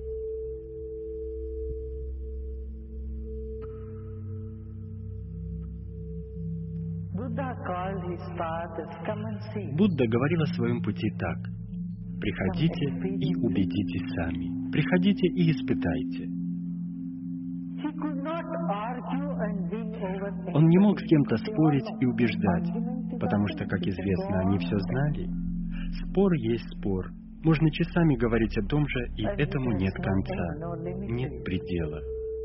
So Buddha said, "Look, Поэтому Будда сказал, слушайте, я предлагаю вам четыре ступени. Первая ступень – наблюдение за телом. Вторая наблюдение за ощущениями. Третье наблюдение за потоком мыслей. И четвертое – наблюдение за своей природой. Наблюдение. Приходите, у меня для вас есть простая техника. Приходите, садитесь, отложите в сторону все свои концепции. Вы можете иметь свои собственные концепции, какие хотите. Просто придите, сядьте и посмотрите. И интеллектуальным людям нравилось это делать. Им нравилось делать что-то практическое, и многие приходили к нему.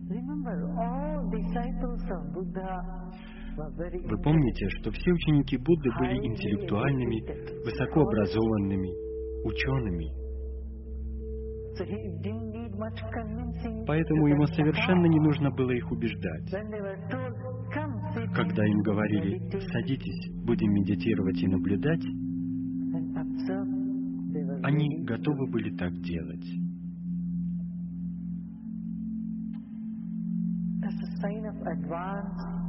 Это является признаком высоко развитого общества, где люди открыты, они ограничены, прогрессивно мыслят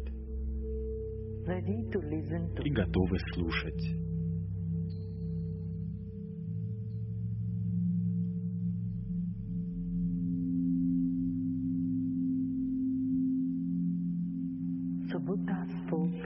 Итак, Будда говорил и учил. Десять тысяч человек сидели в неподвижности, наблюдали, медитировали, обретали свободу и просветление.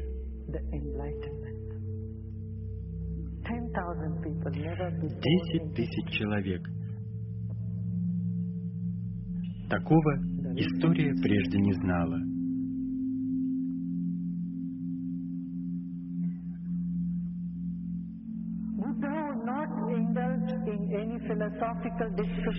Будда совершенно не вступал с ними ни в какие философские беседы. На некоторые вопросы он не отвечал, он хранил молчание. Существует ли Бог? На это он ничего не говорил. Когда возникла эта Вселенная? Он хранил молчание. Будет ли конец этой Вселенной? Он не говорил ни слова.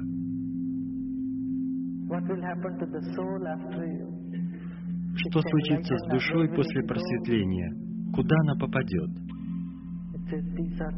Как говорят, это было неуместным. Он упорно не произносил ни слова. Существуют определенные вопросы, начав отвечать на которые, вы не даете на них ответа.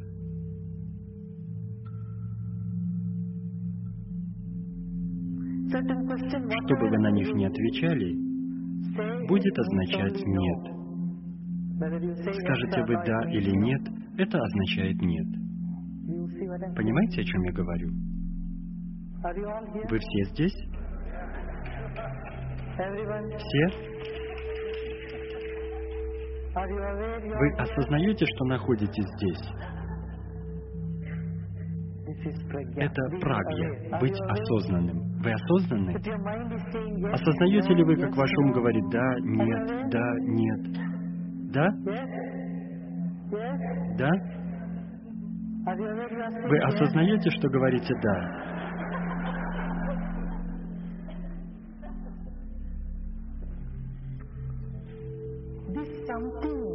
Это что-то, что за пределами ваших ответов «да» или «нет», ваших мыслей, ваших концепций, ваших чувств и идей. Это что-то, что очень тонкое и все же очень конкретное, очень неуловимое и опять же ощутимое. Это и есть практика, осознанность. Это приходит, когда вы спокойны, когда вы в самади, когда вы невозмутимы.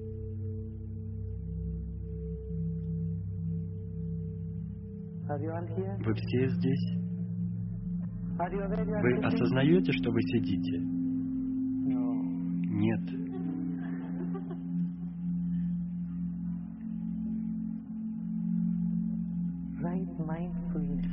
Внимательность. Она может вырвать с корнем все несчастья из нашей жизни, может разрушить все модели, по которым мы живем. И ничто другое так не разрушает эти модели, как молчание.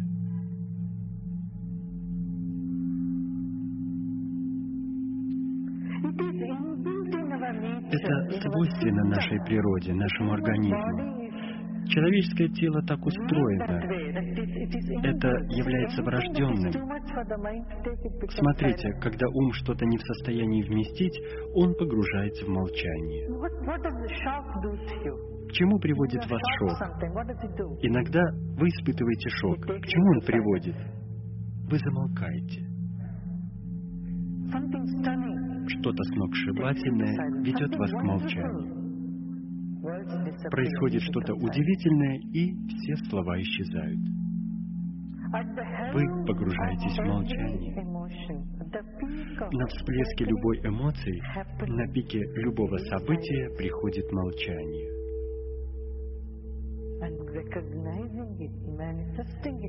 Осознав это, выделив это в своей жизни, вы преодолеваете океан сансары, океан несчастья.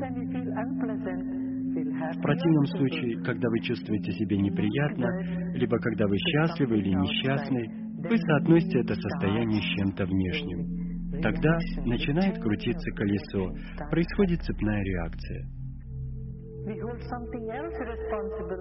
Мы находим что-то другое в качестве причины нашего несчастья, кого-то другого ответственным за наше несчастье. Иначе говоря, нет наблюдения за ощущениями.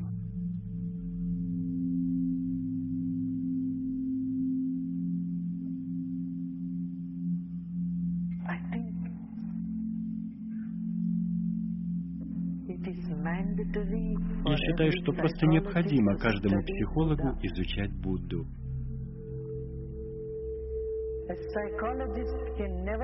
Если он не будет изучать Будду, его знание не будет полным. Будда дал знания об уме и его функциях в очень систематизированном виде.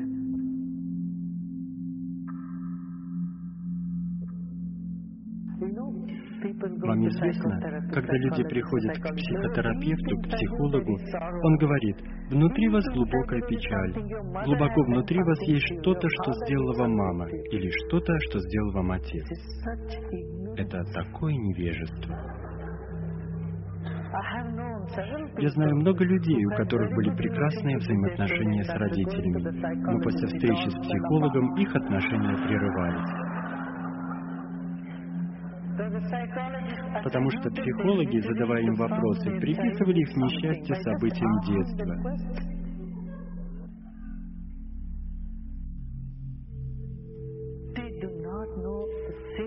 Они не знают простой истины, что каждой эмоции соответствует определенное ощущение на физиологическом уровне.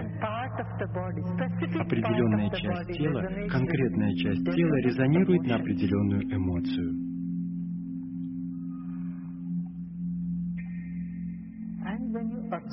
И когда вы наблюдаете за ощущениями, эмоции исчезают и растворяются. Когда вы наблюдаете за эмоциями, вы видите, что тело и сознание отделены.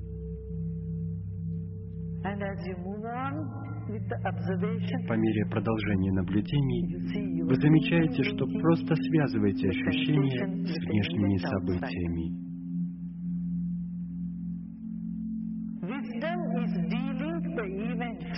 Мудрость состоит в том, чтобы разорвать связь событий с эмоцией, разорвать связь эмоций с ощущениями.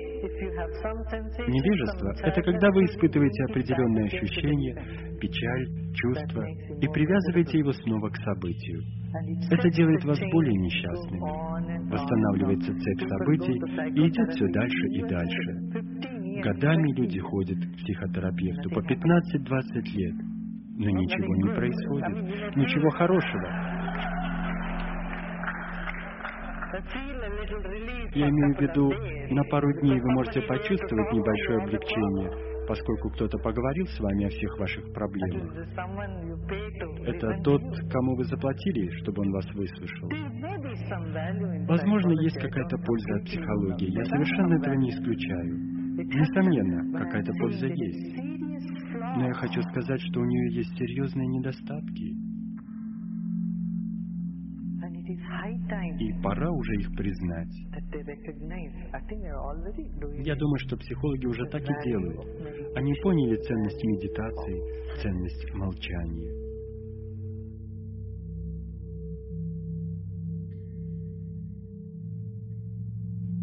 К сожалению, ни один из психологов не встречался с Буддой или с каким-либо другим просветленным человеком в прошлом. Они books тома книг, не зная, что такое медитация, не соприкоснувшись даже с глубиной, с источником ума.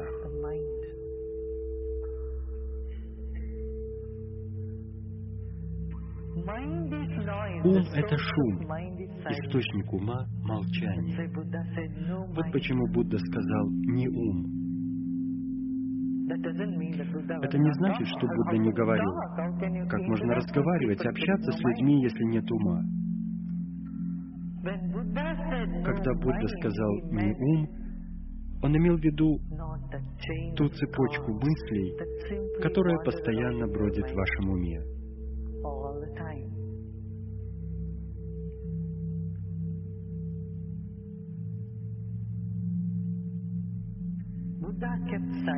Будда не отвечал на многие вопросы.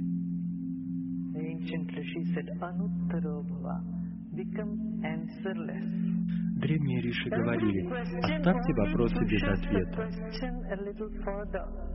Каждый новый вопрос всего лишь отодвигает ответ немного дальше.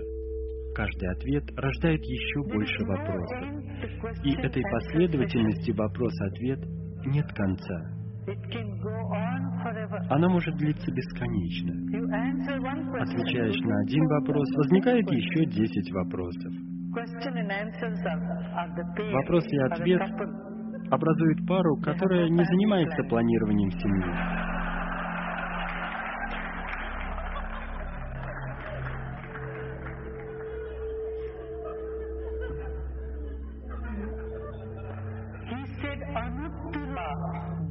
Будда говорил, идите за пределы вопросов.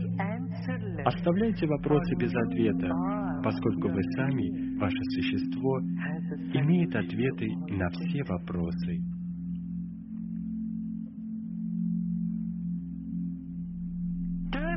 Обращайте каждый вопрос в удивление.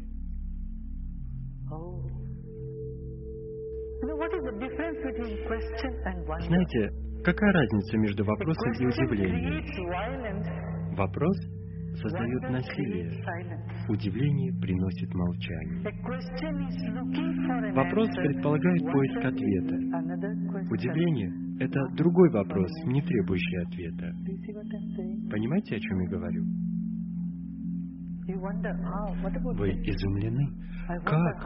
Откуда это взялось? Поразительно, как это красиво. Удивление или изумление не требует ответа. Оно приводит вас домой к молчанию.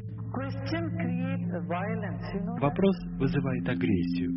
Вам известно, как это происходит? Кто-то вас спрашивает, куда ты идешь? Не отвечайте ему, просто улыбнитесь. Когда он второй раз спросит, куда ты идешь, снова улыбнитесь в ответ. Он спросит в третий раз, куда ты идешь? Я тебя спрашиваю. Отвечай же. Когда вы задаете вопрос, вы требуете. В уме каждого преступника возникает большой вопрос. Почему это случилось со мной? И каждое состояние несчастья ассоциируется с вопросом. Почему это случилось со мной? Радость ассоциируется с удивлением. Это так интересно. Смотрите, знак вопроса изогнут, а радость, она прямая, выпрямленная.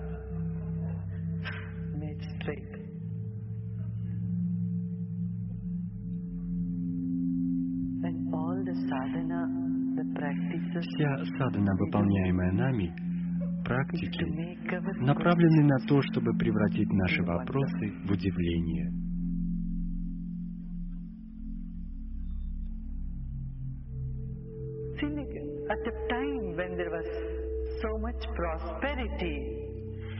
В те времена, когда Индия процветала, ничего другого не оставалось делать. Каждый имел всего в достатке, во всем было изобилие. Именно в то время Будда дал в руки своим лучшим учителям чаши подаяния. Давайте, идите и просите милостыню. Самым трудным для образованного разумного человека было просить милостыню. Он заставил королей надеть простое платье, взять чашу в руки и пойти просить милостыню. Будда выставлял на посмешище принцев, королей, бизнесменов, промышленников, образованных людей общества. Не потому, что они нуждались в пище. Он хотел, чтобы они стали совершенно полыми и пустыми. «Я есть кто-то» — это эго. Как я могу просить у кого-либо? Будда сказал, нет, вы станете никем. Просто, чтобы преподать им урок чтобы заставить их сделать частью своей практической жизни такой принцип. Ты являешься единым с каждым, и ты никто. Ты ничего не значишь в этой Вселенной. В конце концов, твоя жизнь — это ничто. Что значит сто лет жизни? Это капля в океане. Прошли миллиарды лет. С древних времен в Индии люди прекрасно знали астрономию, астрологию, арифметику, понятие нуля, геометрию, тригонометрию. Все это применялось на практике.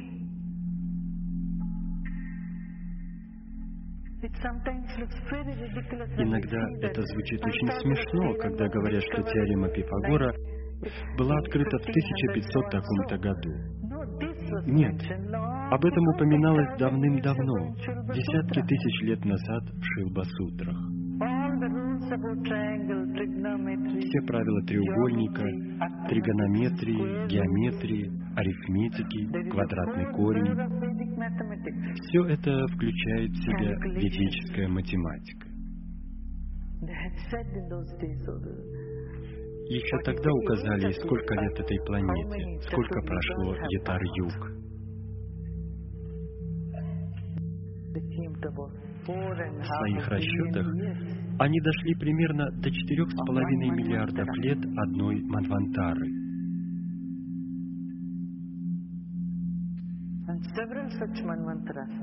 А несколько таких Манвантар образуют одну кальпу. И вот таких разумных, высокоинтеллектуальных людей, гениев, попросили взять в руки чашу и просить милостыню. Вообразите, каков может быть удел этих людей. Они стали воплощением сострадания. Наблюдайте за ощущениями, наблюдайте за эмоциями и наблюдайте за своей истинной природой. Что является истинной природой? Это покой, это сострадание, это любовь, это дружелюбие,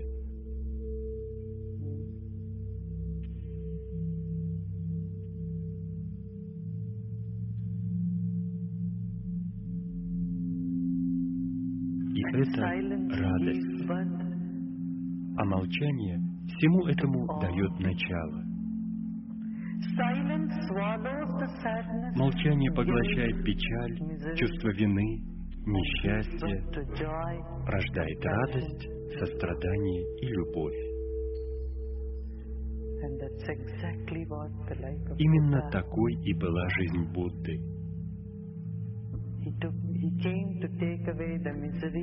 Он пришел, чтобы избавить от несчастья, чувства вины, страха, высокомерия, невежества и возвратить мудрость, силу, красоту, знание и покой.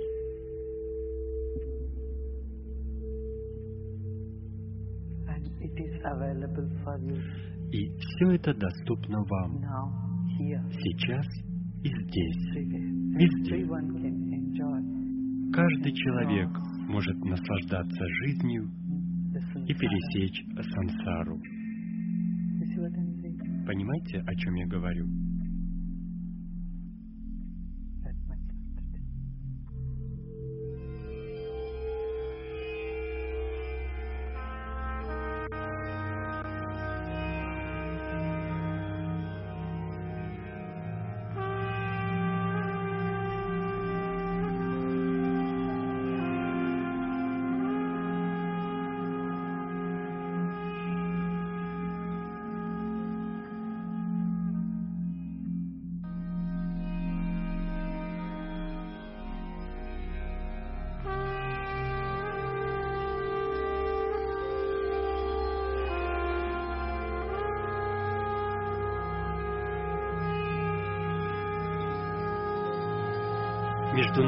Фонд искусства жизни представляет.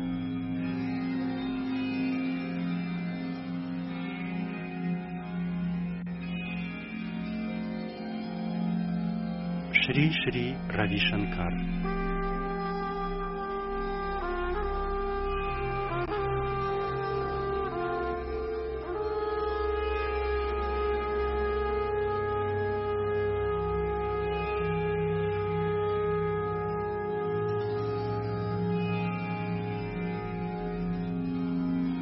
Девятого августа 1996 года, Санта-Моника, Калифорния.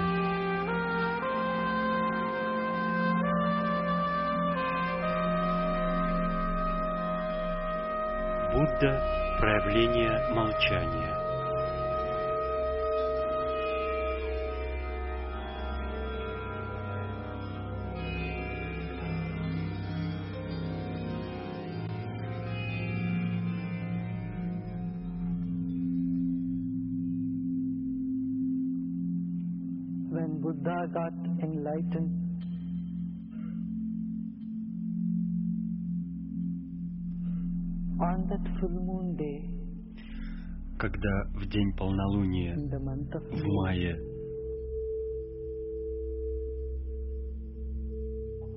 Будда стал просветленным, он хранил молчание.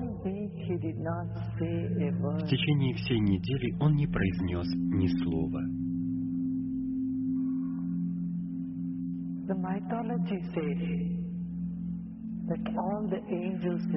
Согласно мифу, все ангелы на небесах испугались. See, once in a millennium, someone blossoms so fully like Buddha. Человек расцветает настолько полно, как Будда, раз в тысячу лет. И теперь он молчит, не произносит ни слова.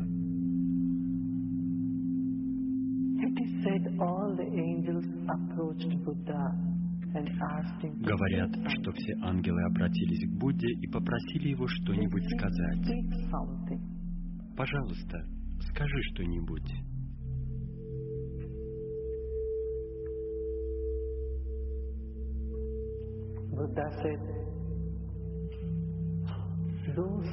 Будда they ответил, те, кто saying. они знают, им не нужны мои слова. А тем, кто не знает, мои слова не помогут.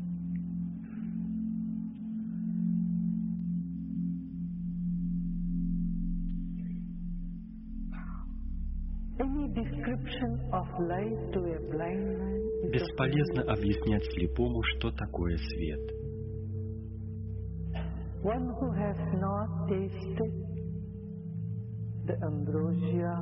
existence.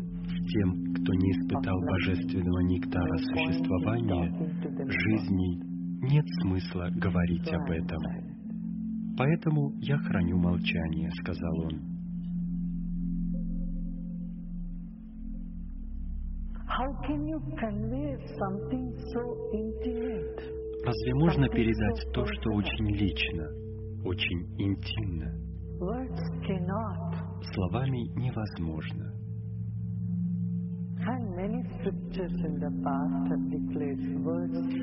Во многих священных писаниях прошлого говорилось, там, где начинается истина, слова заканчиваются. Это был убедительный довод. Однако ангелы сказали, то, что ты говоришь, верно. Будда, но подумай о тех, кто почти приблизился к истине.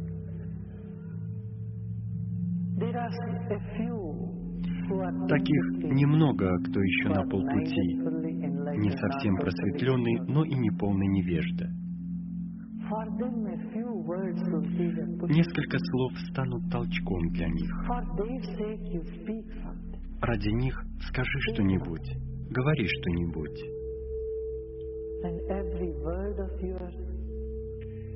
Каждое произнесенное тобой слово создаст ту самую тишину.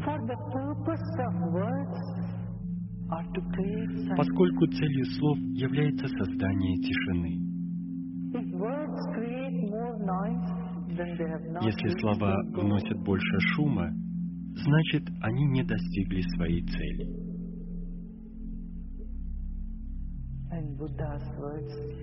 А слова Будды определенно создали бы тишину, поскольку Будда это проявление молчания.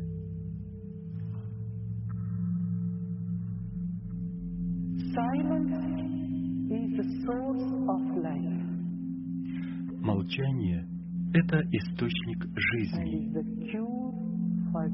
и лекарство от болезней.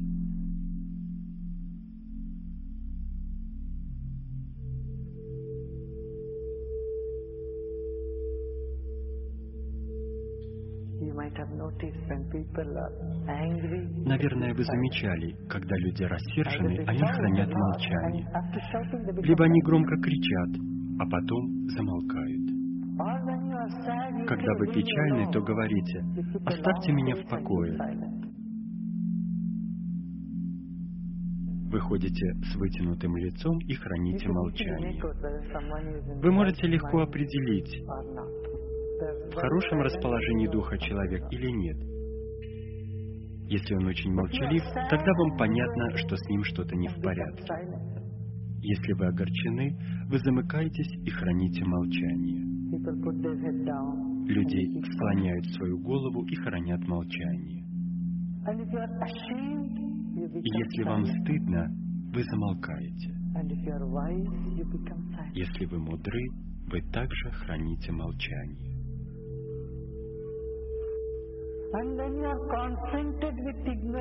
И когда вы сталкиваетесь с невежеством и бесполезными вопросами, вы тоже замолкаете. silent. What can you do? Что вы можете сделать? Когда "Are you son of Иисуса God?" попросили доказать, что Он Сын Божий, ну, давай, говори, Он хранил молчание. Это было самое мудрое, что Он мог сделать. Когда от вас требует доказательств того, что находится за пределами всех доказательств, то единственный выход — молчание. Вы кому-то "Come on, говорите, что у вас me." болит нога, а он просит доказать это. Как я могу поверить тебе? Как можно доказать вашу боль? Когда вы не можете доказать настолько явное, как боль, то тогда как вы сможете доказать такое личное, как просветление, как божественное?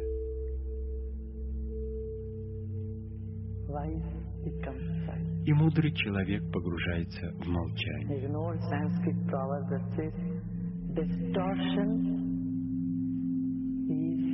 В одной индийской поговорке говорится, искажение — это корень речи. В тот самый момент, когда вы начинаете что-то говорить, это уже искажено. Слова не могут охватить все существующее, а молчание может.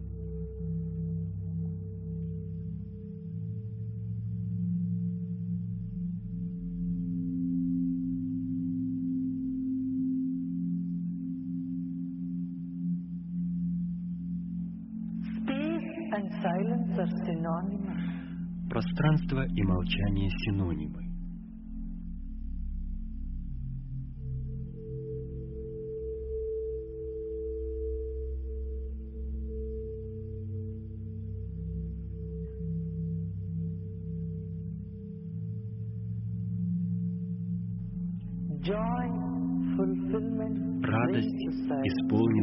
Приводит к тишине. Желание вызывает шум.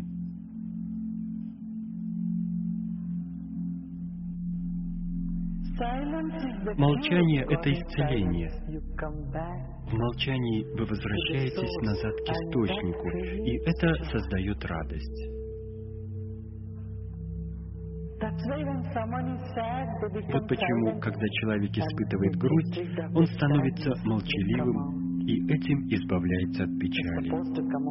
Выходит из нее, к нему возвращается радость или, по крайней мере, спокойствие. Будда был проявлением безмолвия.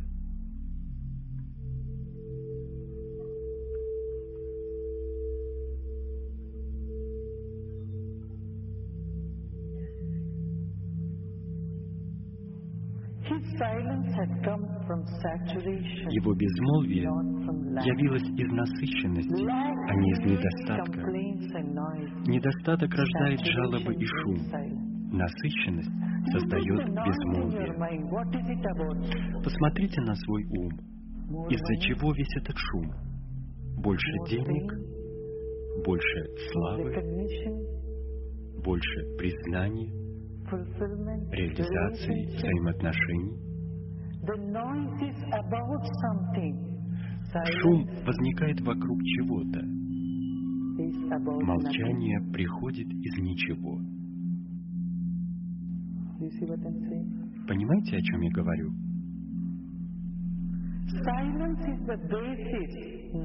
Молчание — это основа, фундамент. Шум лежит на поверхности, вовне.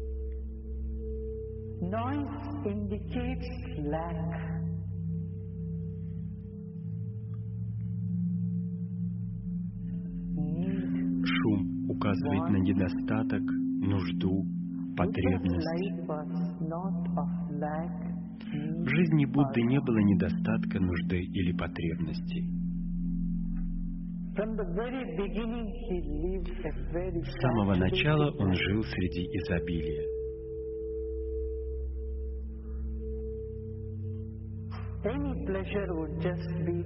Стоило ему только пожелать, и любая его прихоть тут же исполнялась.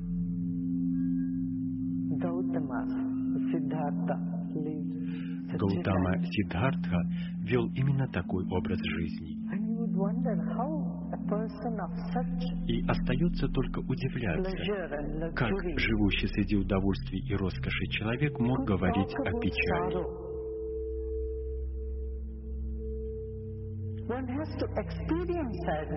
Человек должен испытать грусть, печаль, несчастье в жизни, чтобы потом говорить об этом. Первая истина, открытая им, была «в жизни есть печаль».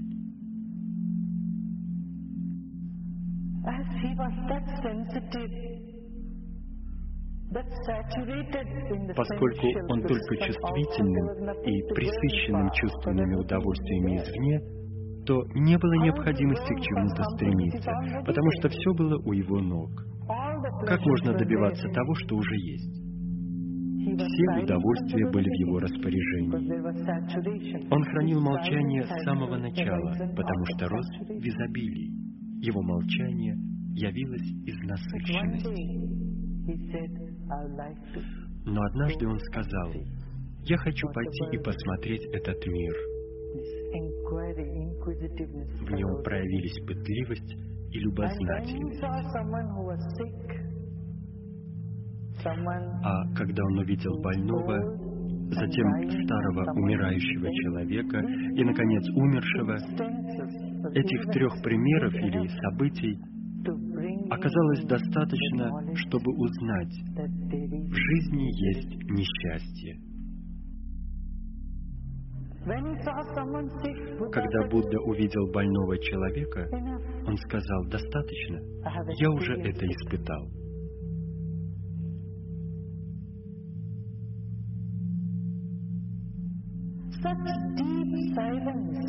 Такое глубокое молчание, только такое непоколебимое молчание делает человека настолько чувствительным, что при виде чьей-либо боли он полностью воспринимает ее, чувствует ее, испытывает ее. Одного взгляда на старого человека и на умершего оказалось достаточно, чтобы сказать, в жизни нет радости. Он сказал, я уже мертв. В жизни нет смысла, пора возвращаться. И он вернулся во дворец. Мы видим столько умирающих людей, столько несчастья, но это нас не трогает. Почему? Потому что нет покоя. Мы захвачены своими мелочными желаниями, стремлениями и антипатией. Когда ум наполнен всем этим шумом, он не способен воспринимать музыку существования. Безмолвие музыка этого мироздания. Безмолвие — секрет этого мироздания.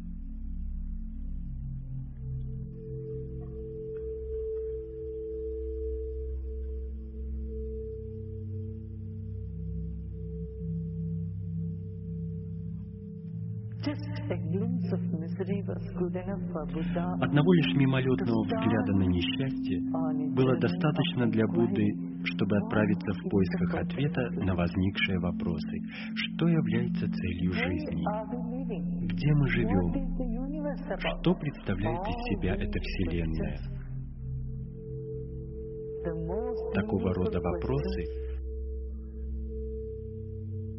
Вопросы, наполненные глубоким смыслом, возникли из этого молчания.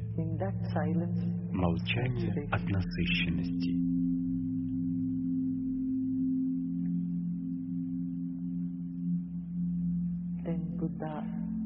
Затем Будда отправился на поиски истины.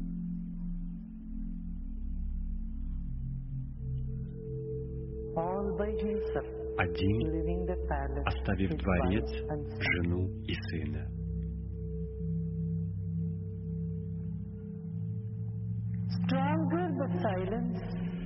Чем глубже молчание, тем более стойкими окажутся вопросы, возникшие из этого молчания.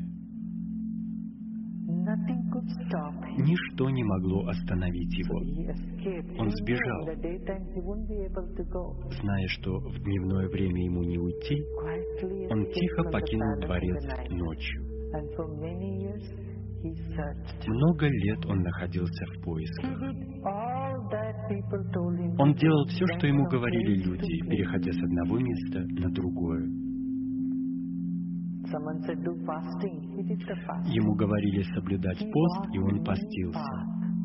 Он прошел множество путей. В конце концов он сел и открыл четыре истины.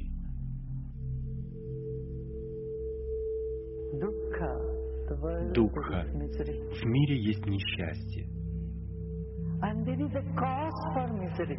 И на это существует причина. Вы не можете просто так быть несчастны. Вы можете быть счастливы без всякой на то причины, но вы не можете быть несчастными без всякого повода. Вы замечали, что ребенок плачет лишь тогда, когда ему нужно молока, или он хочет спать, или он нуждается в чем-то еще. Но когда все потребности удовлетворены, ребенок счастлив и полон радости. Ребенок посмотрит на свой собственный палец, и он уже счастлив. Он даже не смотрит на свой палец, он просто счастлив и полон радости, потому что для радости не нужно никакого повода. Чтобы засмеяться, не нужна шутка. Но у несчастья есть причина. Всегда, когда вы несчастны, существует причина для этого несчастья. Поэтому Будда сказал, первая истина — существует несчастье. Мир есть несчастье. Когда эта истина «мир есть несчастье» укрепляется в вашем уме, опыте, тогда вы сами способны разглядеть то, что существует за пределами этого мира. Дух, который есть радость.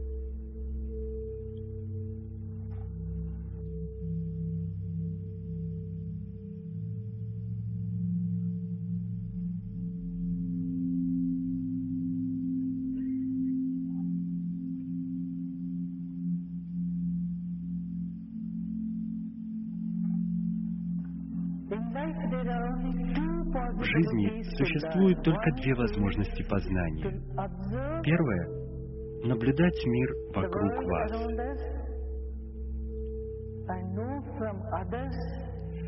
Учиться на страданиях и тщетных стараниях других людей, что все это пустое.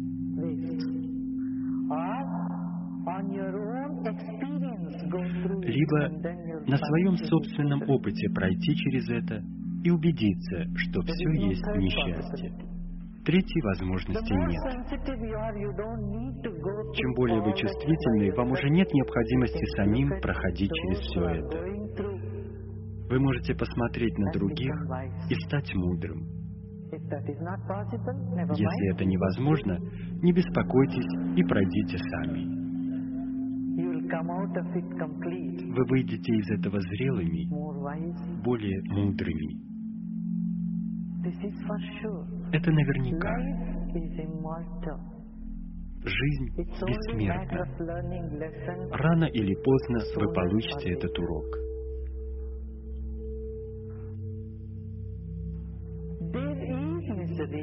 Несчастье существует. Вы не можете этого отрицать. И существует причина несчастья. Это вторая истина. Третья истина, говорит Будда, причину несчастья можно устранить. Если несчастье является вашей природой, то его нельзя устранить.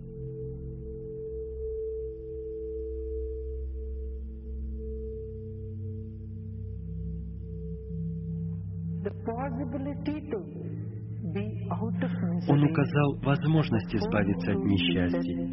И это была четвертая высказанная им истина. Существует способ, путь, чтобы выйти из несчастья.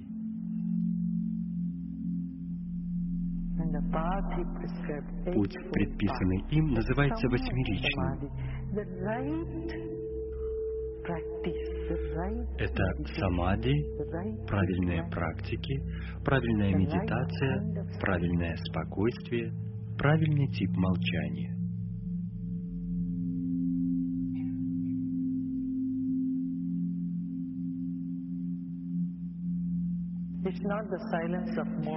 Имеется в виду молчание не в состоянии печали, молчание не по причине гнева, ненависти, а правильный тип молчания, правильный тип самади, правильное видение, правильное невозмутимое видение —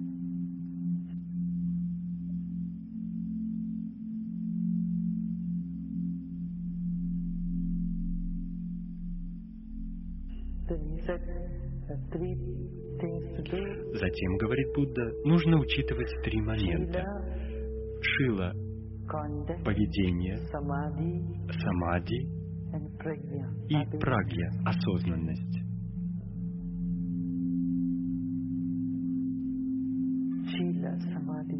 Шила, самади, прагья —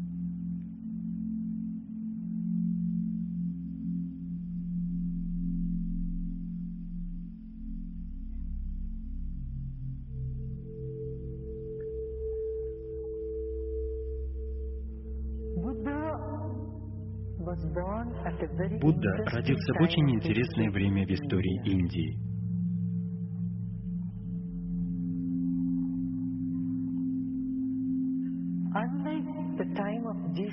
В отличие от времен Иисуса, Будда родился в эпоху процветания Индии, достигшей в то время вершины философской мысли.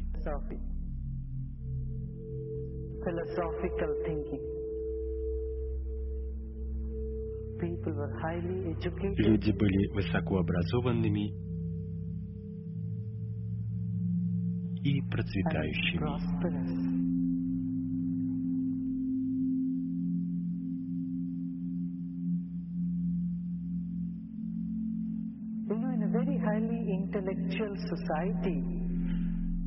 Знаете, в высокоинтеллектуальном обществе люди думают, что все знают, и им нечему учиться. Они думают, что все знают, но в действительности они этого не испытали на собственном опыте. Так было и в случае с Индией. Там уже тогда существовала высшая философия, йога, веданта, даршана, медитация. Люди считали, что им все это известно. Они говорили о Брамане, о бесконечности, но это оставалось только на уровне головы.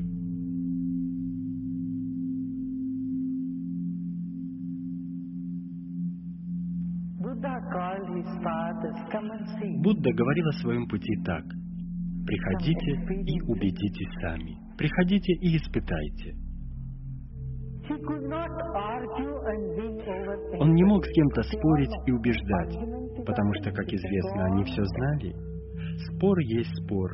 Можно часами говорить о том же, и этому нет конца, нет предела. So Buddha said, "Let me Поэтому Будда сказал, слушайте, я предлагаю вам четыре ступени. Первая ступень – наблюдение за телом. Вторая наблюдение за ощущениями. Третье наблюдение за потоком мыслей. И четвертое – наблюдение за своей природой. Наблюдение. Приходите, у меня для вас есть простая техника. Приходите, садитесь, отложите в сторону все свои концепции. Вы можете иметь свои собственные концепции, какие хотите. Просто придите, сядьте и посмотрите. И интеллектуальным людям нравилось это делать. Им нравилось делать что-то практическое, и многие приходили к нему. Вы помните, что все ученики Будды были интеллектуальными, высокообразованными, учеными. Поэтому ему совершенно не нужно было их убеждать. Когда им говорили, садитесь, будем медитировать и наблюдать, они готовы были так делать. That's a sign of advanced Это является признаком высоко развитого общества, где люди открыты, они ограничены, innovative, прогрессивно мыслят. И готовы слушать.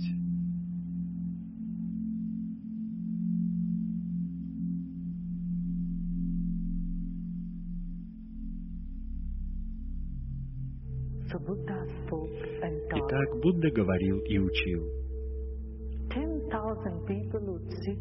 Десять тысяч человек сидели в неподвижности, наблюдали, медитировали, обретали свободу и просветление. the enlightenment. 10,000 people never before Десять тысяч человек. Такого история прежде не знала.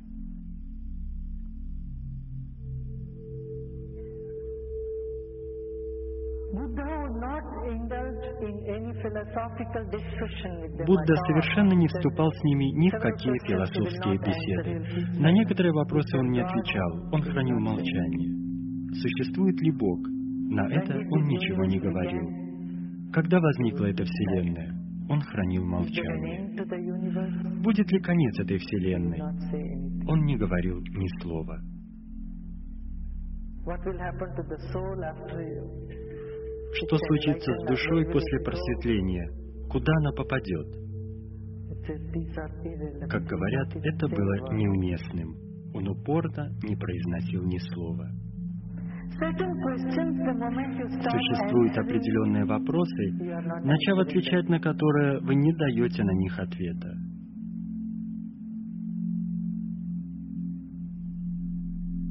Что бы вы на них не отвечали, будет означать «нет».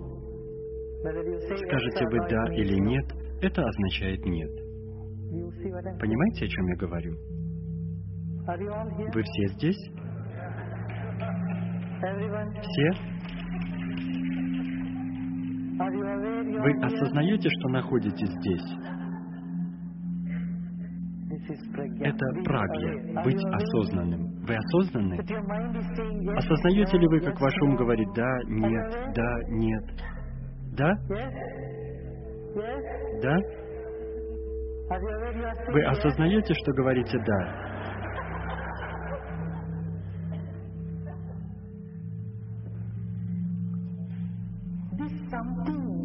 Это что-то, что за пределами ваших ответов «да» или «нет», ваших мыслей, ваших концепций, ваших чувств и идей. Это что-то, что очень тонкое и все же очень конкретное, очень неуловимое и опять же ощутимое. Это и есть прагья, осознанность. Это приходит, когда вы спокойны, когда вы в самади, когда вы невозмутимы.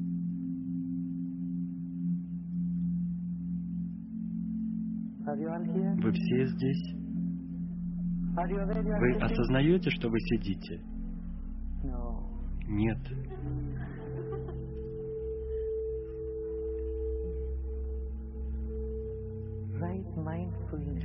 Внимательность. Она может вырвать с корнем все несчастья из нашей жизни, может разрушить все модели, по которым мы живем. И ничто другое так не разрушает эти модели, как молчание.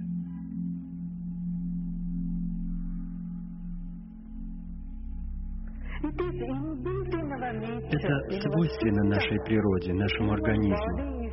Человеческое тело так устроено. Это является врожденным. Смотрите, когда ум что-то не в состоянии вместить, он погружается в молчание. К чему приводит вас шок?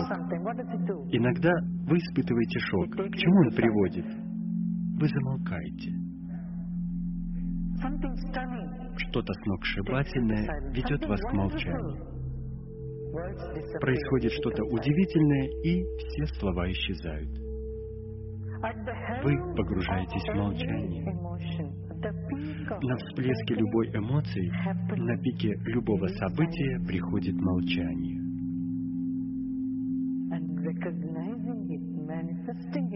Осознав это, выделив это в своей жизни, вы преодолеваете океан сансары, океан несчастья. В противном случае, когда вы чувствуете себя неприятно, либо когда вы счастливы или несчастны, вы соотносите это состояние с чем-то внешним. Тогда начинает крутиться колесо, происходит цепная реакция. Мы находим что-то другое в качестве причины нашего несчастья, кого-то другого ответственным за наше несчастье. Иначе говоря, нет наблюдения за ощущениями.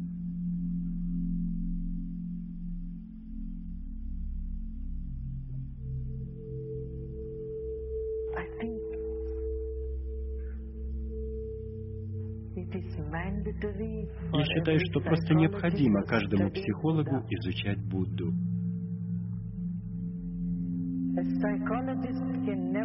Если он не будет изучать Будду, его знание не будет полным.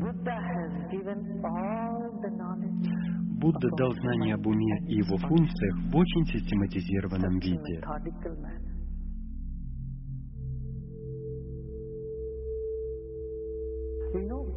Вам известно, когда люди приходят к психотерапевту, к психологу, он говорит, внутри вас глубокая печаль, глубоко внутри вас есть что-то, что сделала вам мама, или что-то, что сделал вам отец. Это такое невежество. Я знаю много людей, у которых были прекрасные взаимоотношения с родителями, но после встречи с психологом их отношения прерывались. Потому что психологи, задавая им вопросы, приписывали их несчастье событиям детства.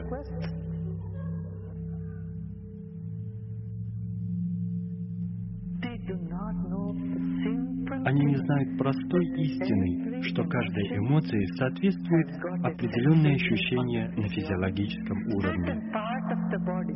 Определенная часть тела, конкретная часть тела резонирует на определенную эмоцию.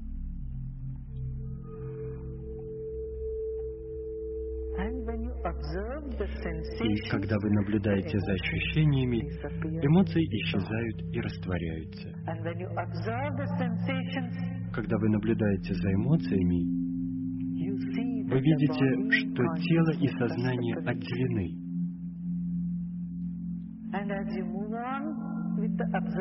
По мере продолжения наблюдений вы замечаете, что просто связываете ощущения с внешними событиями.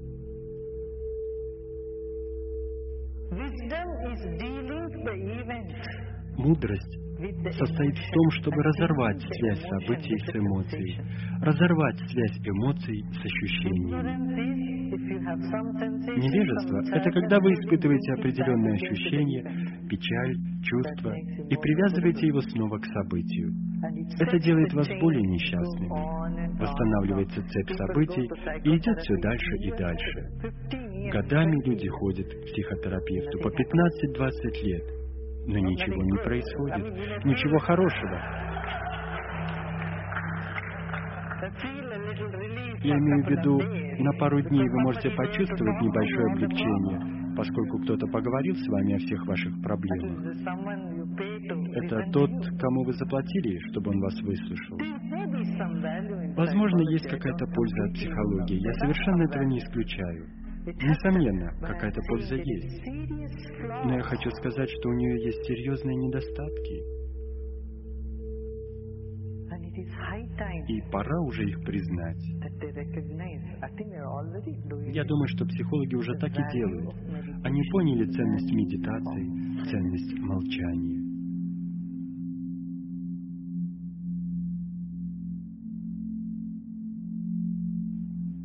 К сожалению, ни один из психологов не встречался с Буддой или с каким-либо другим просветленным человеком в прошлом. Они исписали тома книг, не зная, что такое медитация, не соприкоснувшись даже с глубиной, с источником ума.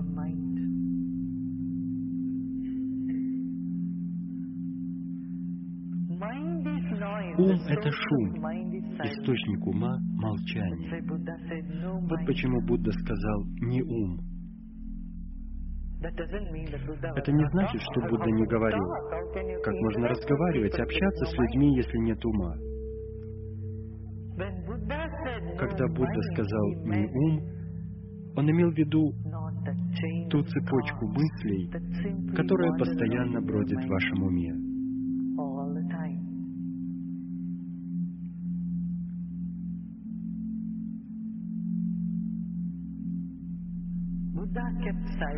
Будда не отвечал на многие вопросы.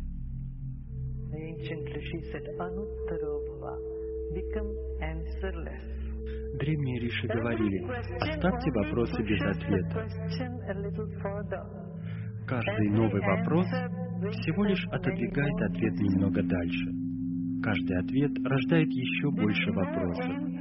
И этой последовательности вопрос-ответ нет конца. Она может длиться бесконечно. Отвечаешь на один вопрос, возникает еще десять вопросов. Вопрос и ответ образуют пару, которая не занимается планированием семьи.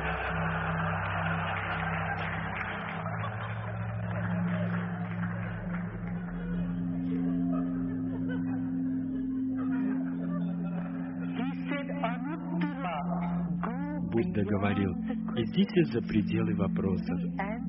Оставляйте вопросы без ответа, поскольку вы сами, ваше существо, имеет ответы на все вопросы.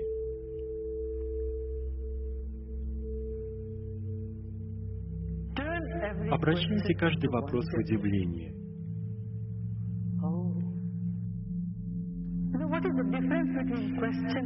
Знаете, какая разница между вопросом и удивлением? Вопрос создает насилие. Удивление приносит молчание. Вопрос предполагает поиск ответа. Удивление — это другой вопрос, не требующий ответа. Понимаете, о чем я говорю? Вы изумлены. Как? Откуда это взялось? Поразительно, как это красиво. Удивление или изумление не требует ответа. Оно приводит вас домой к молчанию. Вопрос вызывает агрессию. Вам известно, как это происходит? Кто-то вас спрашивает, куда ты идешь. Не отвечайте ему, просто улыбнитесь. Когда он второй раз спросит, куда ты идешь, снова улыбнитесь в ответ. Он спросит в третий раз, куда ты идешь? Я тебя спрашиваю. Отвечай же. Когда вы задаете вопрос, вы требуете. В уме каждого преступника возникает большой вопрос. Почему это случилось со мной? И каждое состояние несчастья ассоциируется с вопросом. Почему это случилось со мной? Радость ассоциируется с удивлением. Это так интересно. Смотрите, знак вопроса изогнут, а радость, она прямая, выпрямленная.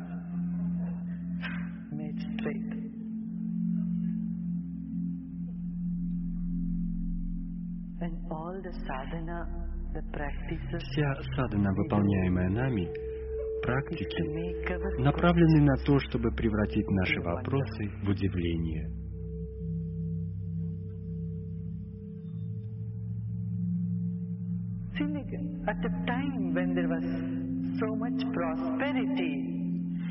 В те времена, когда Индия процветала, ничего другого не оставалось делать. Каждый имел всего в достатке, во всем было изобилие. Именно в то время Будда "Come дал в руки and beg." своим лучшим учителям чаши подаяния. Давайте, идите и просите милостыню. Самым трудным для образованного разумного человека было просить милостыню. Он заставил королей надеть простое платье, взять чашу в руки и пойти просить industrialists, Будда выставлял на посмешище принцев, королей, бизнесменов, промышленников, образованных людей общества. Не потому, что они нуждались в пище. Он хотел, чтобы они стали совершенно полыми и пустыми. Я есть кто-то. Это эго. Как я могу просить у кого-либо? Будда сказал мне, нет, вы станете никем. Просто, чтобы преподать им урок. Чтобы заставить их сделать частью своей практической жизни такой принцип. Ты являешься единым с каждым, и ты никто. Ты ничего не значишь в этой вселенной. В конце концов, твоя жизнь — это ничто. Что значит сто лет жизни? Это капля в океане. Прошли миллиарды лет. С древних времен в Индии люди прекрасно знали астрономию, астрологию, арифметику, понятие нуля, геометрию, тригонометрию. Все это применялось на практике.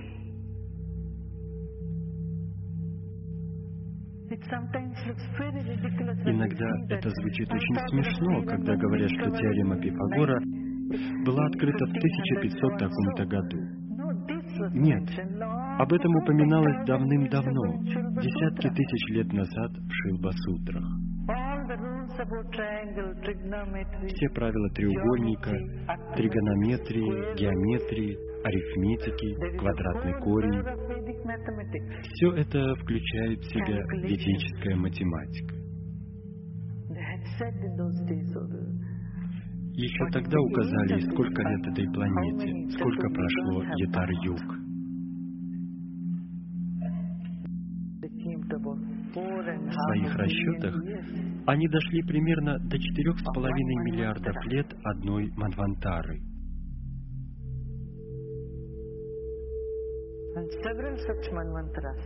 А несколько таких Манвантар образуют одну кальпу.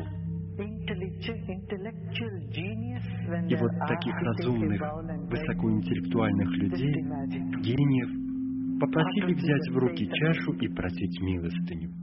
Вообразите, каков может быть удел этих людей? Они стали воплощением сострадания. Наблюдайте за ощущениями, наблюдайте за эмоциями и наблюдайте за своей истинной природой. Что является истинной природой? Это покой, это сострадание, это любовь, это дружелюбие,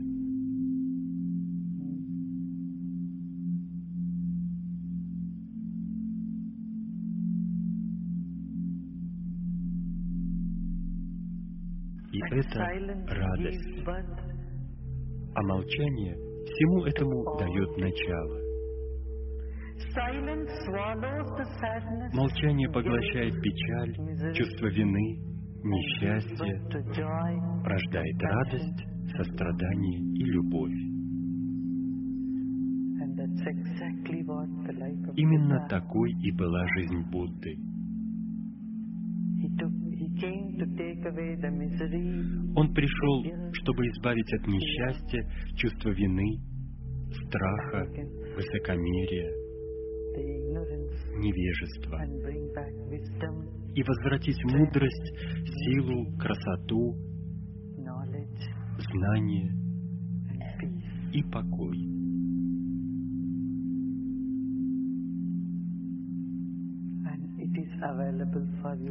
И все это доступно вам сейчас и здесь, везде. Каждый человек может наслаждаться жизнью и пересечь сансару. Понимаете, о чем я говорю?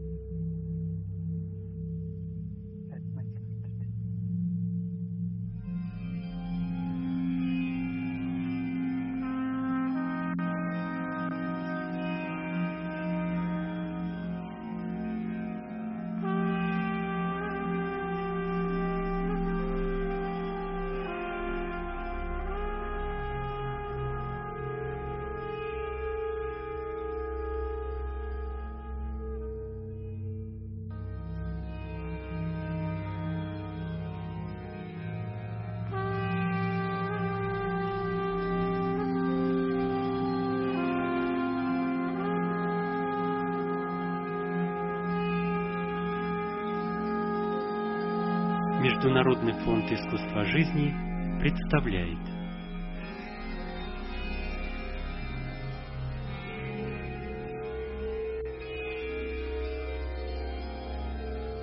Шри Шри Рави Шанкар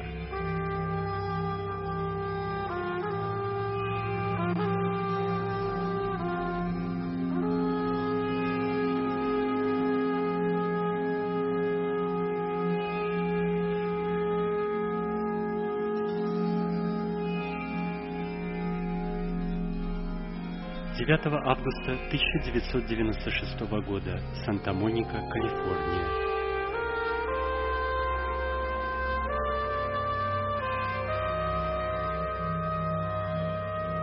Будда – проявление молчания.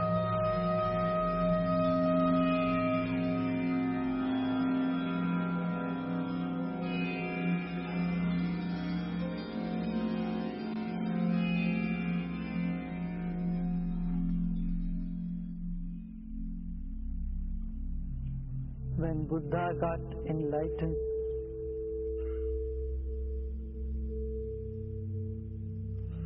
on that full moon day, когда в день полнолуния в мае Будда стал просветленным, он хранил молчание. В течение всей недели он не произнес ни слова.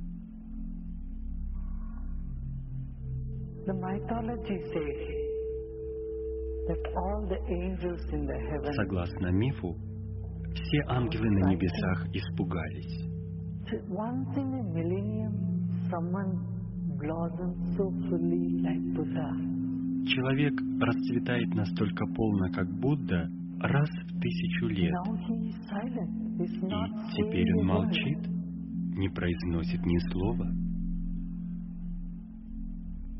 It is said all the angels approached Buddha and asked him to Говорят, что все ангелы обратились к Будде и попросили его что-нибудь сказать. Пожалуйста, скажи что-нибудь.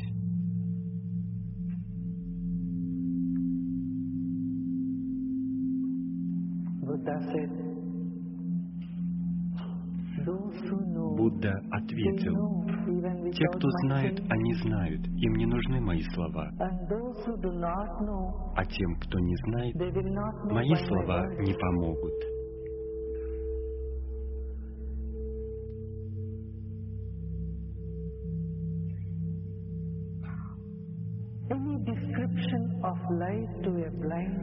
Бесполезно объяснять слепому, что такое свет. One who has not tasted the ambrosia of existence. Тем, кто не испытал божественного нектара существования, жизни, нет смысла говорить об этом. Поэтому я храню молчание, сказал он.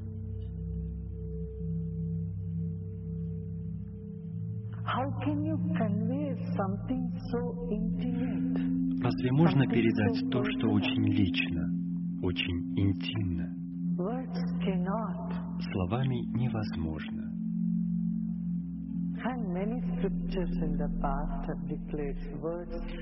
Во многих священных писаниях прошлого говорилось, там, где начинается истина, слова заканчиваются. Это был убедительный довод. Однако ангелы сказали, то, что ты говоришь, верно. Будда, но подумай о тех, кто почти приблизился к истине.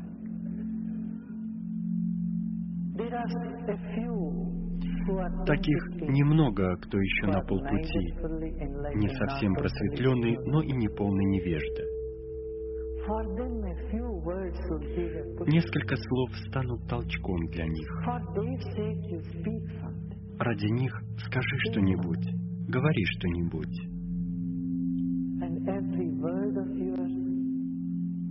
Каждое произнесенное тобой слово создаст ту самую тишину.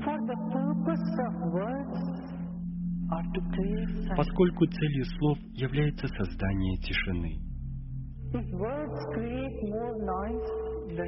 Если слова вносят больше шума, значит, они не достигли своей цели.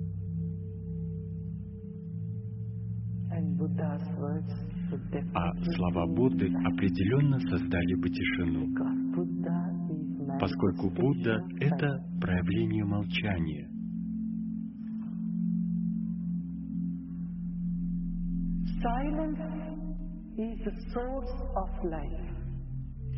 Молчание — это источник жизни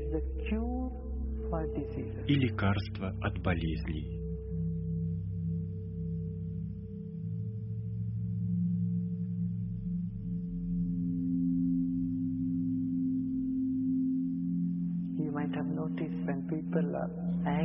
Наверное, вы замечали, когда люди рассержены, они хранят молчание. Либо они громко кричат, а потом замолкают. Когда вы "Leave me печальны, alone." то говорите, оставьте меня в покое. keep silent. Вы ходите с вытянутым лицом и храните молчание. Вы можете легко определить, в хорошем расположении духа человек или нет. Если он очень молчалив, тогда вам понятно, что с ним что-то не в порядке. Если вы огорчены, вы замыкаетесь и храните молчание. Люди склоняют свою голову и хранят молчание. И если вам стыдно, вы замолкаете. Если вы мудры, вы также храните молчание.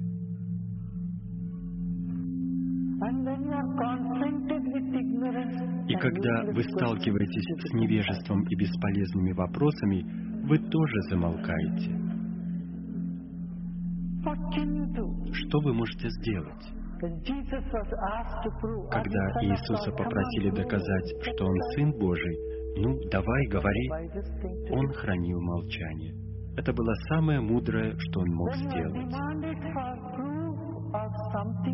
Когда от вас требуют доказательств того, что находится за пределами всех доказательств, то единственный выход молчание.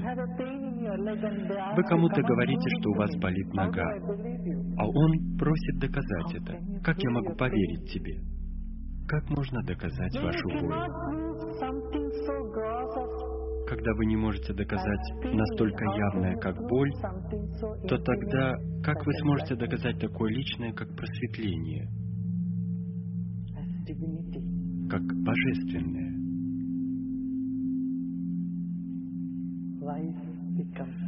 И мудрый человек погружается в молчание.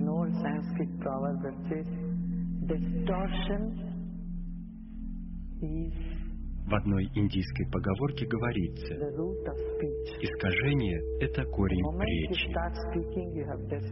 В тот самый момент, когда вы начинаете что-то говорить, это уже искажено.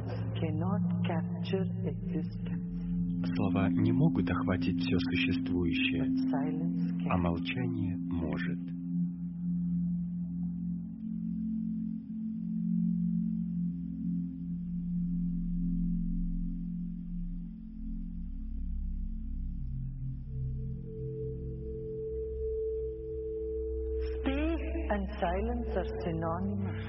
Пространство и молчание синонимы.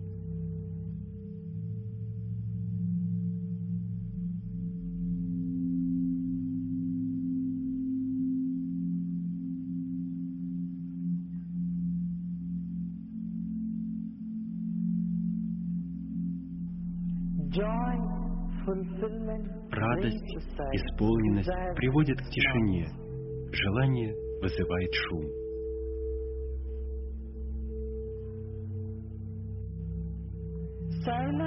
Молчание это исцеление. В молчании вы возвращаетесь назад к источнику, и это создает радость.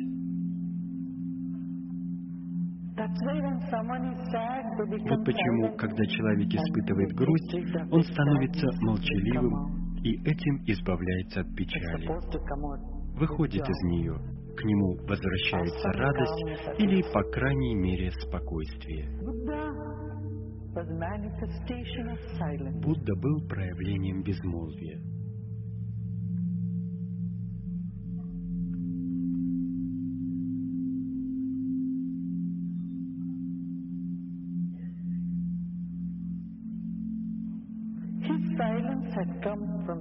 Его безмолвие явилось из насыщенности, а не из недостатка. Недостаток рождает жалобы и шум. Насыщенность создает безмолвие. Посмотрите на свой ум. Из-за чего весь этот шум? Больше денег, больше славы, больше признания, реализации, взаимоотношений.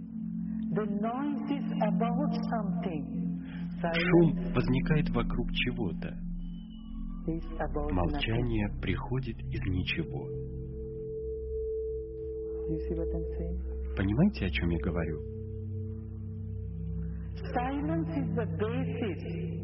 Молчание — это основа, фундамент.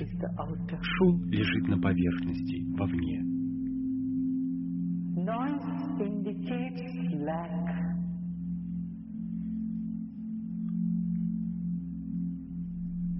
Need. Шум указывает на недостаток, нужду, потребность. В жизни Будды не было недостатка, нужды или потребностей. С самого начала он жил среди изобилия.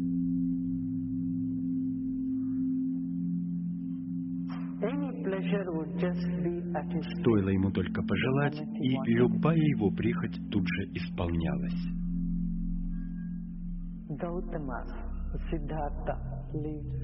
Гаутама. Сиддхартха вел именно такой образ жизни. И остается только удивляться, как живущий среди удовольствий и роскоши человек мог говорить о печали.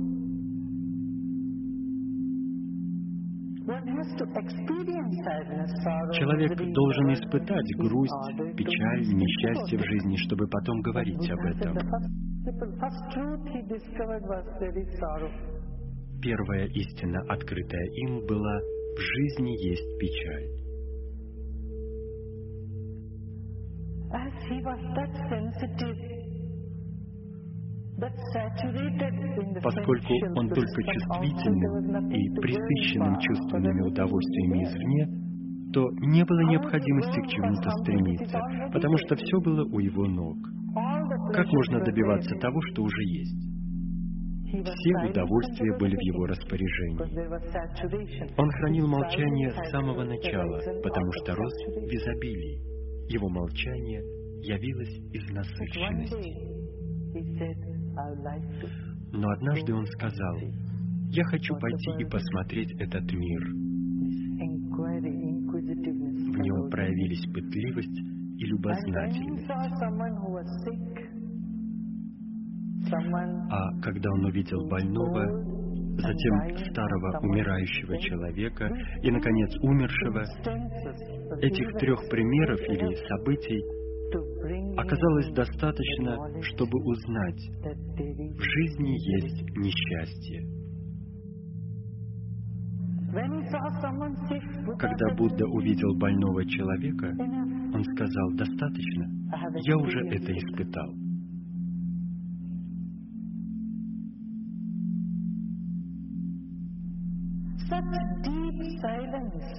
Такое глубокое молчание, только такое непоколебимое молчание делает человека настолько чувствительным, что при виде чьей-либо боли он полностью воспринимает ее,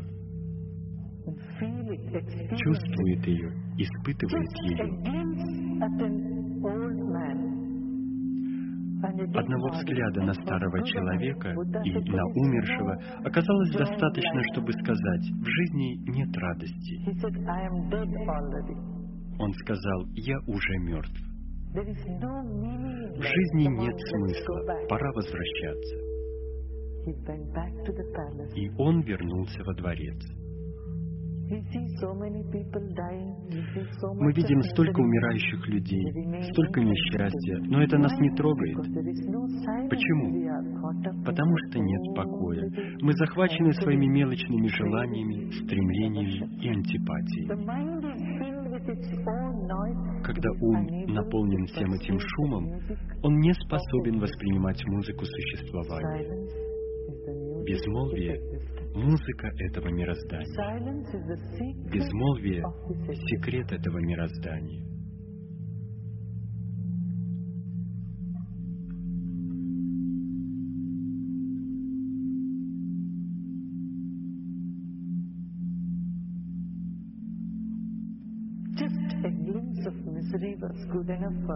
Одного лишь мимолетного взгляда на несчастье было достаточно для Будды, чтобы отправиться в поисках ответа на возникшие вопросы. Что является целью жизни? Где мы живем? Что представляет из себя эта Вселенная? Такого рода вопросы Вопросы, наполненные глубоким смыслом, возникли из этого молчания. Молчание от насыщенности.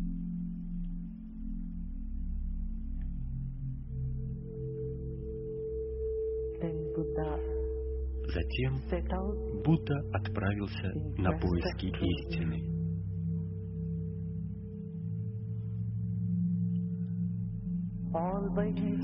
Один, оставив дворец, жену и сына.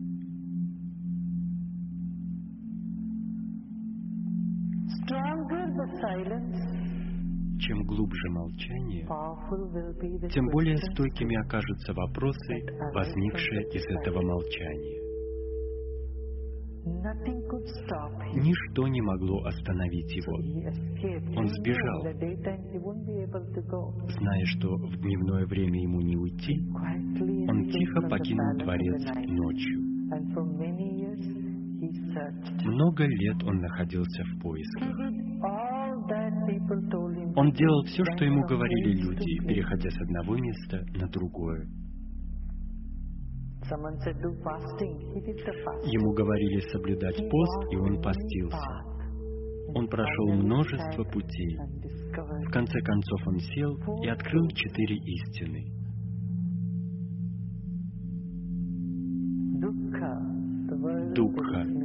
В мире есть несчастье,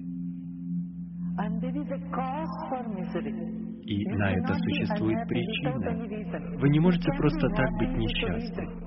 Вы можете быть счастливы без всякой на то причины, но вы не можете быть несчастными без всякого повода.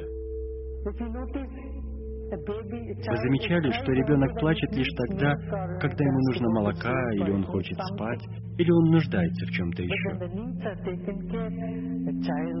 Но когда все потребности удовлетворены, ребенок счастлив и полон радости. Ребенок посмотрит на свой собственный палец, и он уже счастлив. Он даже не смотрит на свой палец, он просто счастлив и полон радости, потому что для радости не нужно никакого повода. Чтобы засмеяться, не нужна шутка. Но у несчастья есть причина. Всегда, когда вы несчастны, существует причина для этого несчастья. Поэтому Будда сказал, Первая истина – существует несчастье. Мир есть несчастье.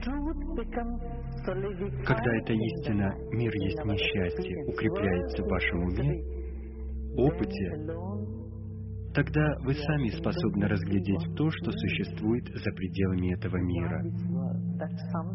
Дух, который есть радость.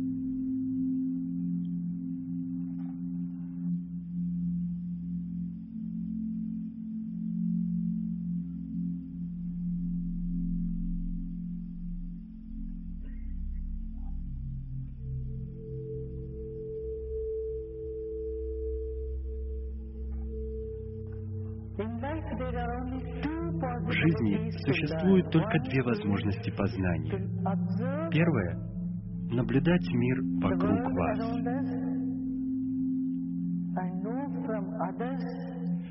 учиться на страданиях и тщетных стараниях других людей, futile exercises то все это пустое.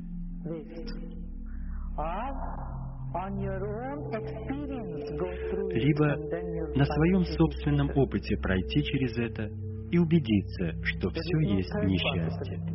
Третьей возможности нет.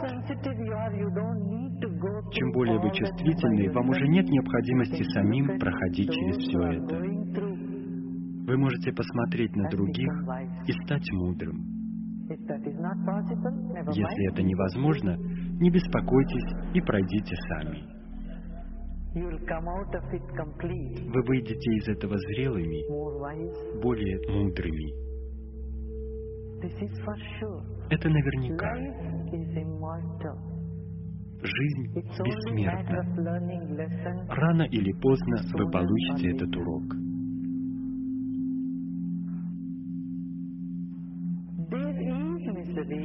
Несчастье существует. Вы не можете этого отрицать. И существует причина несчастья. Это вторая истина. Третья истина, говорит Будда, причину несчастья можно устранить. Если несчастье является вашей природой, то его нельзя устранить.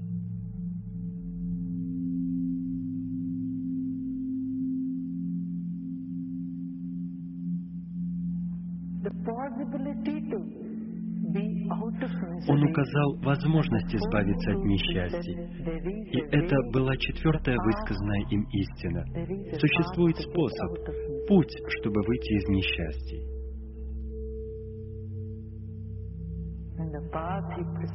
Путь, предписанный им, называется восьмеричным. Это самади, правильные практики, правильная медитация, правильное спокойствие, правильный тип молчания.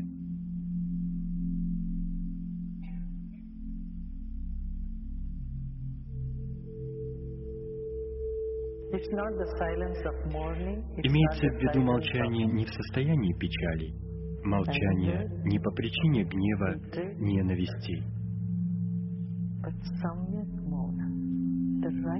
а правильный тип молчания,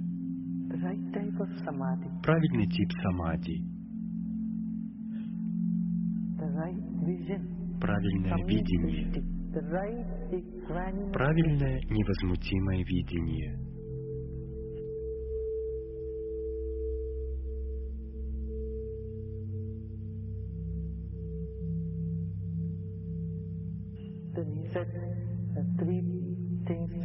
Затем, говорит Будда, нужно учитывать три момента. Шила – поведение, самади и прагья – осознанность.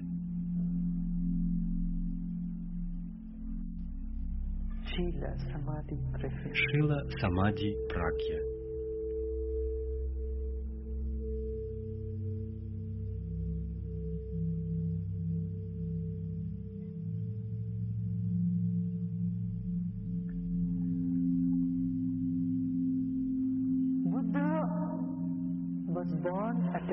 Будда родился в очень интересное время в истории Индии.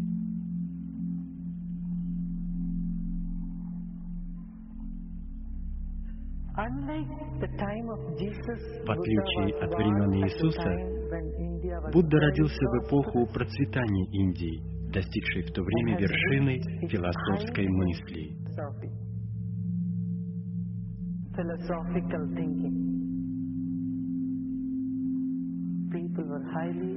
Люди были высокообразованными и процветающими.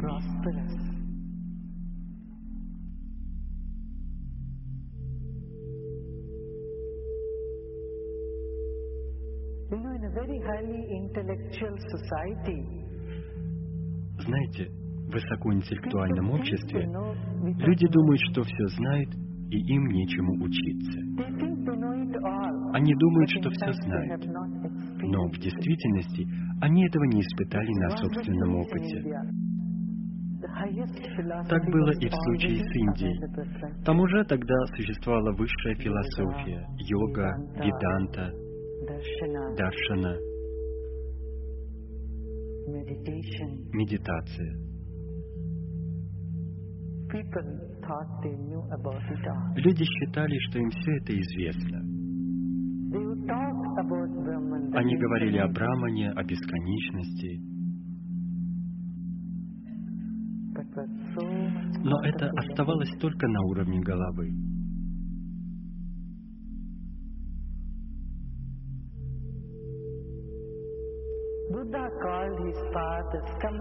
Будда говорил о своем пути так. Приходите и убедитесь сами. Приходите и испытайте. Он не мог с кем-то спорить и убеждать, потому что, как известно, они все знали. Спор есть спор. Можно часами говорить о том же, и этому нет конца, нет предела. Поэтому Будда сказал, слушайте, я предлагаю вам четыре ступени. Первая ступень — наблюдение за телом. Вторая — наблюдение за ощущениями. Третье — наблюдение за потоком мыслей. И четвертое — наблюдение за своей природой. Наблюдение. Приходите, у меня для вас есть простая техника. Приходите, садитесь, отложите в сторону все свои концепции. Вы можете иметь свои собственные концепции, какие хотите. Просто придите, сядьте и посмотрите. И интеллектуальным людям нравилось это делать. Им нравилось делать что-то практическое, и многие приходили к нему. Вы помните, что все ученики Будды были интеллектуальными, высокообразованными, учеными. Поэтому ему совершенно не нужно было их убеждать. Когда им говорили «садитесь, будем медитировать и наблюдать», они готовы были так делать.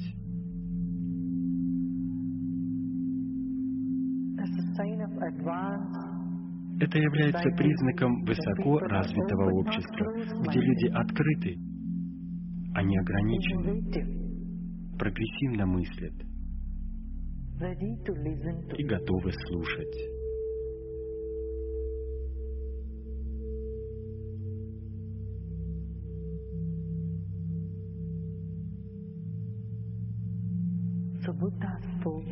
Итак, Будда говорил и учил. Десять тысяч человек сидели в неподвижности, наблюдали, медитировали, обретали свободу и просветление.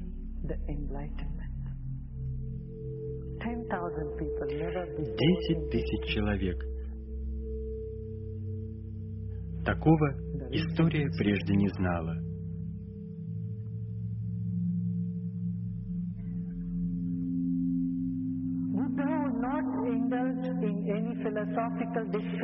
Будда совершенно не вступал с ними ни в какие философские беседы. На некоторые вопросы он не отвечал, он хранил молчание. Существует ли Бог? На это он ничего не говорил. Когда возникла эта Вселенная? Он хранил молчание. Будет ли конец этой Вселенной? Он не говорил ни слова.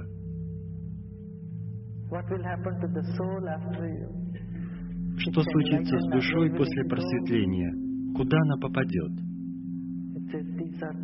Как говорят, это было неуместным. Он упорно не произносил ни слова. Существуют определенные вопросы, начав отвечать на которые, вы не даете на них ответа.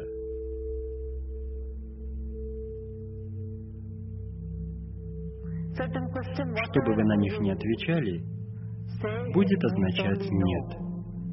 Скажете вы «да» или «нет», это означает «нет». Понимаете, о чем я говорю? Вы все здесь? Все? Вы осознаете, что находитесь здесь? Это прагья, быть осознанным. Вы осознанны?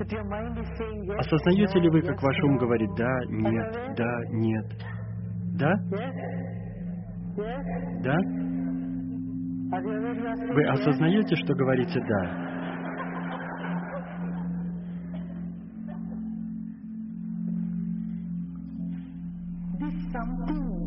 Это что-то, что за пределами ваших ответов «да» или «нет», ваших мыслей, ваших концепций, ваших чувств и идей. Это что-то, что очень тонкое и все же очень конкретное, очень неуловимое и опять же ощутимое. Это и есть прагья, осознанность. Это приходит, когда вы спокойны, когда вы в самади, когда вы невозмутимы.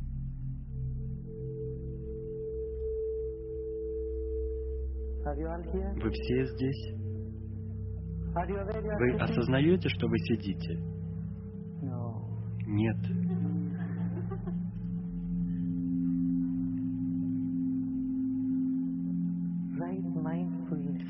Внимательность.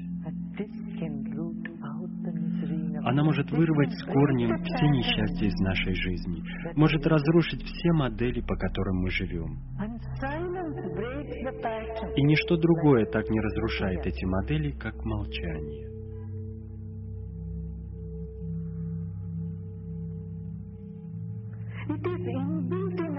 Это свойственно нашей природе, нашему организму. Человеческое тело так устроено. Это является врожденным. Смотрите, когда ум что-то не в состоянии вместить, он погружается в молчание. Чему приводит вас шок? Иногда вы испытываете шок. К чему он приводит? Вы замолкаете. Что-то сногсшибательное ведет вас к молчанию. Происходит что-то удивительное, и все слова исчезают. Вы погружаетесь в молчание. На всплеске любой эмоции, на пике любого события приходит молчание.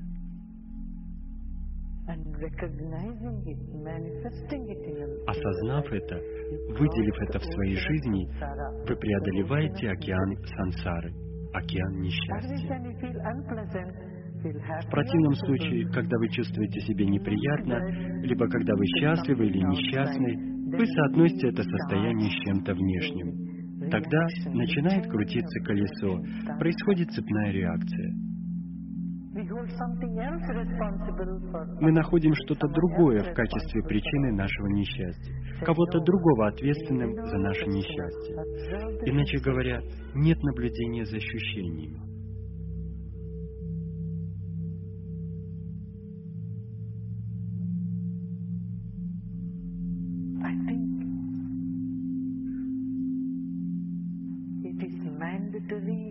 Считаю, что просто необходимо каждому психологу изучать Будду.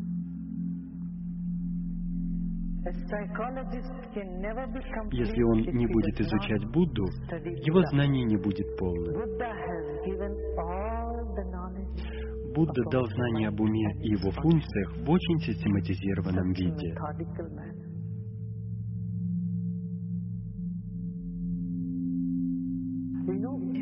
Вам известно, когда люди приходят к психотерапевту, к психологу, он говорит, внутри вас глубокая печаль, глубоко внутри вас есть что-то, что сделала вам мама, или что-то, что сделал вам отец. Это такое невежество. Я знаю много людей, у которых были прекрасные взаимоотношения с родителями, но после встречи с психологом их отношения прерывались. Потому что психологи, задавая им вопросы, приписывали их несчастье событиям детства.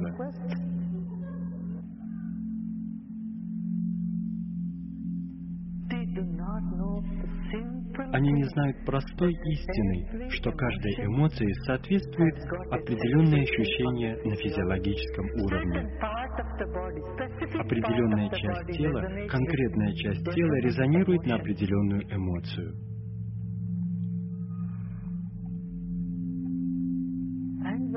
И когда вы наблюдаете за ощущениями, эмоции исчезают и растворяются.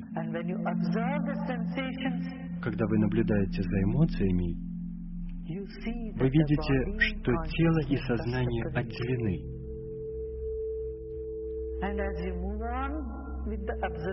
По мере продолжения наблюдений вы замечаете, что просто связываете ощущения с внешними событиями.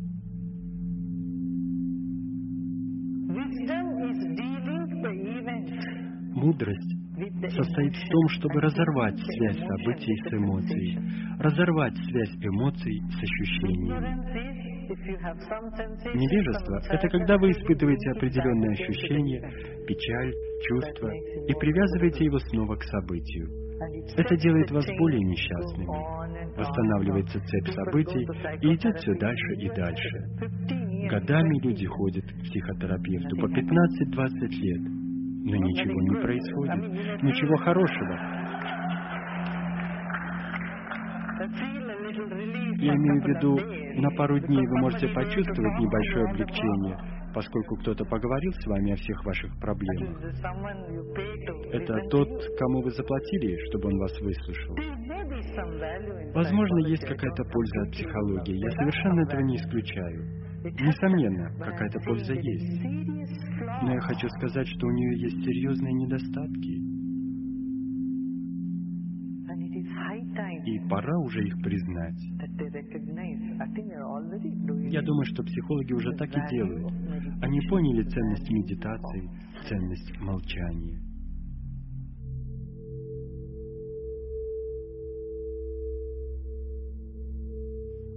К сожалению, ни один из психологов не встречался с Буддой или с каким-либо другим просветленным человеком в прошлом. Они of тома книг, не зная, что такое медитация, не соприкоснувшись даже с глубиной, с источником ума.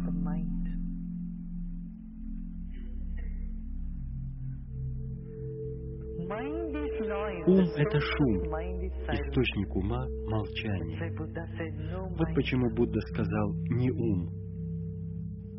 Это не значит, что Будда не говорил. Как можно разговаривать, общаться с людьми, если нет ума? When Buddha said, "No Когда Будда mind," сказал «не ум», он имел в виду ту цепочку мыслей, которая постоянно бродит в вашем уме. All the time.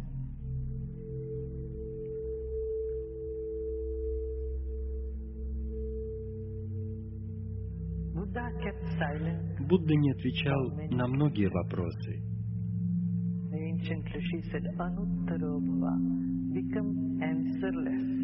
Древние риши говорили, оставьте вопросы без ответа.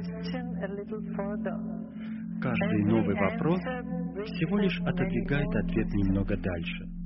Каждый ответ рождает еще больше вопросов. И этой последовательности вопрос-ответ нет конца. Она может длиться бесконечно. Отвечаешь на один вопрос, возникает еще десять вопросов.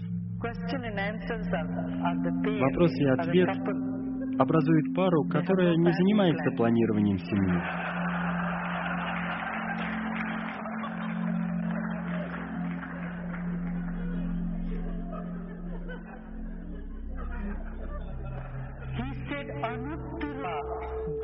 Будда говорил, идите за пределы вопросов. Оставляйте вопросы без ответа, поскольку вы сами, ваше существо, имеет ответы на все вопросы.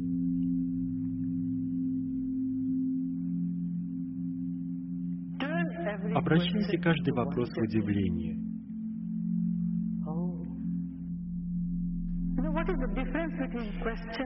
Знаете, какая разница между вопросом и удивлением? Вопрос создает насилие, удивление приносит молчание. Вопрос предполагает поиск ответа. Удивление — это другой вопрос, не требующий ответа. Понимаете, о чем я говорю? Вы изумлены? Как? Откуда это взялось? Поразительно, как это красиво. Удивление или изумление не требует ответа. Оно приводит вас домой к молчанию. Вопрос вызывает агрессию. Вам известно, как это происходит? Кто-то вас спрашивает, куда ты идешь? Не отвечайте ему, просто улыбнитесь. Когда он второй раз спросит, куда ты идешь? Снова улыбнитесь в ответ. Он спросит в третий раз, куда ты идешь? Я тебя спрашиваю. Отвечай же. Когда вы задаете вопрос, вы требуете. В уме каждого преступника возникает большой вопрос. Почему это случилось со мной? И каждое состояние несчастья ассоциируется с вопросом. Почему это случилось со мной? Радость ассоциируется с удивлением. Это так интересно. Смотрите, знак вопроса изогнут, а радость, она прямая, выпрямленная.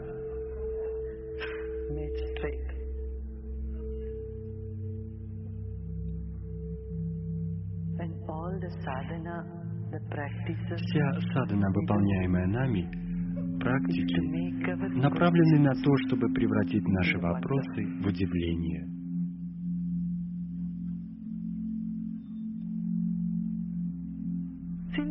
At a time when there was so much prosperity, В те времена, когда Индия процветала, ничего другого не оставалось делать. Каждый имел всего в достатке, во всем было изобилие. Именно в то время. Будда дал в руки своим лучшим учителям чаши подаяния. Давайте, идите и просите милостыню. Самым трудным для образованного разумного человека было просить милостыню. Он заставил королей надеть простое платье, взять чашу в руки и пойти просить industrialists, Будда выставлял на посмешище принцев, королей, бизнесменов, промышленников, образованных людей общества. Не потому, что они нуждались в пище. Он хотел, чтобы они стали совершенно полыми и пустыми. Я есть кто-то. Это эго. Как я могу просить у кого-либо? Будда сказал им, нет, вы станете никем. Просто чтобы преподать им урок, чтобы заставить их сделать частью своей практической жизни такой принцип. Ты являешься единым с каждым, и ты никто. Ты ничего не значишь в этой вселенной. В конце концов, твоя жизнь — это ничто. Что значит сто лет жизни? Это капля в океане. Прошли миллиарды лет. С древних времен в Индии люди прекрасно знали астрономию, астрологию, арифметику, понятие нуля, геометрию, тригонометрию. Все это применялось на практике.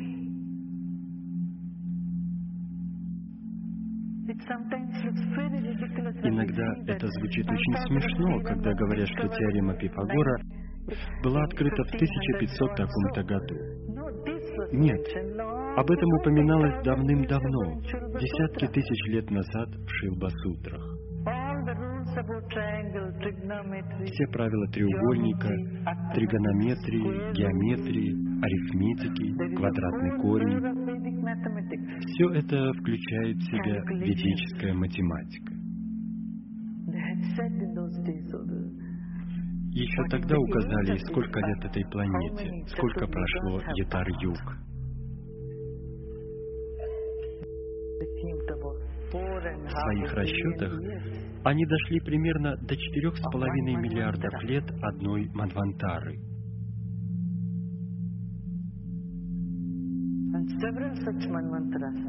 А несколько таких Манвантар образуют одну кальпу. И вот таких разумных, высокоинтеллектуальных людей, гениев, попросили взять в руки чашу и просить милостыню. Вообразите, каков может быть удел этих людей? Они стали воплощением сострадания.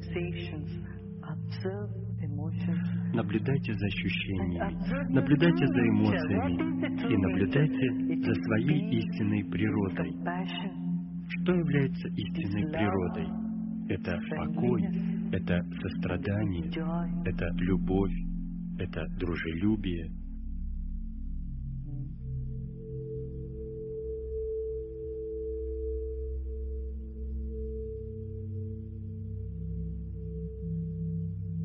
И это радость. А молчание всему этому дает начало. Молчание поглощает печаль, чувство вины, несчастье, рождает радость, сострадание и любовь. Именно такой и была жизнь Будды.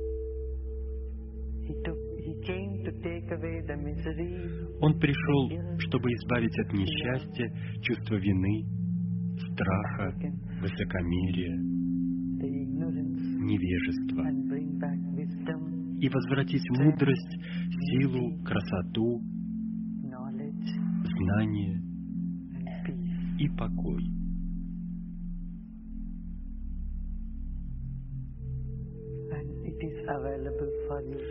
И все это доступно вам. Сейчас и здесь, везде. Каждый человек может наслаждаться жизнью и пересечь сансару. Понимаете, о чем я говорю?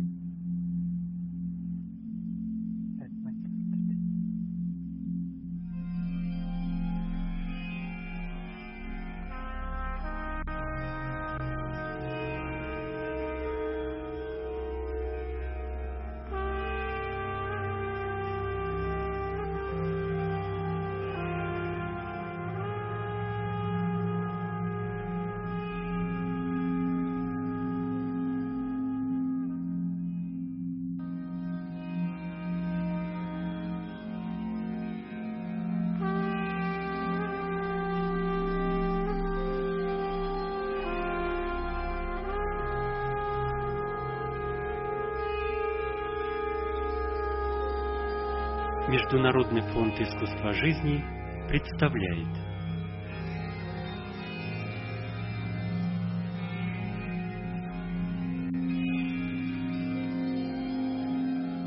Шри Шри Рави Шанкар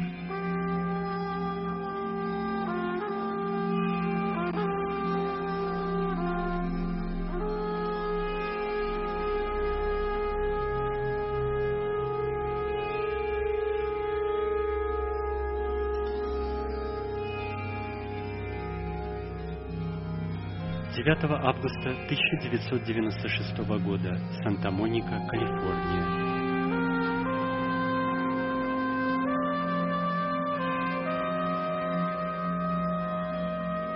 Будда – проявление молчания.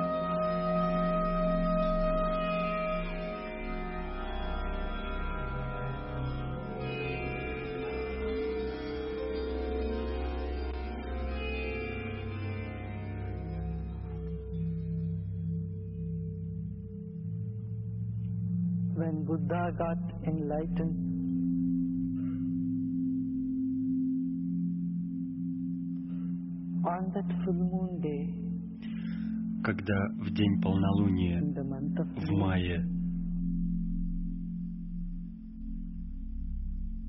Будда стал просветленным, он хранил молчание. В течение всей недели он не произнес ни слова.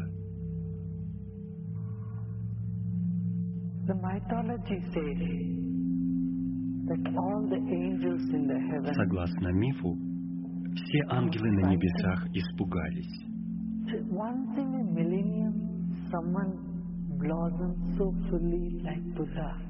Человек расцветает настолько полно, как Будда, раз в тысячу лет.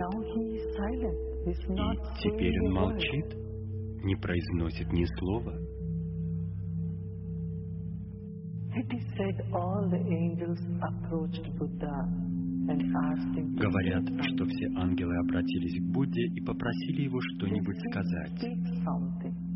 Пожалуйста, скажи что-нибудь.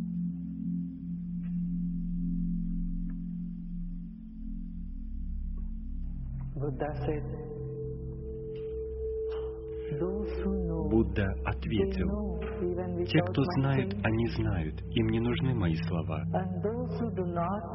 А тем, кто не знает, мои слова не помогут.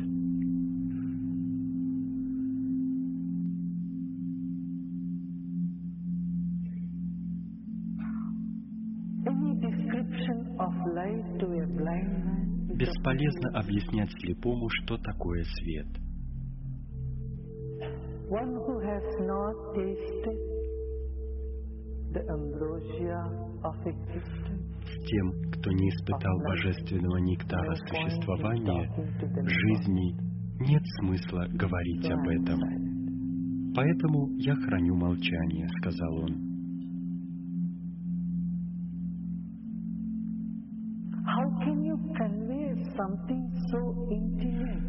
Разве можно передать то, что очень лично, очень интимно? Словами невозможно.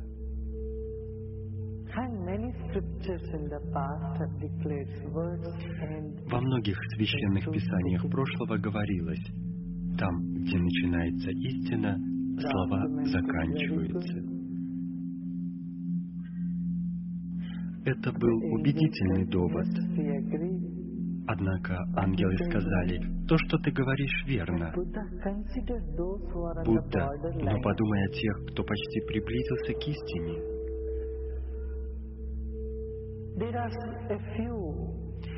Таких немного, кто еще на полпути, не совсем просветленный, но и не полный невежда. Несколько слов станут толчком для них. Ради них скажи что-нибудь, говори что-нибудь.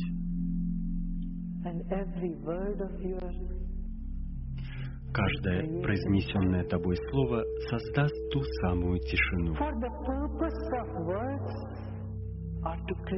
Поскольку целью слов является создание тишины. Если слова вносят больше шума, значит, они не достигли своей цели.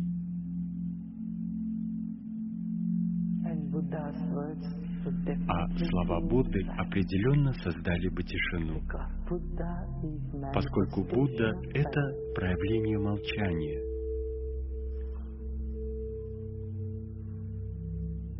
Silence is the source of life Молчание — это источник жизни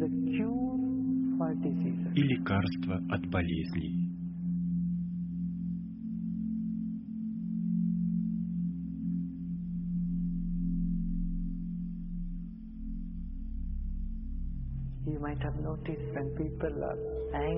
Наверное, вы замечали, когда люди рассержены, они хранят молчание.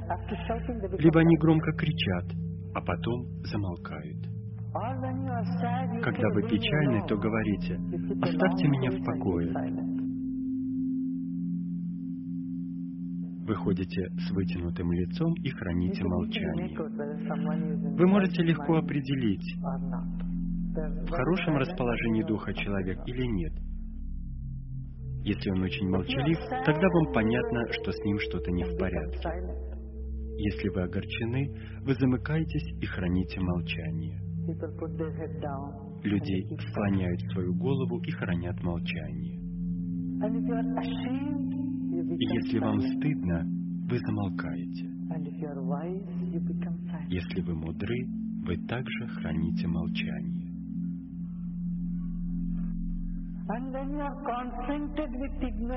И когда вы сталкиваетесь с невежеством и бесполезными вопросами, вы тоже замолкаете. Что вы можете сделать?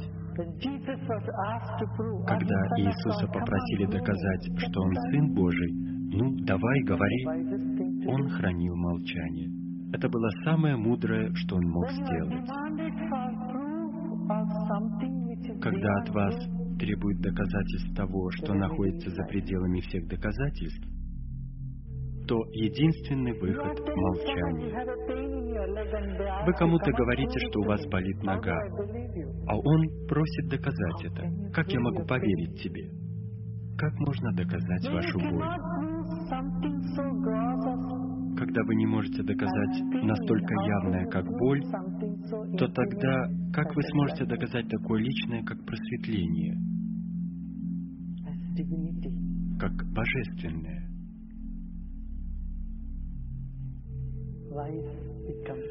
И мудрый человек погружается в молчание.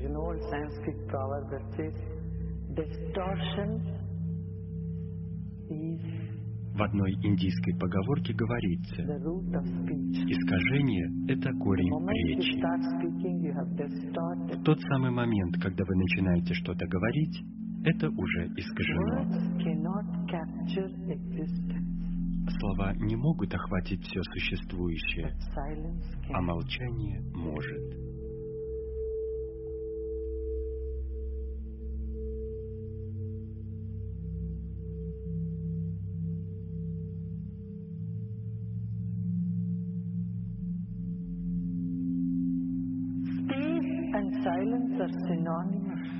Пространство и молчание синонимы.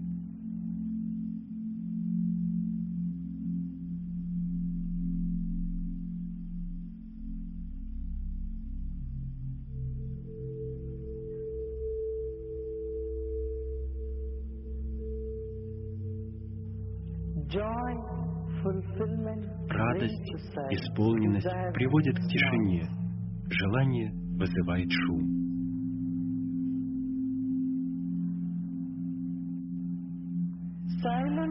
Молчание — это исцеление. В молчании вы возвращаетесь назад к источнику, и это создает радость.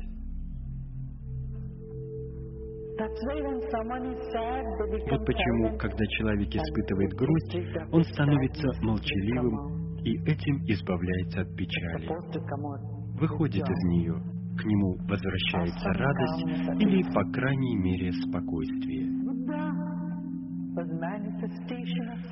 Будда был проявлением безмолвия.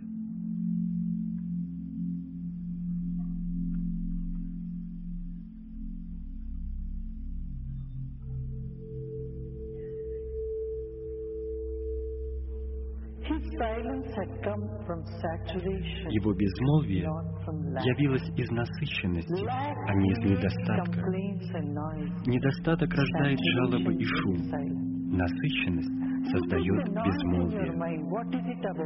Посмотрите на свой ум. Из-за чего весь этот шум? Больше денег, больше славы, больше признания, реализации взаимоотношений. Шум возникает вокруг чего-то. Молчание приходит из ничего. Понимаете, о чем я говорю?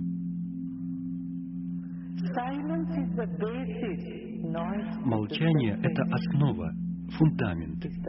Шум лежит на поверхности, вовне.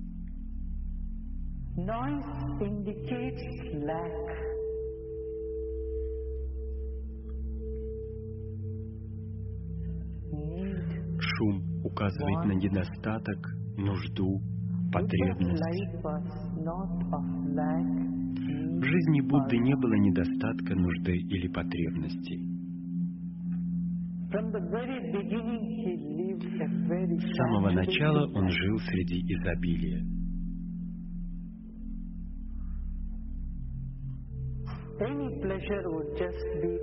Стоило ему только пожелать, и любая его прихоть тут же исполнялась.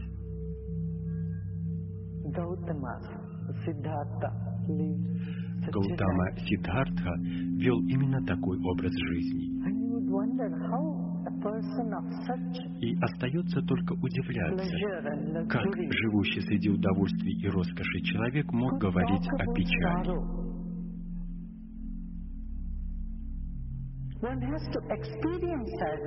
Человек должен испытать грусть, печаль, несчастье в жизни, чтобы потом говорить об этом. Первая истина, открытая им, была «в жизни есть печаль».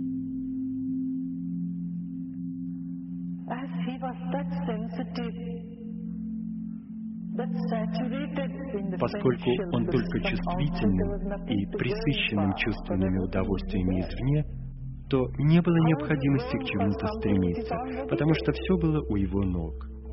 Как можно добиваться того, что уже есть? Все удовольствия были в его распоряжении. Он хранил молчание с самого начала, потому что рос в изобилии. Его молчание явилось из насыщенности. Но однажды он сказал, «Я хочу пойти и посмотреть этот мир». В нем проявились пытливость и любознательность. А когда он увидел больного, затем старого умирающего человека и, наконец, умершего, этих трех примеров или событий оказалось достаточно, чтобы узнать, в жизни есть несчастье. Когда Будда увидел больного человека, он сказал, достаточно, я уже это испытал.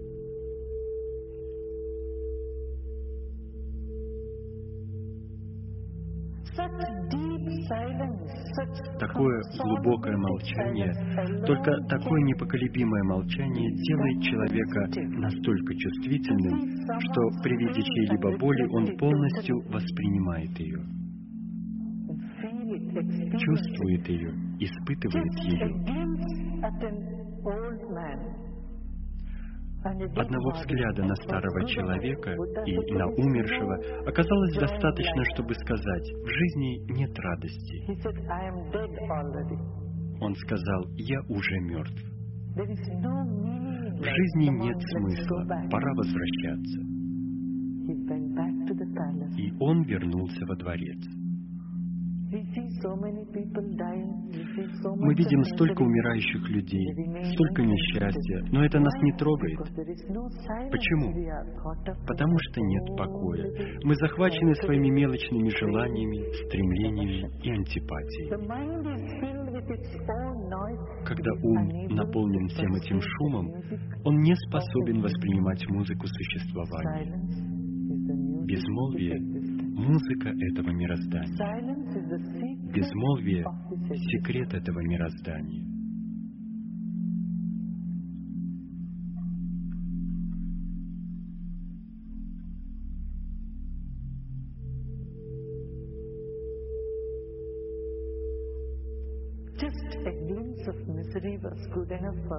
Одного лишь мимолетного взгляда на несчастье было достаточно для Будды, чтобы отправиться в поисках ответа на возникшие вопросы. Что является целью жизни? Где мы живем? Что представляет из себя эта Вселенная? Такого рода вопросы Вопросы, наполненные глубоким смыслом, возникли из этого молчания. Молчание от насыщенности.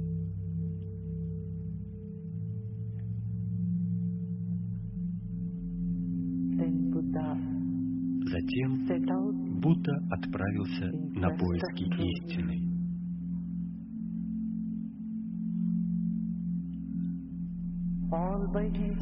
Один, оставив дворец, жену и сына.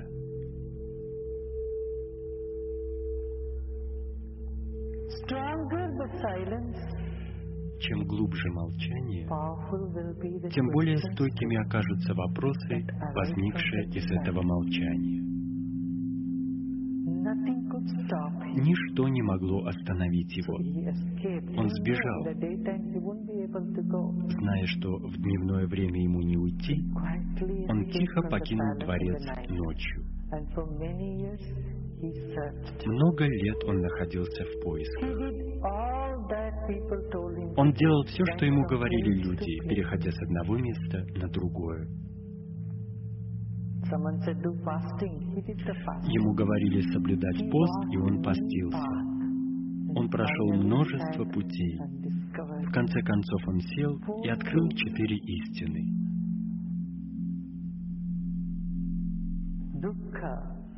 Дукха.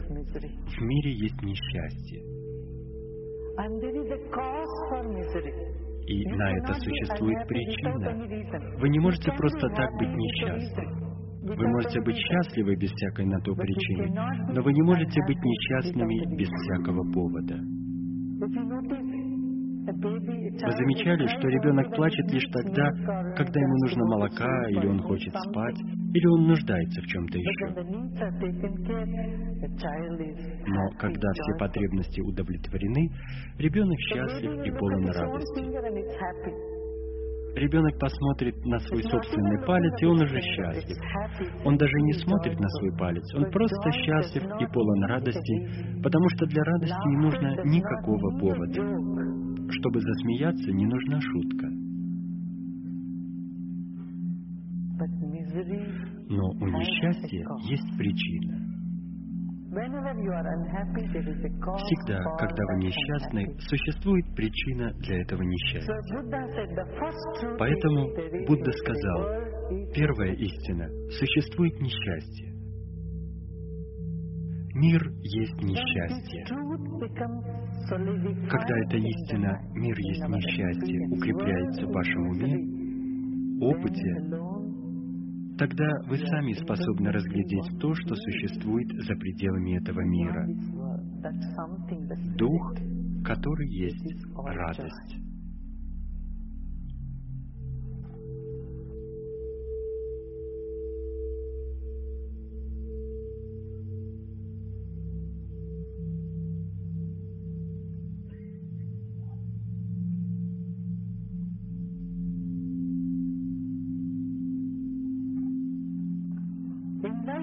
В жизни существует только две возможности познания. Первое — наблюдать мир вокруг вас.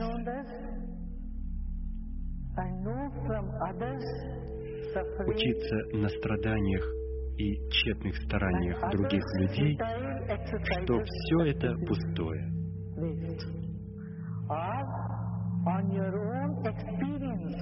Либо на своем собственном опыте пройти через это и убедиться, что все есть несчастье. Третьей возможности нет. Чем более вы чувствительны, вам уже нет необходимости самим проходить через все это. Вы можете посмотреть на других и стать мудрым. Если это невозможно, не беспокойтесь и пройдите сами. Вы выйдете из этого зрелыми, более мудрыми. Это наверняка. Жизнь бессмертна. Рано или поздно вы получите этот урок.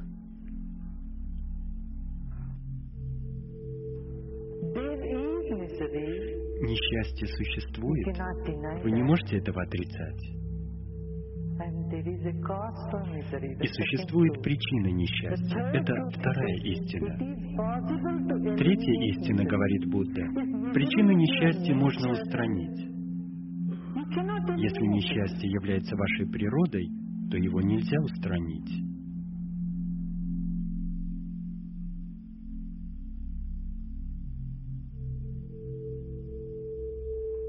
Possibility to он указал возможность избавиться от несчастий.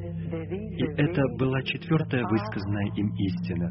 Существует способ, путь, чтобы выйти из несчастий.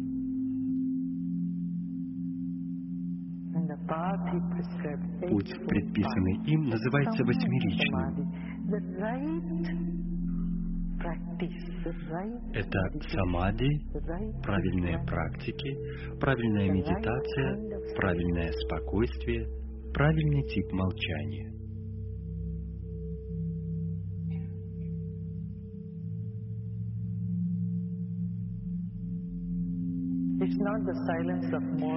Имеется в виду молчание не в состоянии печали, молчание не по причине гнева, ненависти, а правильный тип молчания, правильный тип самади, правильное видение, правильное невозмутимое видение —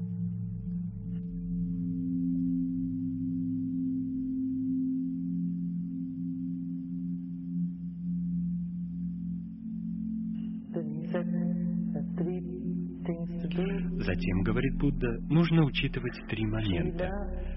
Шила — поведение, самади и прагья — осознанность.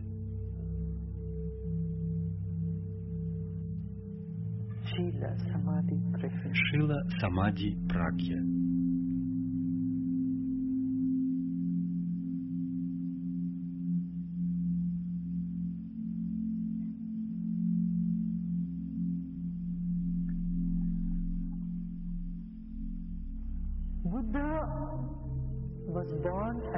Будда родился в очень интересное время в истории Индии.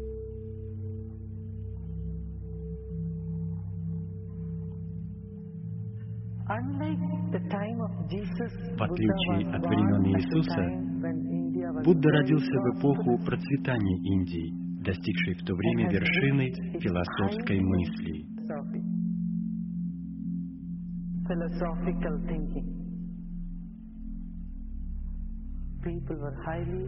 Люди были высокообразованными и процветающими.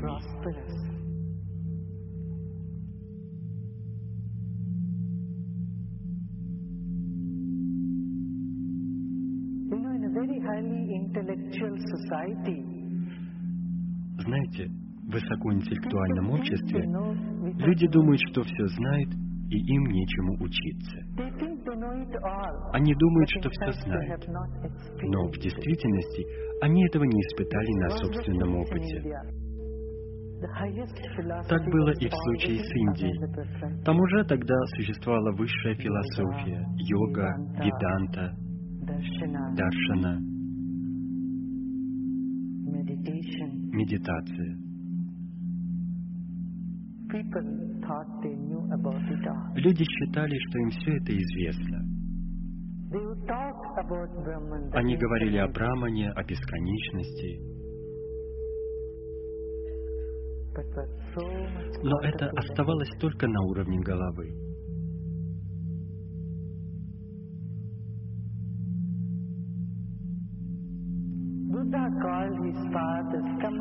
Будда говорил о своем пути так. Приходите и убедитесь сами. Приходите и испытайте. Он не мог с кем-то спорить и убеждать, потому что, как известно, они все знали. Спор есть спор. Можно часами говорить о том же, и этому нет конца, нет предела. So Buddha said, "Look, Поэтому Будда сказал, слушайте, я предлагаю вам четыре ступени. Первая ступень – наблюдение за телом. Вторая – наблюдение за ощущениями. Третье – наблюдение за потоком мыслей. И четвертое – наблюдение за своей природой. Наблюдение. Приходите, у меня для вас есть простая техника. Приходите, садитесь, отложите в сторону все свои концепции.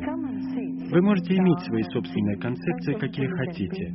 Просто придите, сядьте и посмотрите. И интеллектуальным людям нравилось это делать.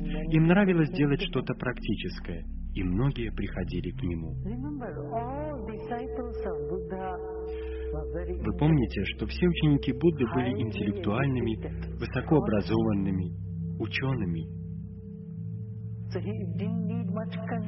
Поэтому ему совершенно не нужно было их убеждать. Когда им говорили «садитесь, будем медитировать и наблюдать», они готовы были так делать.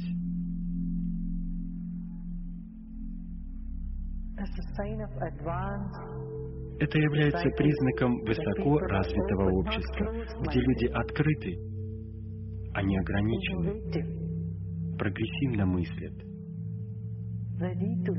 и готовы слушать.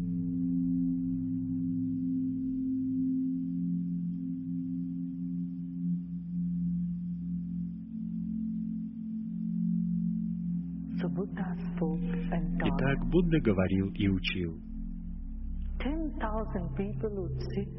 Десять тысяч человек сидели в неподвижности, наблюдали, медитировали, обретали свободу и просветление.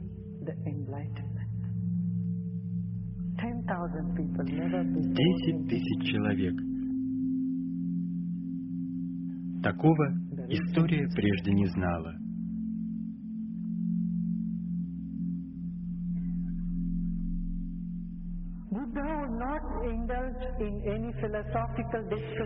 Будда совершенно не вступал с ними ни в какие философские беседы. На некоторые вопросы он не отвечал, он хранил молчание. Существует ли Бог? На это он ничего не говорил. Когда возникла эта Вселенная? Он хранил молчание. Будет ли конец этой Вселенной? Он не говорил ни слова.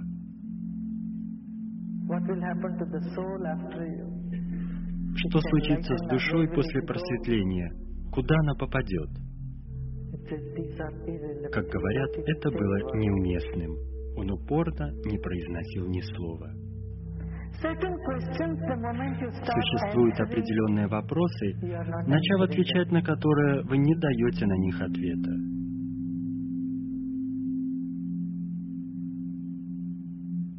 Что бы вы на них не отвечали, будет означать «нет». Скажете вы «да» или «нет», это означает «нет». Понимаете, о чем я говорю? Вы все здесь? Все? Вы осознаете, что находитесь здесь? Это прагья, быть осознанным. Вы осознанны? Осознаете ли вы, как ваш ум говорит «да», «нет», «да», «нет»? Да? Да? Вы осознаете, что говорите «да»?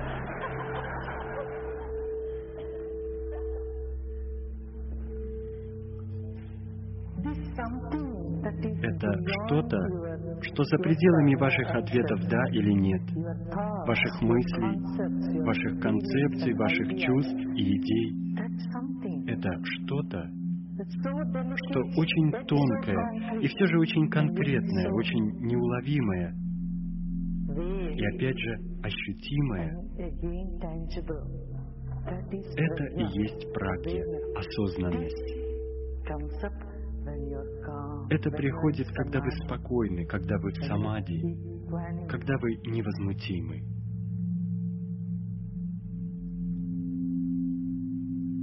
Вы все здесь? Вы осознаете, что вы сидите? Нет.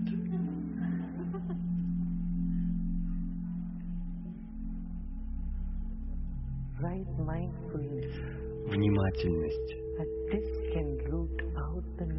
Она может вырвать с корнем все несчастья из нашей жизни, может разрушить все модели, по которым мы живем. И ничто другое так не разрушает эти модели, как молчание.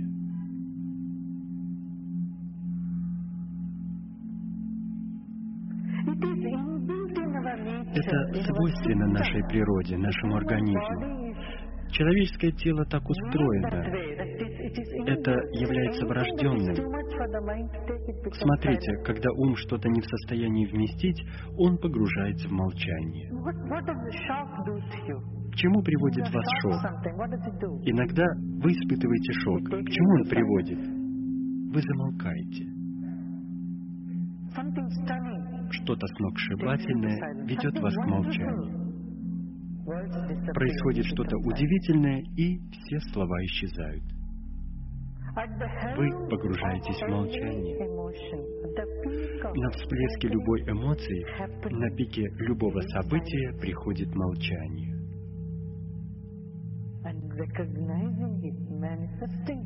Осознав это, выделив это в своей жизни, вы преодолеваете океан сансары, океан несчастья. В противном случае, когда вы чувствуете себя неприятно, либо когда вы счастливы или несчастны, вы соотносите это состояние с чем-то внешним. Тогда начинает крутиться колесо, происходит цепная реакция. Мы находим что-то другое в качестве причины нашего несчастья, кого-то другого ответственным за наше несчастье. Иначе говоря, нет наблюдения за ощущением.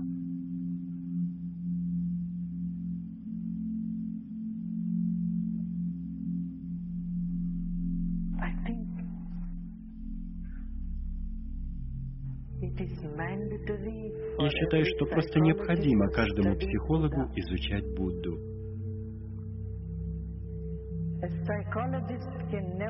Если он не будет изучать Будду, его знание не будет полным. Будда дал знания об уме и его функциях в очень систематизированном виде.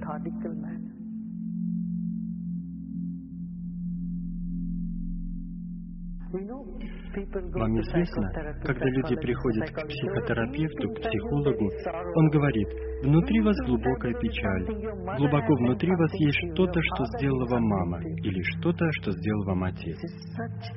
Это такое невежество. Я знаю много людей, у которых были прекрасные взаимоотношения с родителями, но после встречи с психологом их отношения прерывались. Потому что психологи, задавая им вопросы, приписывали их несчастье событиям детства.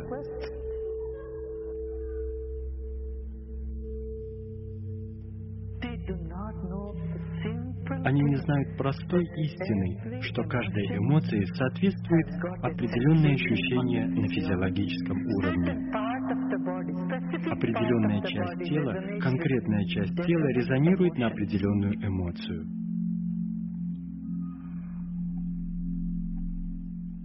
И когда вы наблюдаете за ощущениями, эмоции исчезают и растворяются.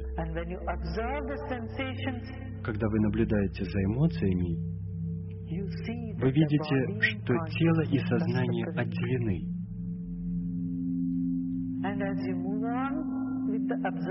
По мере продолжения наблюдений вы замечаете, что просто связываете ощущения с внешними событиями.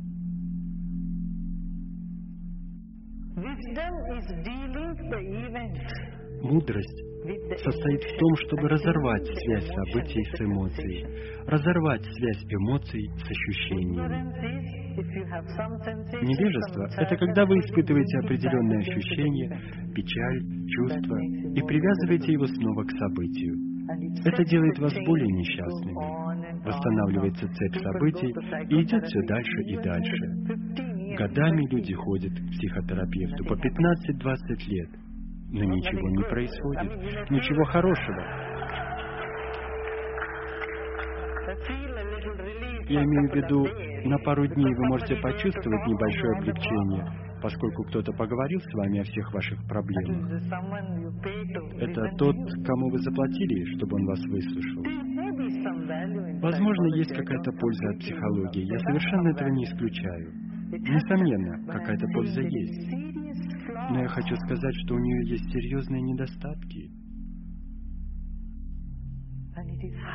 И пора уже их признать. Я думаю, что психологи уже так и делают. Они поняли ценность медитации, ценность молчания.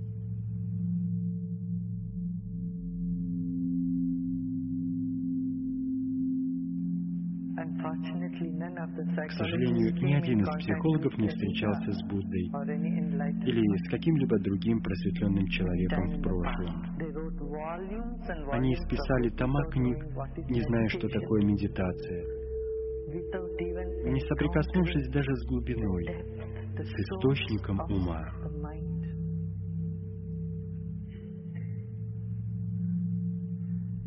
Ум — это шум, источник ума — молчание. Вот почему Будда сказал «не ум». Это не значит, что Будда не говорил. Как можно разговаривать, общаться с людьми, если нет ума?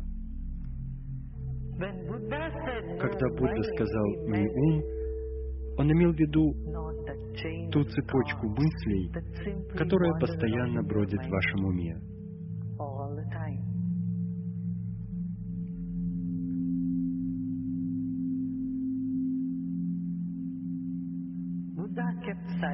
Будда не отвечал на многие вопросы.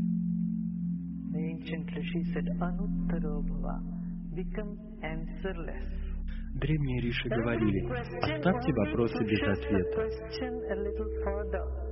Каждый новый вопрос всего лишь отодвигает ответ немного дальше.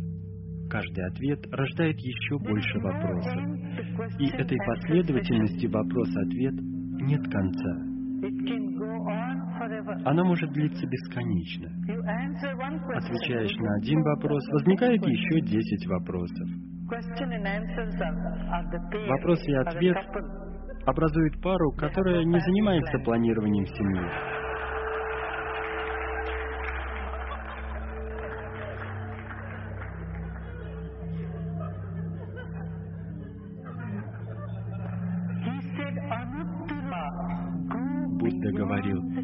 Идите за пределы вопросов. Оставляйте вопросы без ответа, поскольку вы сами, ваше существо, имеет ответы на все вопросы.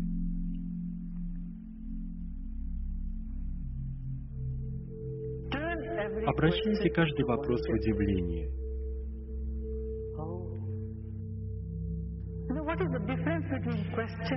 Знаете, какая разница между вопросом и удивлением? Вопрос создает насилие, удивление приносит молчание. Вопрос предполагает поиск ответа. Удивление — это другой вопрос, не требующий ответа. Понимаете, о чем я говорю? Вы изумлены? Как? Откуда это взялось? Поразительно, как это красиво. Удивление или изумление не требует ответа. Оно приводит вас домой к молчанию. Вопрос вызывает агрессию. Вам известно, как это происходит? Кто-то вас спрашивает, куда ты идешь? Не отвечайте ему, просто улыбнитесь. Когда он второй раз спросит, куда ты идешь, снова улыбнитесь в ответ. Он спросит в третий раз, куда ты идешь, я тебя спрашиваю. Отвечай же. Когда вы задаете вопрос, вы требуете. В уме каждого преступника возникает большой вопрос – почему это случилось со мной. И каждое состояние несчастья ассоциируется с вопросом, почему это случилось со мной. Радость ассоциируется с удивлением. Это так интересно. Смотрите, знак вопроса изогнут, а радость, она прямая, выпрямленная.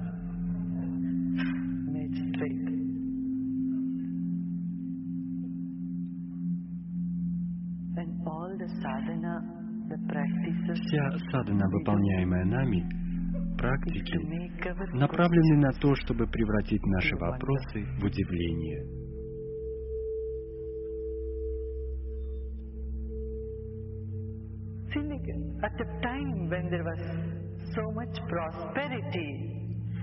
В те времена, когда Индия процветала, ничего другого не оставалось делать. Каждый имел всего в достатке, во всем было изобилие. Именно в то время Будда дал в руки своим лучшим учителям чаши подаяния. Давайте, идите и просите милостыню.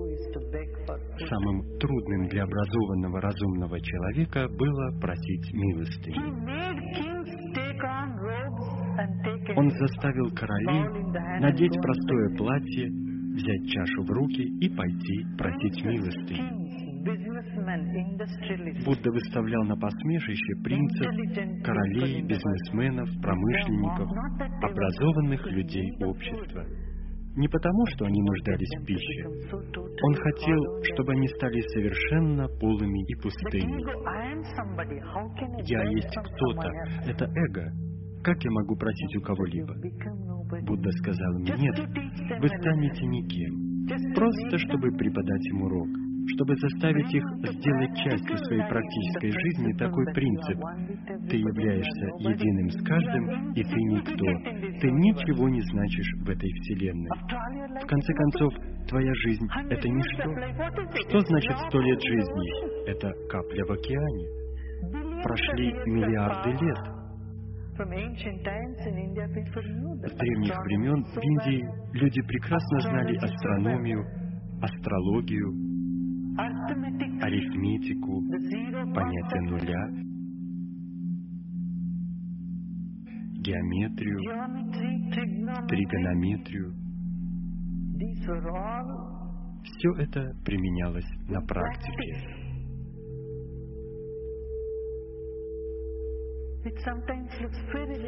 Иногда это звучит очень смешно, когда говорят, что теорема Пифагора была открыта в 1500 таком-то году.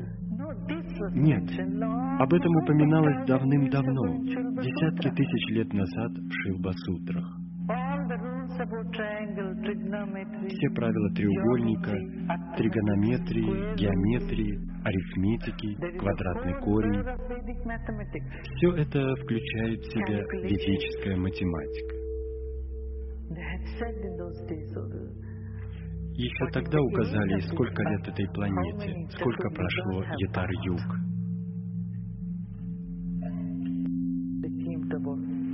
В своих расчетах. Они дошли примерно до 4,5 миллиардов лет одной Манвантары.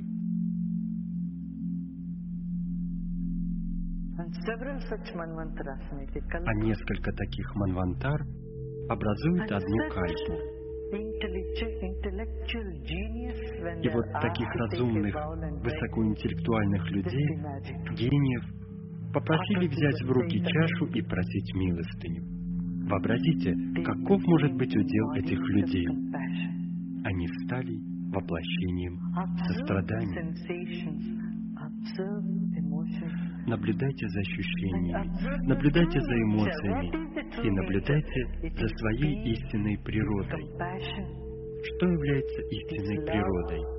Это покой, это сострадание, это любовь, это дружелюбие.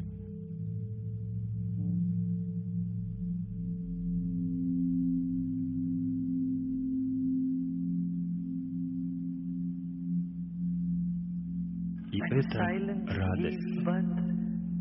А молчание всему этому дает начало.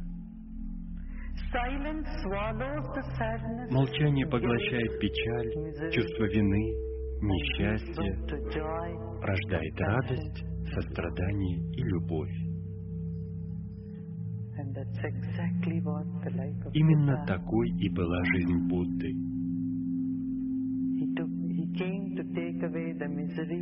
Он пришел, чтобы избавить от несчастья, чувства вины, страха, высокомерия, невежества и возвратить мудрость, силу, красоту,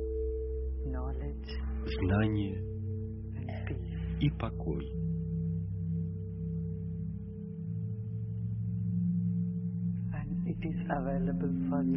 И все это доступно вам сейчас и здесь. Везде. Каждый человек может наслаждаться жизнью и пересечь сансару. Понимаете, о чем я говорю?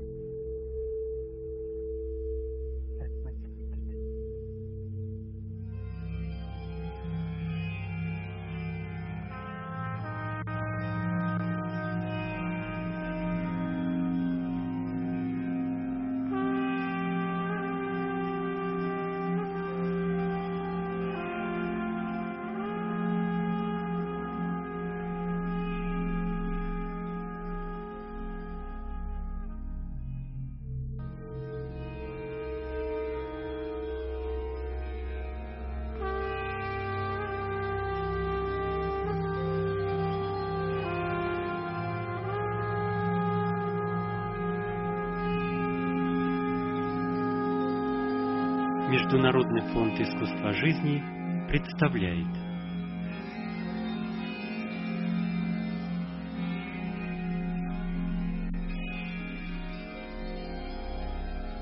Шри Шри Рави Шанкар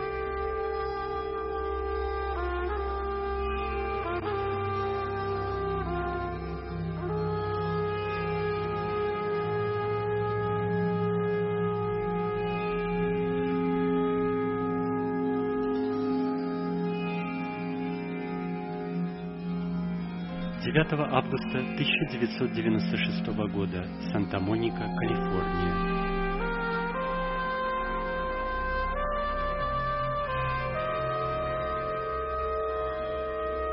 Будда – проявление молчания.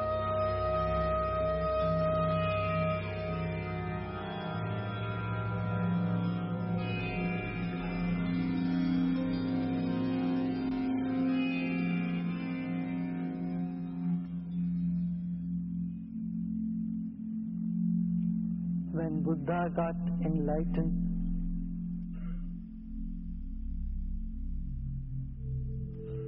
On that full moon day когда в день полнолуния в мае Будда стал просветленным, он хранил молчание. В течение всей недели он не произнес ни слова. Mythology says Согласно мифу, все ангелы на небесах испугались.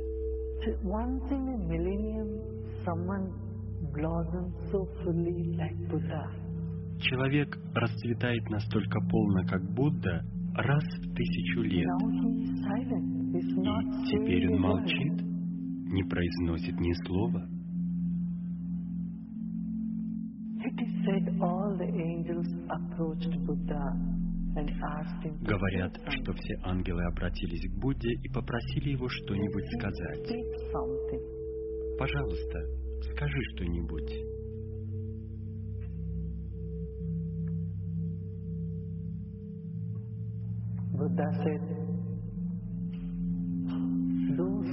Будда ответил, те, кто saying. они знают, им не нужны мои слова. А тем, кто не знает, мои слова не помогут.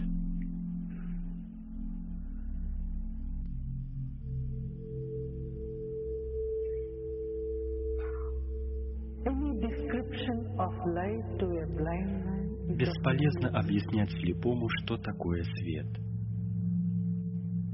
One who has not tasted Тем, кто не испытал божественного нектара существования, жизни, нет смысла говорить об этом. Поэтому я храню молчание, сказал он.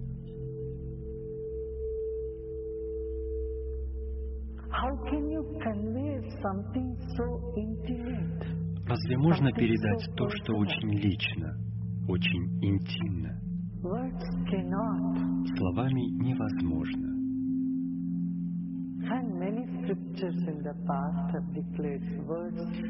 Во многих священных писаниях прошлого говорилось, там, где начинается истина, слова заканчиваются. Это был убедительный довод. Однако ангелы сказали, то, что ты говоришь, верно. Будда, но подумай о тех, кто почти приблизился к истине.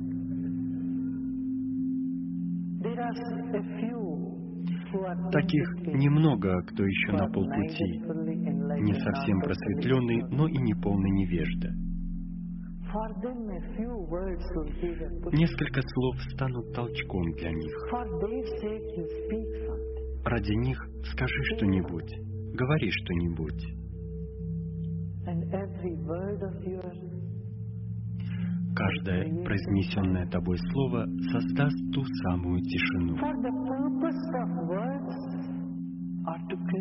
Поскольку целью слов является создание тишины.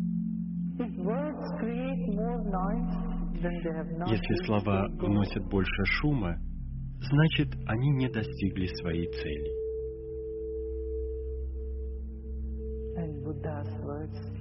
А слова Будды определенно создали бы тишину, поскольку Будда — это проявление молчания.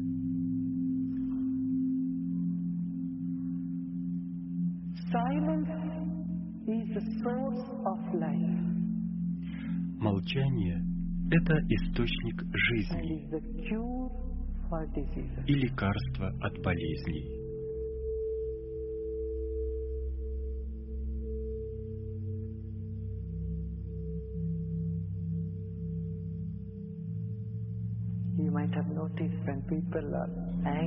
Наверное, вы замечали, когда люди рассержены, они хранят молчание.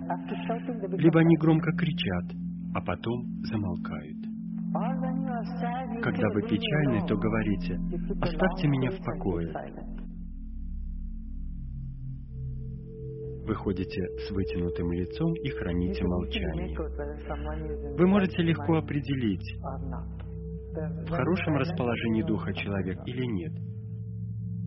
Если он очень молчалив, тогда вам понятно, что с ним что-то не в порядке. Если вы огорчены, вы замыкаетесь и храните молчание. Люди склоняют свою голову и хранят молчание. И если вам стыдно, вы замолкаете. Если вы мудры, вы также храните молчание.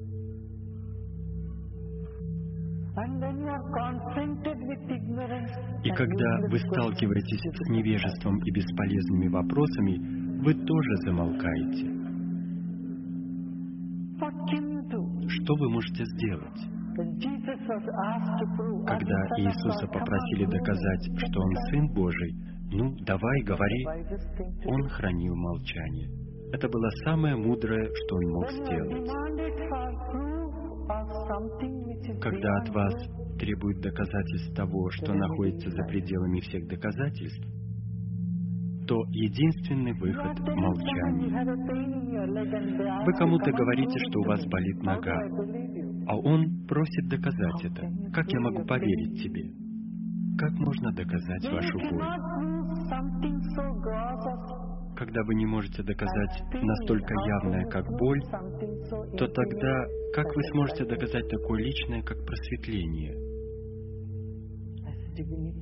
как божественное?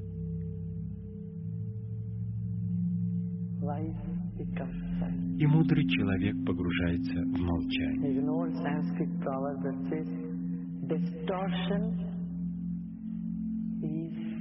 В одной индийской поговорке говорится, искажение — это корень речи.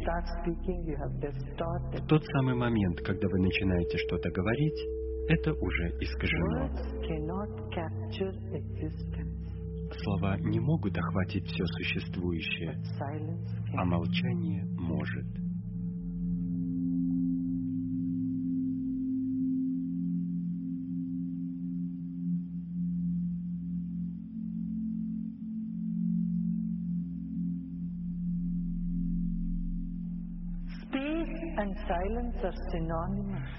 Пространство и молчание синонимы.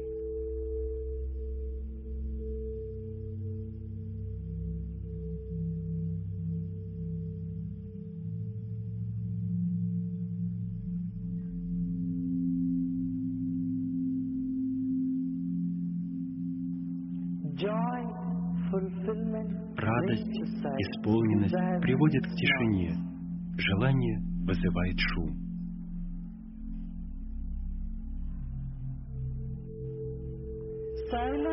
Молчание — это исцеление. В молчании вы возвращаетесь назад к источнику, и это создает радость.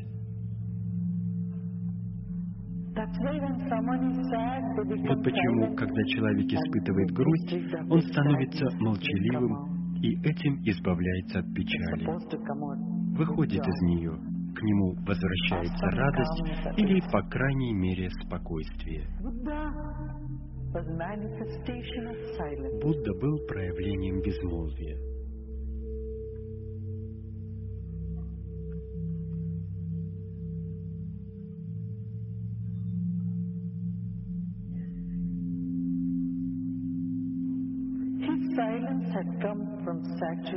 Его безмолвие явилось из насыщенности, а не из недостатка. Недостаток рождает жалобы и шум. Насыщенность создает безмолвие. Посмотрите на свой ум. Из-за чего весь этот шум? Больше денег, больше славы, больше признания, реализации взаимоотношений. Шум возникает вокруг чего-то. Молчание приходит из ничего. Понимаете, о чем я говорю?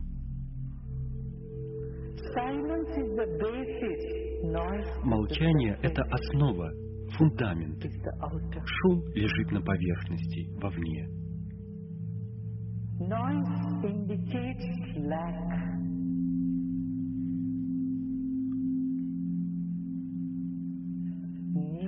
Шум указывает на недостаток, нужду, потребность.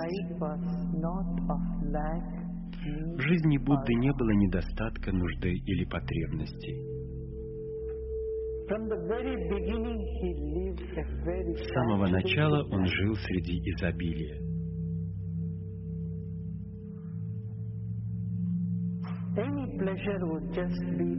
Стоило ему только пожелать, и любая его прихоть тут же исполнялась.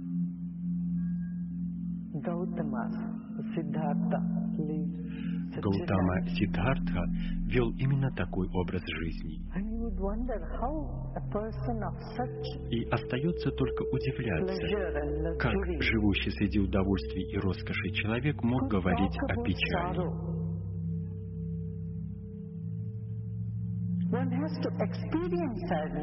Человек должен испытать грусть, печаль, несчастье в жизни, чтобы потом говорить об этом.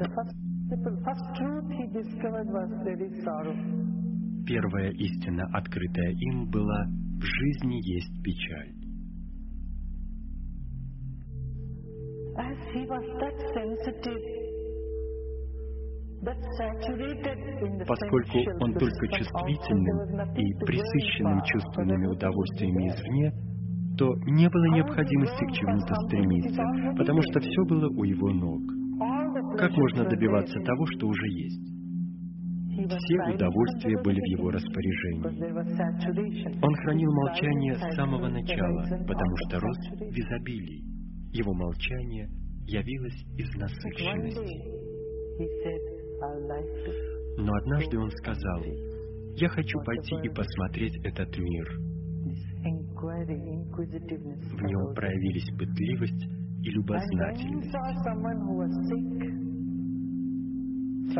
А когда он увидел больного, затем старого умирающего человека и, наконец, умершего, этих трех примеров или событий оказалось достаточно, чтобы узнать, в жизни есть несчастье. Когда Будда увидел больного человека, он сказал, достаточно, я уже это it." испытал.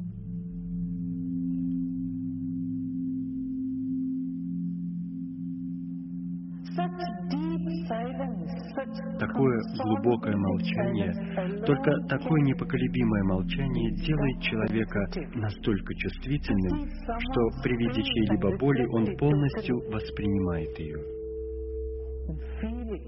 чувствует ее, испытывает ее.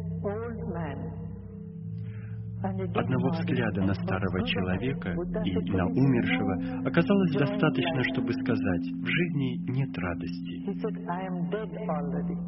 Он сказал, я уже мертв. В жизни нет смысла, пора возвращаться. И он вернулся во дворец. Мы видим столько умирающих людей, столько несчастья, но это нас не трогает. Почему? Потому что нет покоя. Мы захвачены своими мелочными желаниями, стремлениями и антипатией. Когда ум наполнен всем этим шумом, он не способен воспринимать музыку существования. Безмолвие музыка этого мироздания. Безмолвие секрет этого мироздания.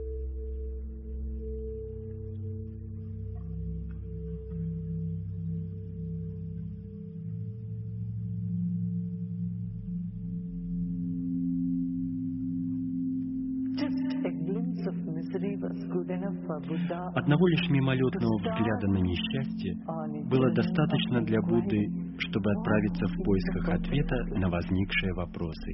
Что является целью жизни? Где мы живем? Что представляет из себя эта Вселенная? Такого рода вопросы, вопросы, наполненные глубоким смыслом, возникли из этого молчания. Молчание от насыщенности.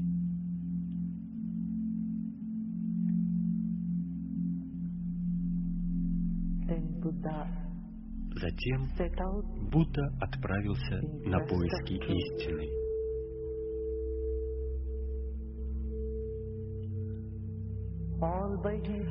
Один, оставив дворец, жену и сына.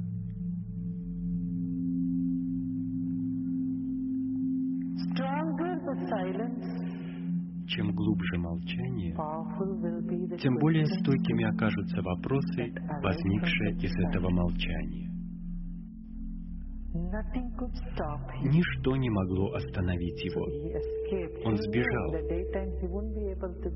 Зная, что в дневное время ему не уйти, он тихо покинул дворец ночью.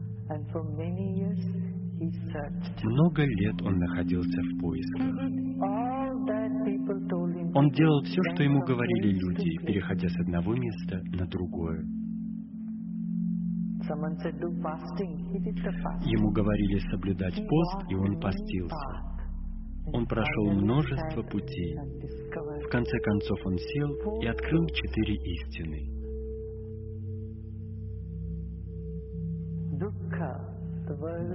Misery. В мире есть несчастье, и на это существует причина. Вы не можете просто так быть with a несчастны. reason. Вы можете быть счастливы без всякой на то причины, но вы не можете быть несчастными без всякого повода. Вы замечали, что ребенок плачет лишь тогда, когда ему нужно молока, или он хочет спать, или он нуждается в чем-то еще. Но когда все потребности удовлетворены, ребенок счастлив и полон радости. Ребенок посмотрит на свой собственный палец, и он уже счастлив. Он даже не смотрит на свой палец, он просто счастлив и полон радости, потому что для радости не нужно никакого повода. Чтобы засмеяться, не нужна шутка. Но у несчастья есть причина. Всегда, когда вы несчастны, существует причина для этого несчастья. Поэтому Будда сказал, Первая истина – существует несчастье. Мир есть несчастье. Когда эта истина «мир есть несчастье» укрепляется в вашем уме, опыте, тогда вы сами способны разглядеть то, что существует за пределами этого мира. Дух, который есть радость.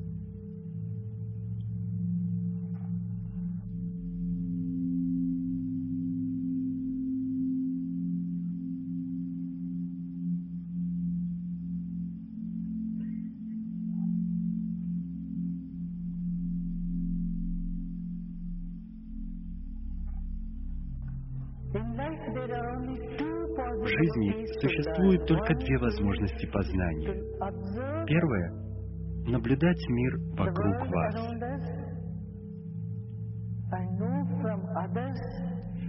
учиться на страданиях и тщетных стараниях других людей, что все это пустое.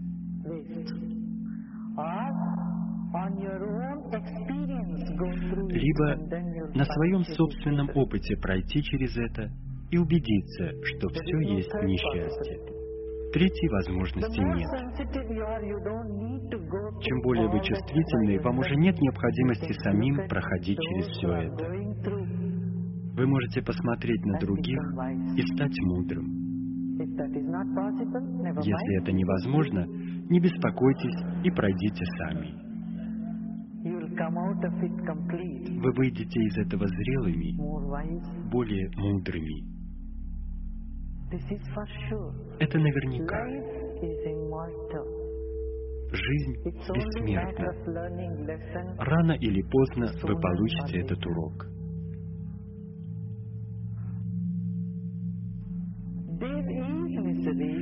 Несчастье существует. Вы не можете этого отрицать. И существует причина несчастья. Это вторая истина. Третья истина, говорит Будда, причину несчастья можно устранить. Если несчастье является вашей природой, то его нельзя устранить.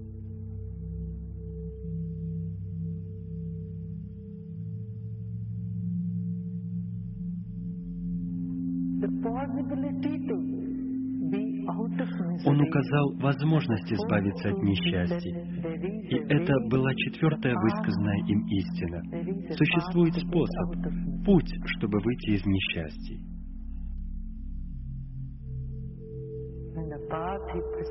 Путь, предписанный им, называется восьмеричным. Это самади, правильные практики, правильная медитация, правильное спокойствие, правильный тип молчания.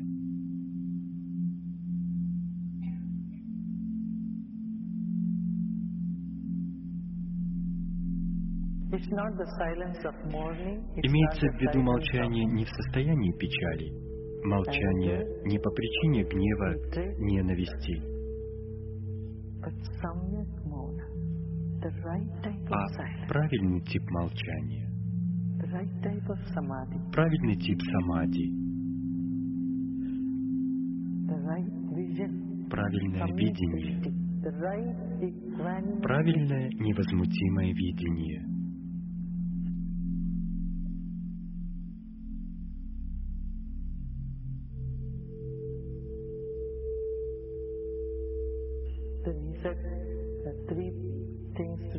Затем, говорит Будда, нужно учитывать три момента. Шила – поведение, самади и прагья – осознанность.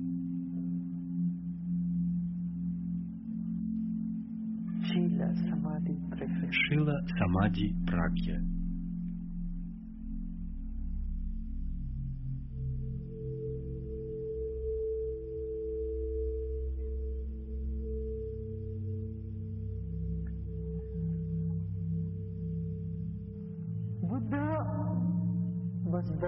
Будда родился в очень интересное время в истории Индии.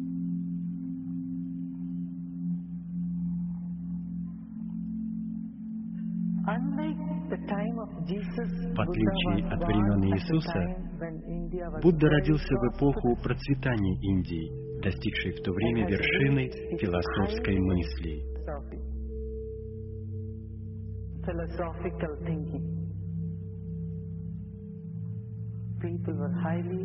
Люди были высокообразованными и процветающими.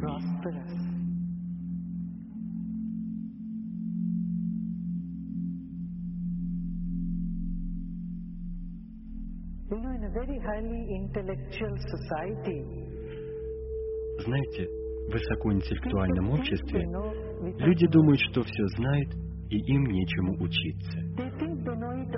Они думают, что все знают, но в действительности они этого не испытали на собственном опыте. Так было и в случае с Индией. Там уже тогда существовала высшая философия, йога, веданта, даршана, медитация. Люди считали, что им все это известно. Они говорили о Брамане, о бесконечности.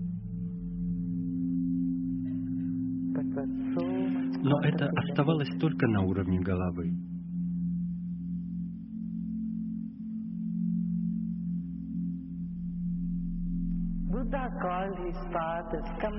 Будда говорил о своем пути так. Приходите и убедитесь сами. Приходите и испытайте. Он не мог с кем-то спорить и убеждать, потому что, как известно, они все знали. Спор есть спор. Можно часами говорить о том же, и этому нет конца, нет предела. Поэтому Будда сказал, слушайте, я предлагаю вам четыре ступени. Первая ступень — наблюдение за телом. Вторая — наблюдение за ощущениями.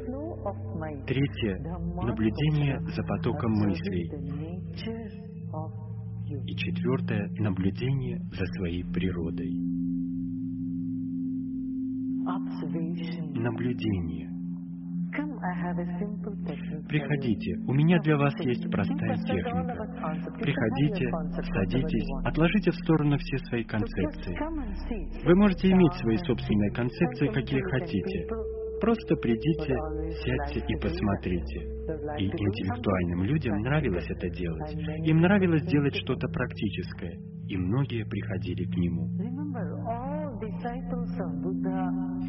Вы помните, что все ученики Будды были интеллектуальными, высокообразованными, учеными. Поэтому ему совершенно не нужно было их убеждать. Когда им говорили, садитесь, будем медитировать и наблюдать, они готовы были так делать.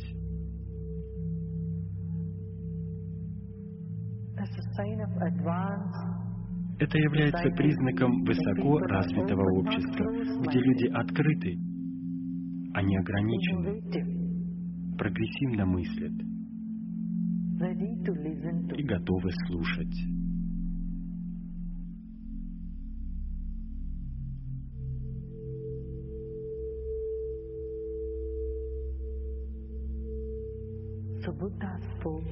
Итак, Будда говорил и учил. Десять тысяч человек сидели в неподвижности, наблюдали, медитировали, обретали свободу и просветление.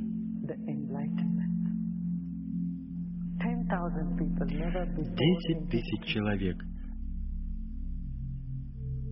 Такого история прежде не знала.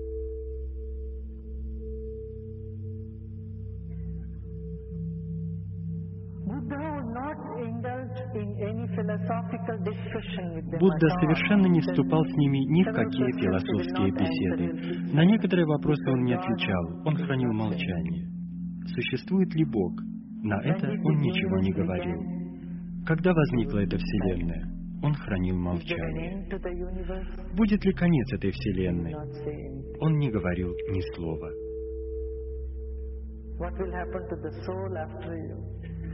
Что случится с душой после просветления? Куда она попадет? Как говорят, это было неуместным. Он упорно не произносил ни слова. Существуют определенные вопросы, начав отвечать на которые вы не даете на них ответа.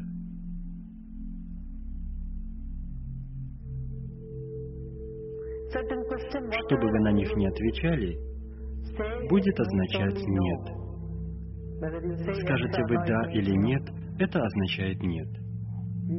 Понимаете, о чем я говорю? Вы все здесь? Все? Вы осознаете, что находитесь здесь? Это прагья, быть осознанным. Вы осознанны? Осознаете ли вы, как ваш ум говорит «да», «нет», «да», «нет»? Да? Да? Вы осознаете, что говорите «да»?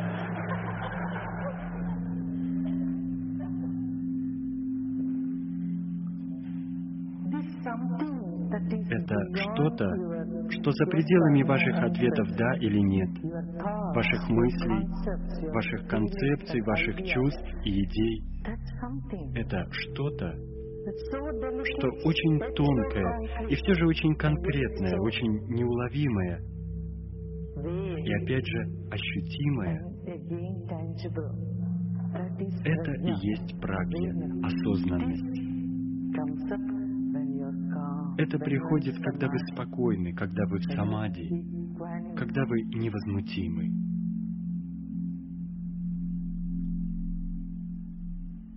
Вы все здесь? Вы осознаете, что вы сидите? Нет.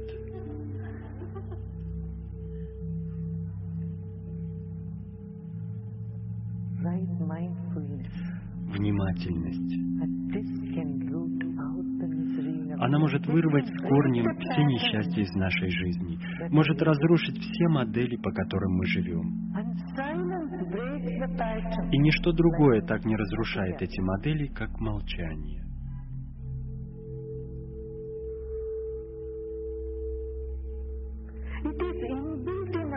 Это свойственно нашей природе, нашему организму.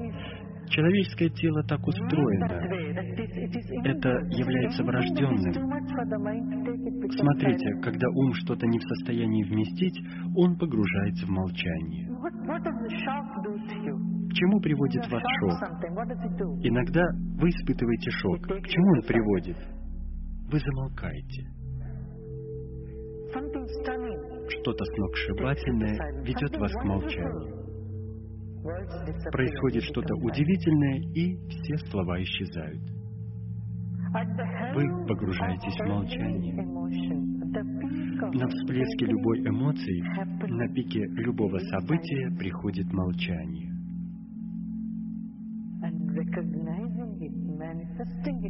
Осознав это, выделив это в своей жизни, вы преодолеваете океан сансары, океан несчастья.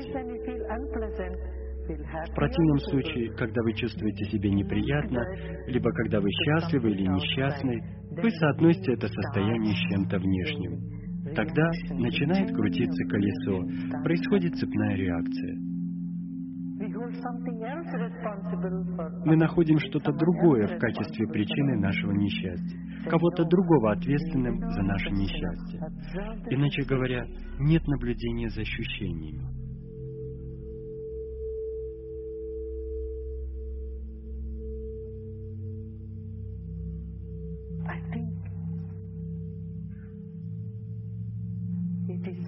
Я считаю, что просто необходимо каждому психологу изучать Будду.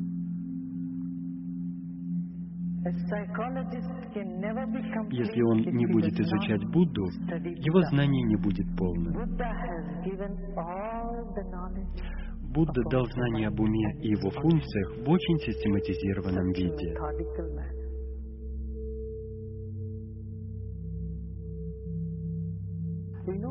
Вам известно, когда люди приходят к психотерапевту, к психологу, он говорит, внутри вас глубокая печаль, глубоко внутри вас есть что-то, что сделала вам мама, или что-то, что сделал вам отец. Это такое невежество. Я знаю много людей, у которых были прекрасные взаимоотношения с родителями, но после встречи с психологом их отношения прерывались. Потому что психологи, задавая им вопросы, приписывали их несчастье событиям детства.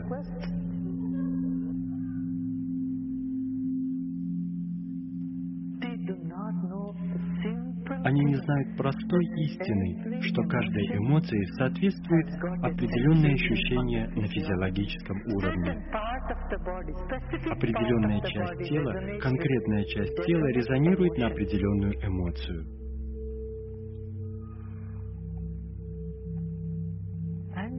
И когда вы наблюдаете за ощущениями, эмоции исчезают и растворяются. Когда вы наблюдаете за эмоциями, вы видите, что тело и сознание отделены.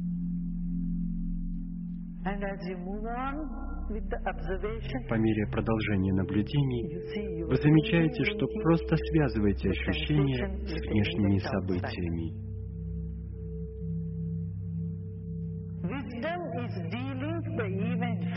Мудрость состоит в том, чтобы разорвать связь событий с эмоцией, разорвать связь эмоций с ощущениями. Невежество — это когда вы испытываете определенные ощущения, печаль, чувства, и привязываете его снова к событию. Это делает вас более несчастными. Восстанавливается цепь событий и идет все дальше и дальше. Годами люди ходят к психотерапевту по 15-20 лет, но ничего не происходит, ничего хорошего.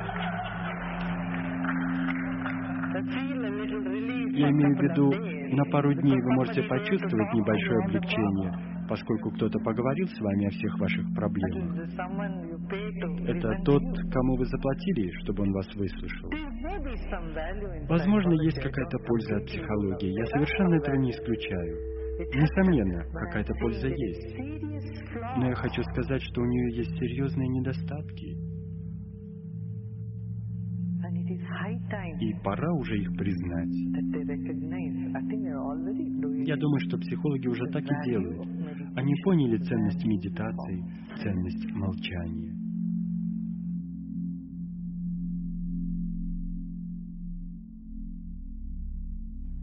К сожалению, ни один из психологов не встречался с Буддой или с каким-либо другим просветленным человеком в прошлом. Они books тома книг, не зная, что такое медитация, не соприкоснувшись даже с глубиной, с источником ума.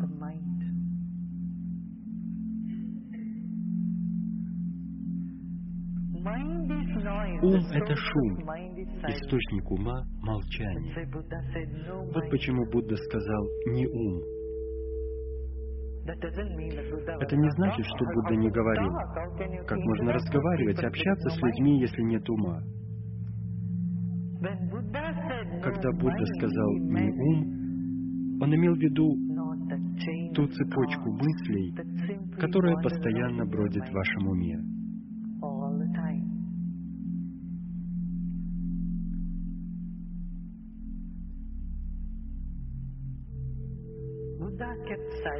Будда не отвечал на многие вопросы.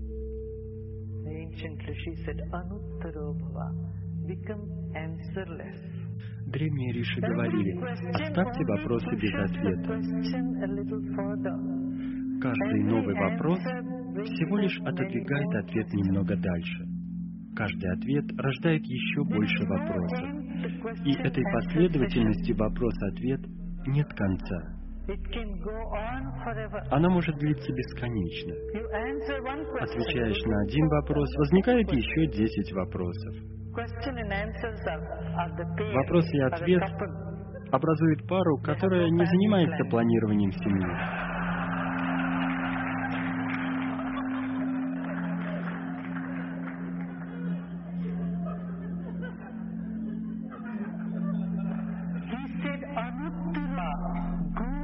Говорил, идите за пределы вопросов. Оставляйте вопросы без ответа, поскольку вы сами, ваше существо, имеет ответы на все вопросы.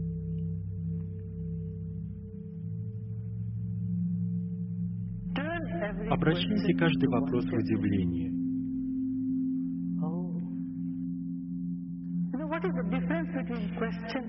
Знаете, какая разница между вопросом и удивлением? Вопрос создает насилие.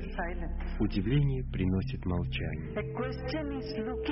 Вопрос предполагает поиск ответа. Удивление — это другой вопрос, не требующий ответа. Понимаете, о чем я говорю? Вы изумлены? Как? Откуда это взялось? Поразительно, как это красиво. Удивление или изумление не требует ответа. Оно приводит вас домой к молчанию. Вопрос вызывает агрессию. Вам известно, как это происходит? Кто-то вас спрашивает, куда ты идешь? Не отвечайте ему, просто улыбнитесь. Когда он второй раз спросит, куда ты идешь, снова улыбнитесь в ответ. Он спросит в третий раз, куда ты идешь? Я тебя спрашиваю. Отвечай же. Когда вы задаете вопрос, вы требуете. В уме каждого преступника возникает большой вопрос. Почему это случилось со мной? И каждое состояние несчастья ассоциируется с вопросом. Почему это случилось со мной? Радость ассоциируется с удивлением. Это так интересно. Смотрите, знак вопроса изогнут, а радость, она прямая, выпрямленная.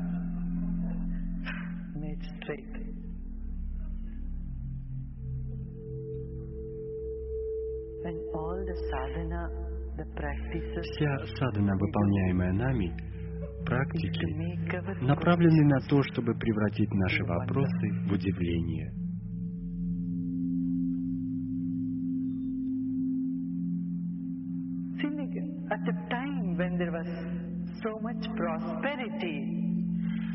Те времена, когда Индия процветала, ничего другого не оставалось делать.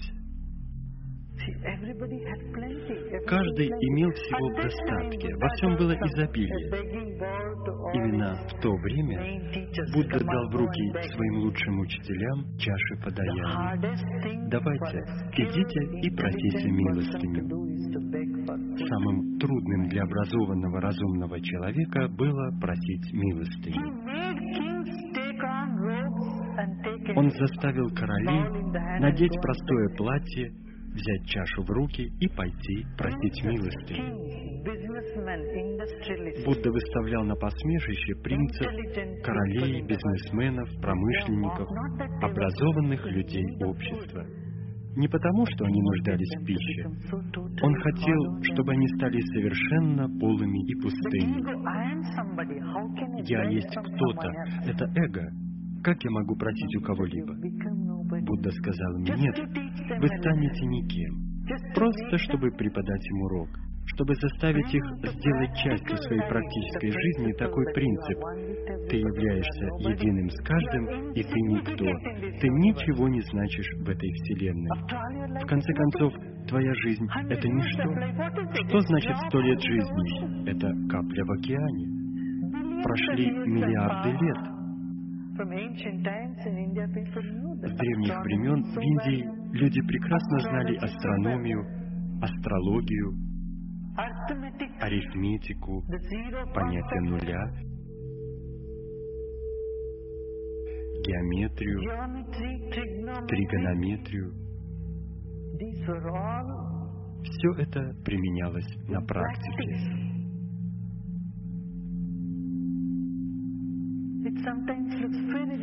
Иногда это звучит очень смешно, когда говорят, что теорема Пифагора была открыта в 1500 таком-то году.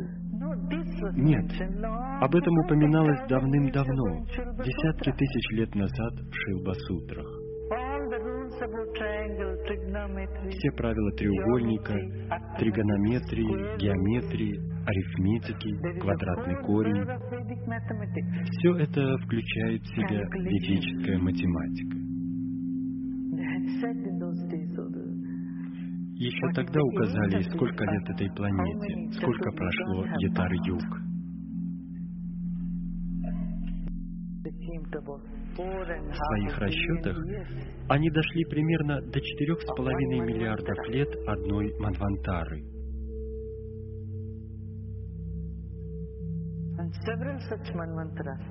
А несколько таких Манвантар образуют одну кальпу. И вот таких разумных, высокоинтеллектуальных людей, гениев, попросили взять в руки чашу и просить милостыню. Вообразите, каков может быть удел этих людей. Они стали воплощением сострадания. Наблюдайте за ощущениями, наблюдайте за эмоциями и наблюдайте за своей истинной природой. Что является истинной природой? Это покой, это сострадание, это любовь, это дружелюбие,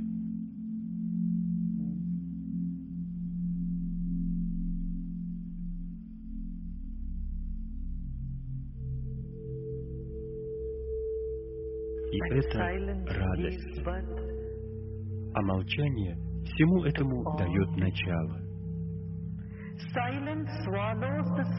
Молчание поглощает печаль, чувство вины, несчастье, рождает радость, сострадание и любовь.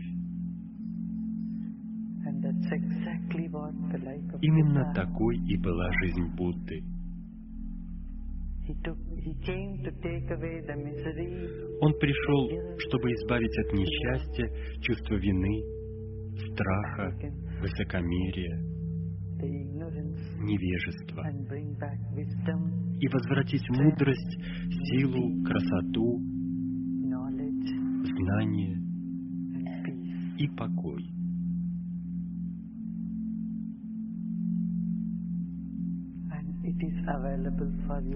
И все это доступно вам. Сейчас и здесь, везде. Каждый человек может наслаждаться жизнью и пересечь сансару. Понимаете, о чем я говорю?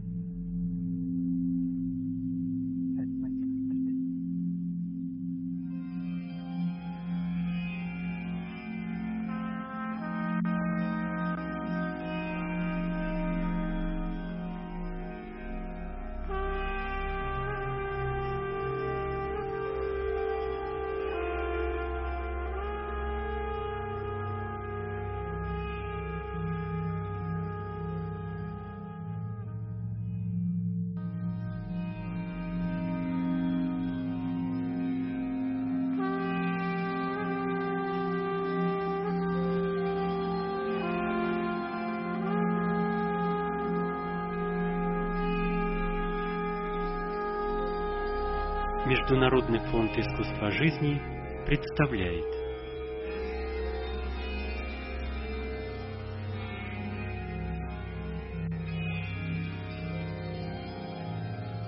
Шри Шри Рави Шанкар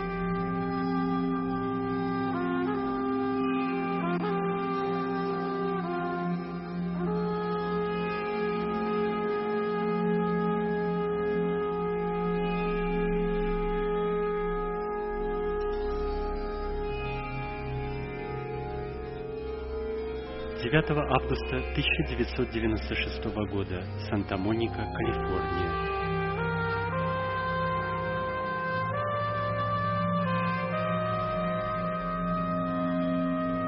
Будда – проявление молчания.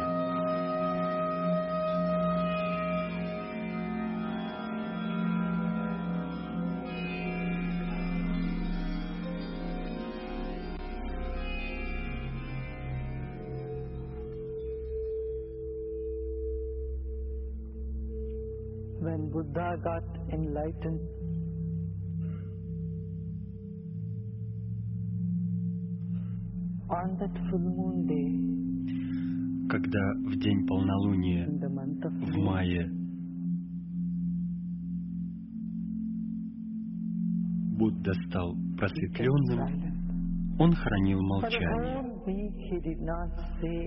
В течение всей недели он не произнес ни слова.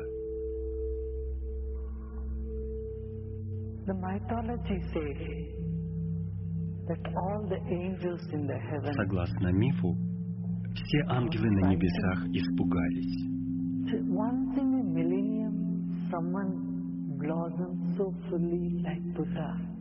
Человек расцветает настолько полно, как Будда, раз в тысячу лет. И теперь он молчит, не произносит ни слова.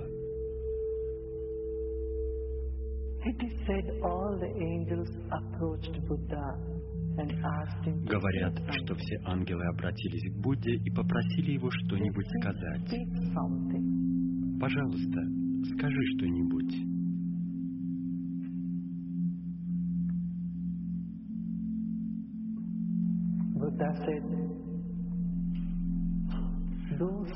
Будда ответил, те, кто saying. они знают, им не нужны мои слова.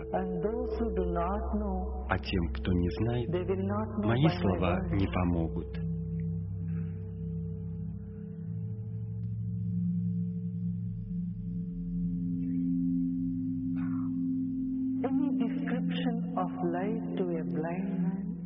Бесполезно объяснять слепому, что такое свет.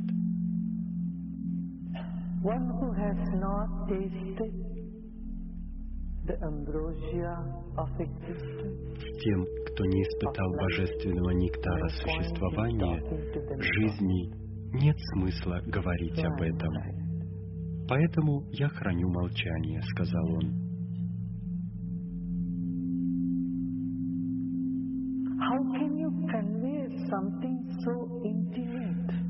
Разве можно передать то, что очень лично, очень интимно? Словами невозможно.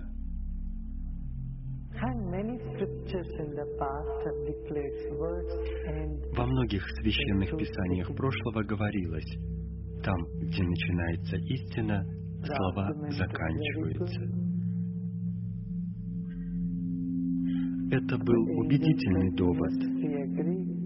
Однако ангелы сказали, то, что ты говоришь, верно. Будда, но подумай о тех, кто почти приблизился к истине.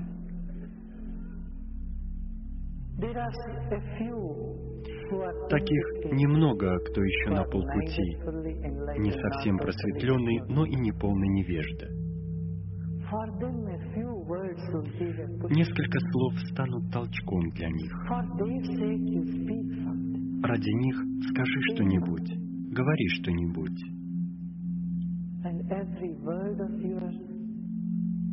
Каждое произнесенное тобой слово создаст ту самую тишину. Поскольку целью слов является создание тишины.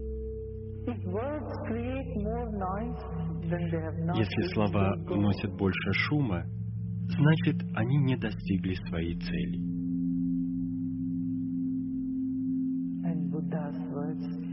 А слова Будды определенно создали бы тишину, поскольку Будда — это проявление молчания.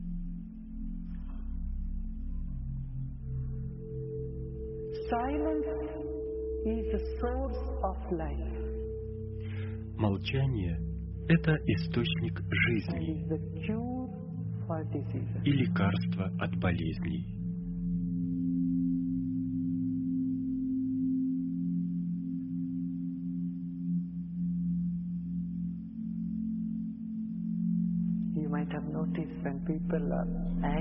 Наверное, вы замечали, когда люди рассержены, они хранят молчание.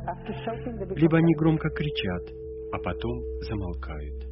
Когда вы "Leave me печальны, alone." то говорите, оставьте меня в покое. keep silent. Вы ходите с вытянутым лицом и храните молчание. Вы можете легко определить, в хорошем расположении духа человек или нет. Если он очень молчалив, тогда вам понятно, что с ним что-то не в порядке. Если вы огорчены, вы замыкаетесь и храните молчание. Люди склоняют свою голову и хранят молчание. И если вам стыдно, вы замолкаете. Если вы мудры, вы также храните молчание.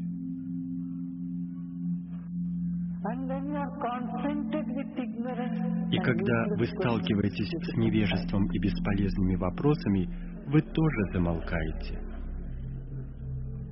Что вы можете сделать? Когда "Are you son of Иисуса попросили доказать, it." что Он Сын Божий, ну, давай, говори, Он хранил молчание. Это было самое мудрое, что Он мог сделать. Когда от вас proof, требуют доказательств того, что находится за пределами всех доказательств, то единственный выход — молчание. Вы кому-то "Come on, говорите, что у вас me." болит нога, а он просит доказать это. Как я могу поверить тебе? Как можно доказать вашу боль? Когда вы не можете доказать настолько явное, как боль, то тогда как вы сможете доказать такое личное, как просветление, как божественное?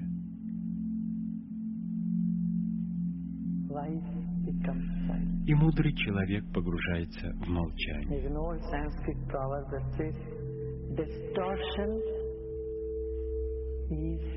В одной индийской поговорке говорится, искажение — это корень речи. В тот самый момент, когда вы начинаете что-то говорить, это уже искажено. Слова не могут охватить все существующее, а молчание может.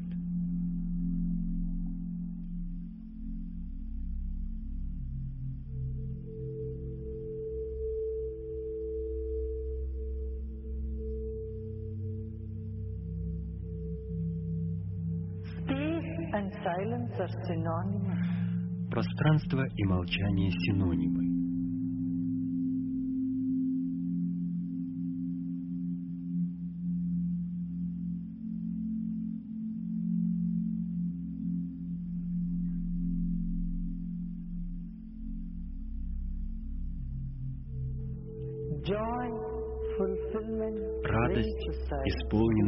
Приводят к тишине.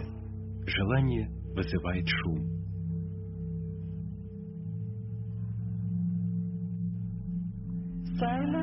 Молчание — это исцеление. В молчании вы возвращаетесь назад к источнику, и это создает радость. Вот почему, когда человек испытывает грусть, он становится молчаливым и этим избавляется от печали. Выходит из нее, к нему возвращается радость или, по крайней мере, спокойствие. Будда был проявлением безмолвия.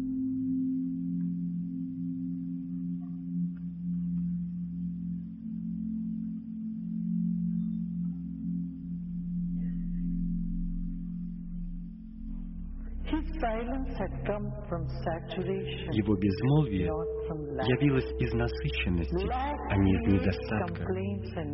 Недостаток рождает жалобы и шум.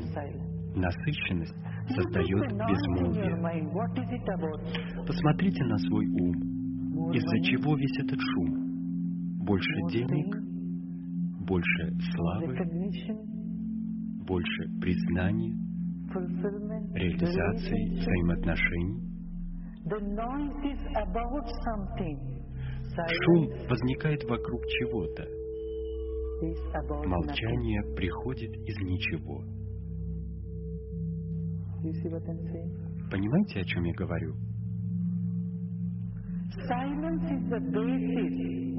Молчание — это основа, фундамент. Шум лежит на поверхности, вовне.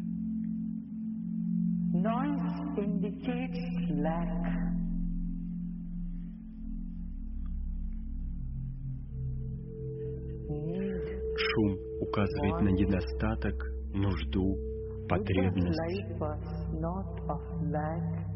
В жизни Будды не было недостатка, нужды или потребности.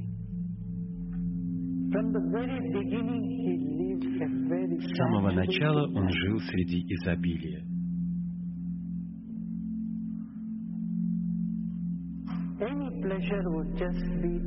Стоило ему только пожелать, и любая его прихоть тут же исполнялась.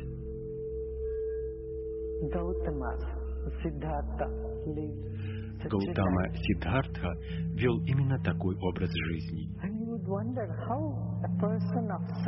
И остается только удивляться, как живущий среди удовольствий и роскоши человек мог говорить о печали.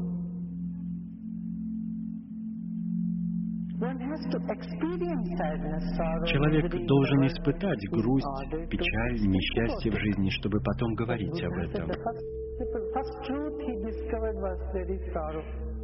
Первая истина, открытая им, была «в жизни есть печаль».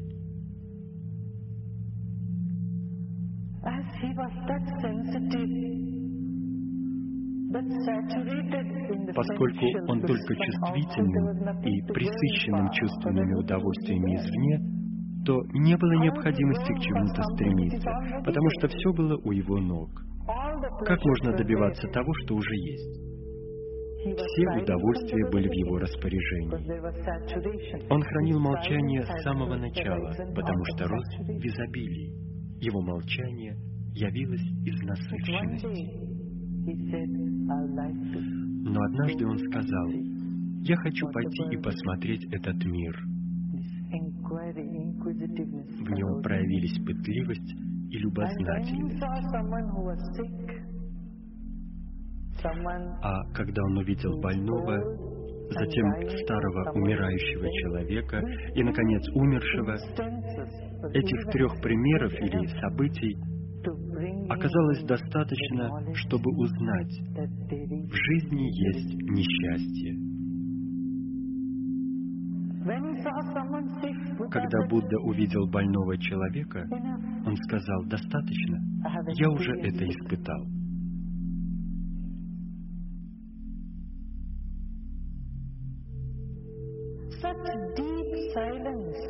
Такое глубокое молчание, только такое непоколебимое молчание делает человека настолько чувствительным, что при виде чьей-либо боли он полностью воспринимает ее, чувствует ее, испытывает ее. Одного взгляда на старого человека и на умершего оказалось достаточно, чтобы сказать, в жизни нет радости. Он сказал, я уже мертв. В жизни нет смысла, пора возвращаться. И он вернулся во дворец. Мы видим столько умирающих людей, столько несчастья, но это нас не трогает. Почему? Потому что нет покоя. Мы захвачены своими мелочными желаниями, стремлениями и антипатией.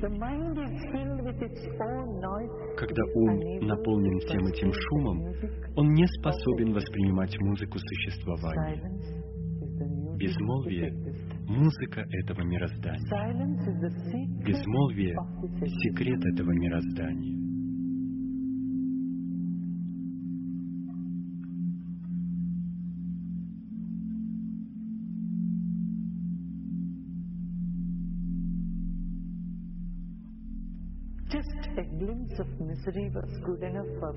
Одного лишь мимолетного взгляда на несчастье было достаточно для Будды, чтобы отправиться в поисках ответа на возникшие вопросы.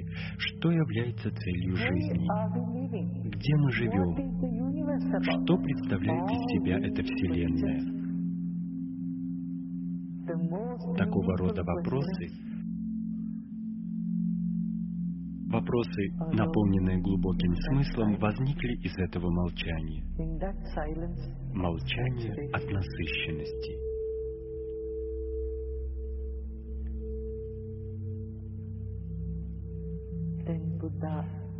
Затем Будда отправился на поиски истины.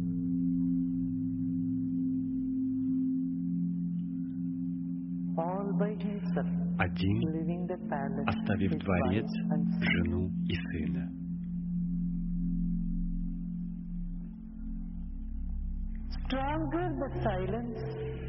Чем глубже молчание, тем более стойкими окажутся вопросы, возникшие из этого молчания. Ничто не могло остановить его. Он сбежал, зная, что в дневное время ему не уйти, он тихо покинул дворец ночью.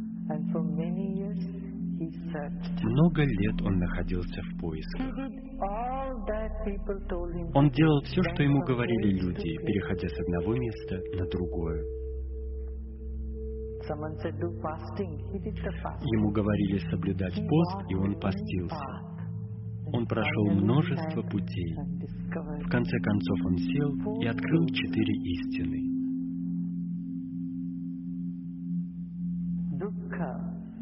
Дукха. В мире есть несчастье.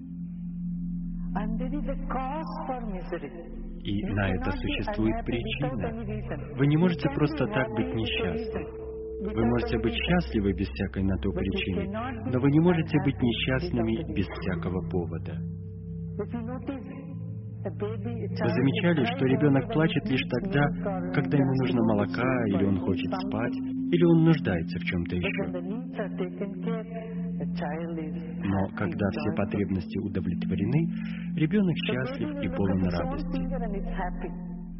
Ребенок посмотрит на свой собственный палец, и он уже счастлив. Он даже не смотрит на свой палец, он просто счастлив и полон радости, потому что для радости не нужно никакого повода. Чтобы засмеяться, не нужна шутка. Но у несчастья есть причина. Всегда, когда вы несчастны, существует причина для этого несчастья. Поэтому Будда сказал, первая истина — существует несчастье. Мир есть несчастье.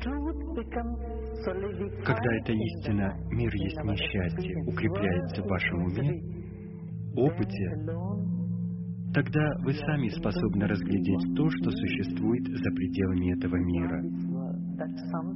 Дух, который есть радость.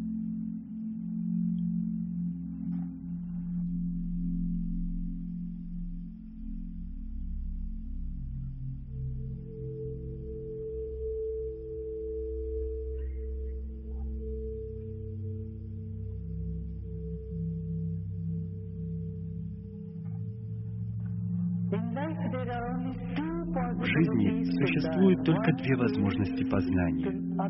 Первое — наблюдать мир вокруг вас.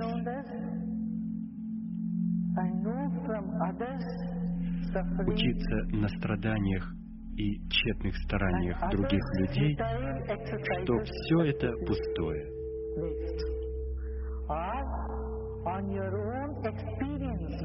Либо на своем собственном опыте пройти через это и убедиться, что все есть несчастье.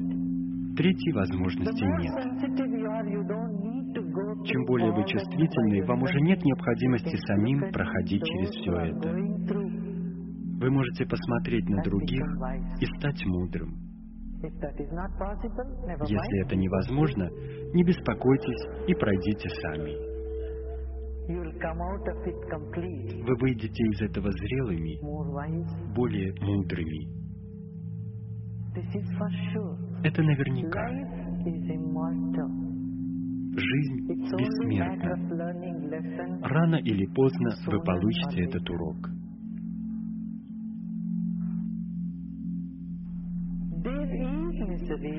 Несчастье существует. Вы не можете этого отрицать. И существует причина несчастья. Это вторая истина. Третья истина, говорит Будда, причину несчастья можно устранить. Если несчастье является вашей природой, то его нельзя устранить.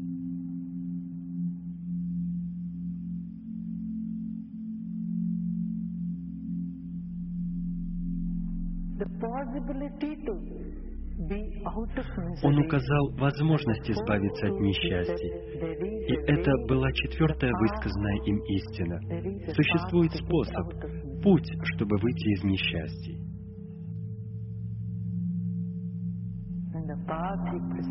Путь, предписанный им, называется восьмеричным. Это самади, правильные практики, правильная медитация, правильное спокойствие, правильный тип молчания.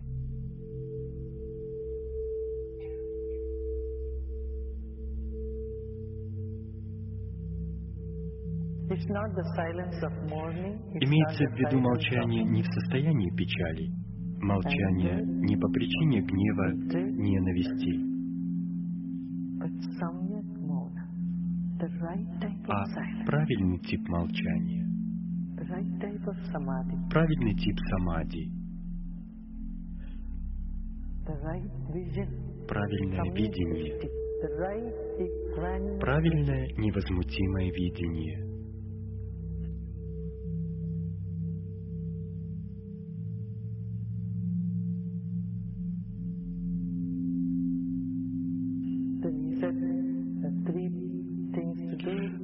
Говорит Будда, нужно учитывать три момента. Шила – поведение, самади и прагья – осознанность.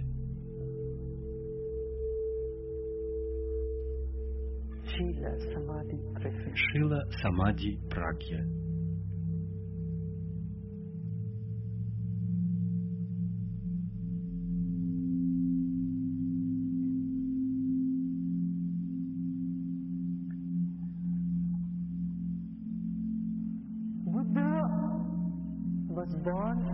Будда родился в очень интересное время в истории Индии.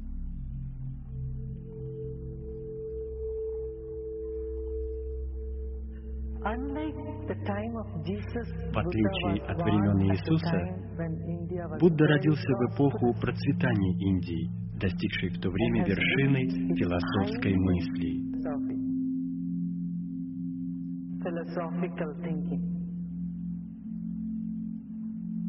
Люди были высокообразованными и процветающими.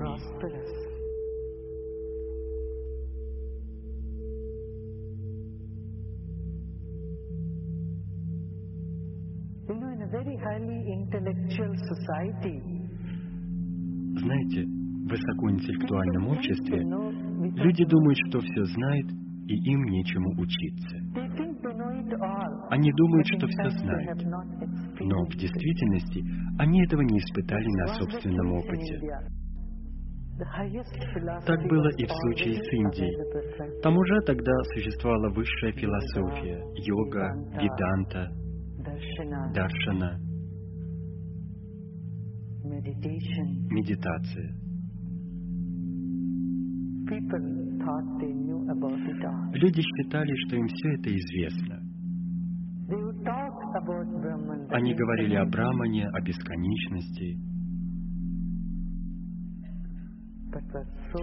но это оставалось только на уровне головы.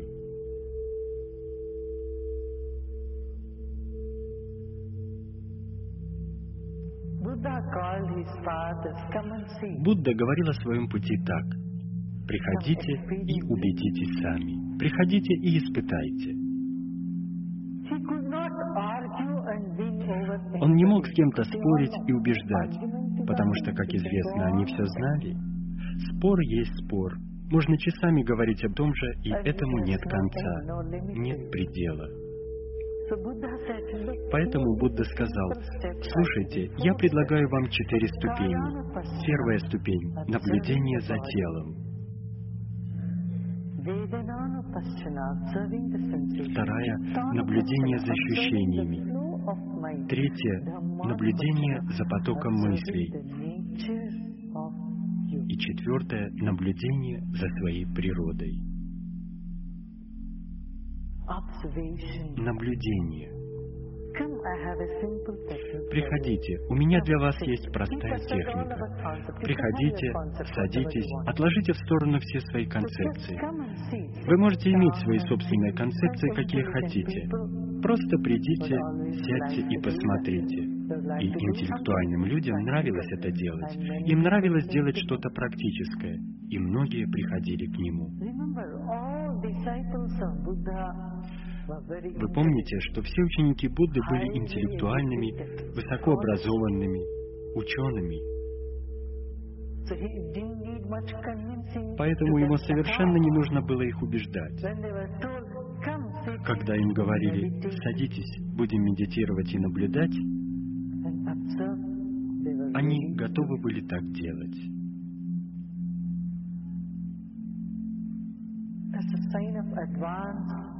Это является признаком высоко развитого общества, где люди открыты, они ограничены, прогрессивно мыслят и готовы слушать.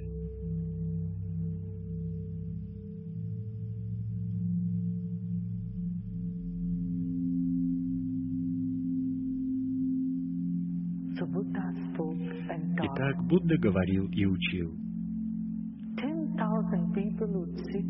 Десять тысяч человек сидели в неподвижности, наблюдали, медитировали, обретали свободу и просветление.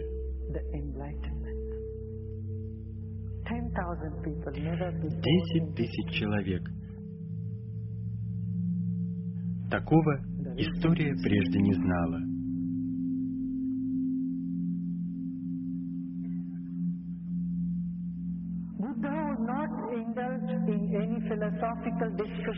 Будда совершенно не вступал с ними ни в какие философские беседы. На некоторые вопросы он не отвечал, он хранил молчание.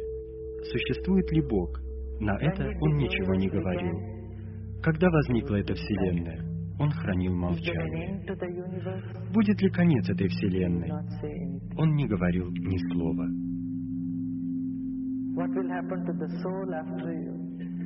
Что случится с душой после просветления? Куда она попадет? Как говорят, это было неуместным. Он упорно не произносил ни слова. Существуют определенные вопросы, начав отвечать на которые, вы не даете на них ответа.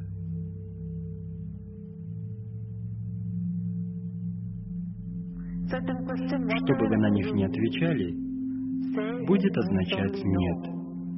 Скажете вы «да» или «нет», это означает «нет». Понимаете, о чем я говорю? Вы все здесь? Все? Вы осознаете, что находитесь здесь? Это прагья, быть осознанным. Вы осознанны? Осознаете ли вы, как ваш ум говорит «да», «нет», «да», «нет»? Да? Да? Вы осознаете, что говорите «да»?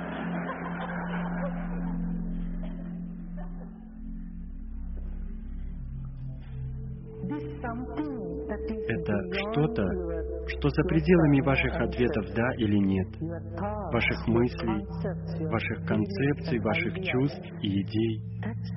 Это что-то, что очень тонкое и все же очень конкретное, очень неуловимое и опять же ощутимое. Это и есть прагья, осознанность. Это приходит, когда вы спокойны, когда вы в самади, когда вы невозмутимы.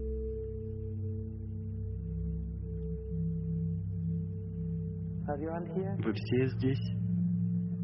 Вы осознаете, что вы сидите? Нет.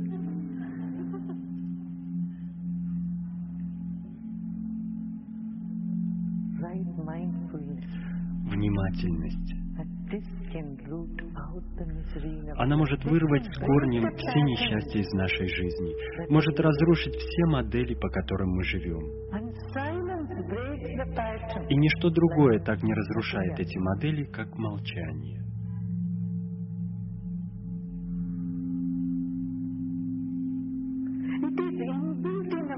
Это свойственно нашей природе, нашему организму.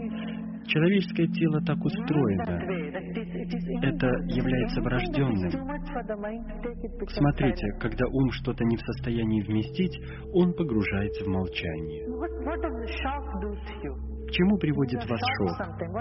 Иногда вы испытываете шок. К чему он приводит? Вы замолкаете. Что-то сногсшибательное ведет вас к молчанию. Происходит что-то удивительное, и все слова исчезают. Вы погружаетесь в молчание. На всплеске любой эмоции, на пике любого события приходит молчание.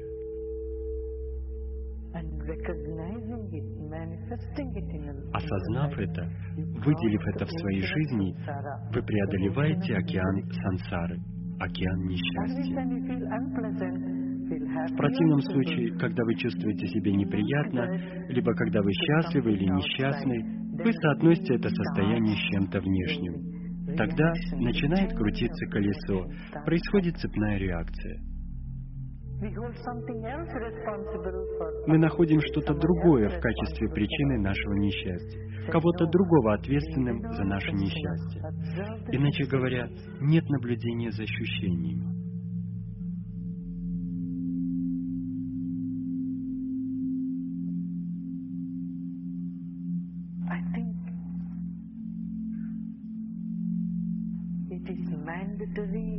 Считаю, что просто необходимо каждому психологу изучать Будду.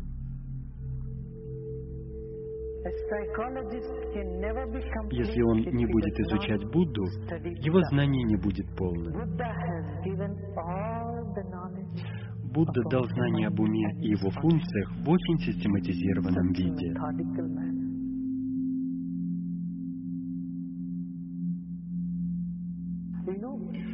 Вам известно, когда люди приходят к психотерапевту, к психологу, он говорит, внутри вас глубокая печаль, глубоко внутри вас есть что-то, что сделала вам мама, или что-то, что сделал вам отец.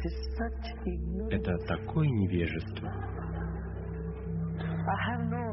Я знаю много людей, у которых были прекрасные взаимоотношения с родителями, но после встречи с психологом их отношения прерывались.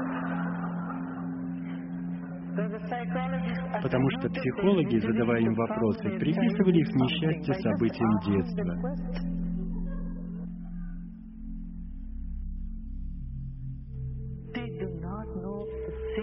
Они не знают простой истины, что каждой эмоции соответствует определенное ощущение на физиологическом уровне. Определенная часть тела, конкретная часть тела резонирует на определенную эмоцию.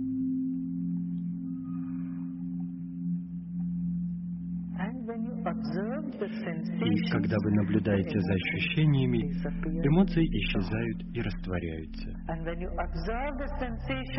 Когда вы наблюдаете за эмоциями, вы видите, что тело и сознание отделены.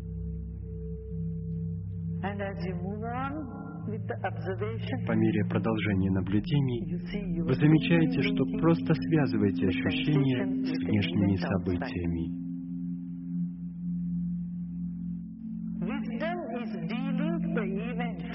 Мудрость состоит в том, чтобы разорвать связь событий с эмоцией, разорвать связь эмоций с ощущениями. Невежество — это когда вы испытываете определенное ощущение, печаль, чувство, и привязываете его снова к событию. Это делает вас более несчастными. Восстанавливается цепь событий и идет все дальше и дальше. Годами люди ходят к психотерапевту по 15-20 лет — но ничего не происходит, ничего хорошего. Я имею в виду, на пару дней вы можете почувствовать небольшое облегчение, поскольку кто-то поговорил с вами о всех ваших проблемах. Это тот, кому вы заплатили, чтобы он вас выслушал. Возможно, есть какая-то польза от психологии. Я совершенно этого не исключаю. Несомненно, какая-то польза есть. Но я хочу сказать, что у нее есть серьезные недостатки. И пора уже их признать. Я думаю, что психологи уже так и делают. Они поняли ценность медитации, ценность молчания.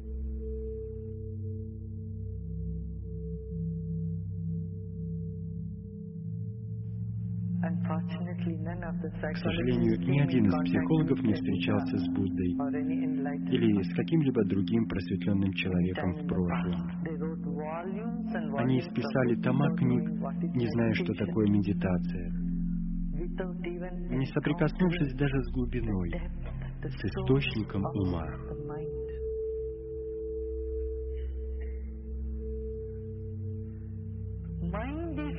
Ум — это шум, источник ума — молчание. Вот почему Будда сказал «не ум». Это не значит, что Будда не говорил. Как можно разговаривать, общаться с людьми, если нет ума? Когда Будда сказал «не ум», он имел в виду ту цепочку мыслей, которая постоянно бродит в вашем уме.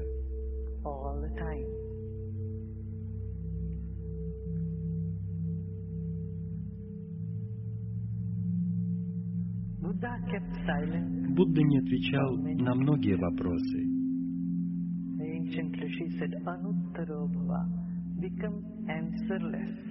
Древние риши говорили, оставьте вопросы без ответа.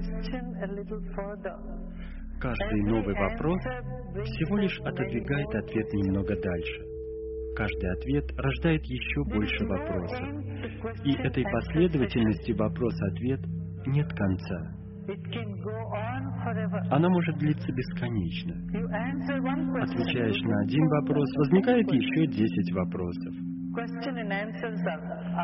Вопрос и ответ образуют пару, которая не занимается планированием семьи.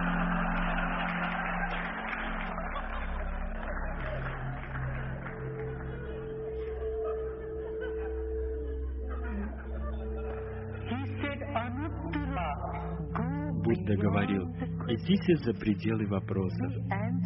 Оставляйте вопросы без ответа, поскольку вы сами, ваше существо, имеет ответы на все вопросы.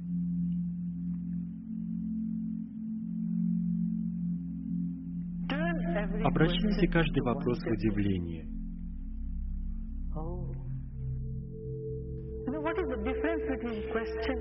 Знаете, какая разница между вопросом и удивлением? Вопрос создает насилие. Удивление приносит молчание. Вопрос предполагает поиск ответа. Удивление — это другой вопрос, не требующий ответа. Понимаете, о чем я говорю? Вы изумлены. Как? Откуда это взялось? Поразительно, как это красиво. Удивление или изумление не требует ответа. Оно приводит вас домой к молчанию. Вопрос вызывает агрессию. Вам известно, как это происходит? Кто-то вас спрашивает, куда ты идешь? Не отвечайте ему, просто улыбнитесь. Когда он второй раз спросит, куда ты идешь? Снова улыбнитесь в ответ. Он спросит в третий раз, куда ты идешь? Я тебя спрашиваю. Отвечай же. Когда вы задаете вопрос, вы требуете. В уме каждого преступника возникает большой вопрос. Почему это случилось со мной? И каждое состояние несчастья ассоциируется с вопросом.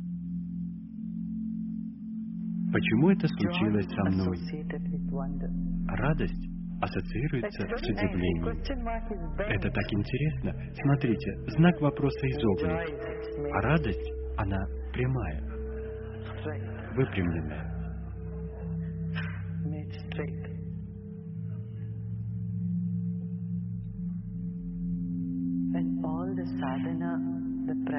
Вся садхана, выполняемая нами, практики, направлены на то, чтобы превратить наши вопросы в удивление.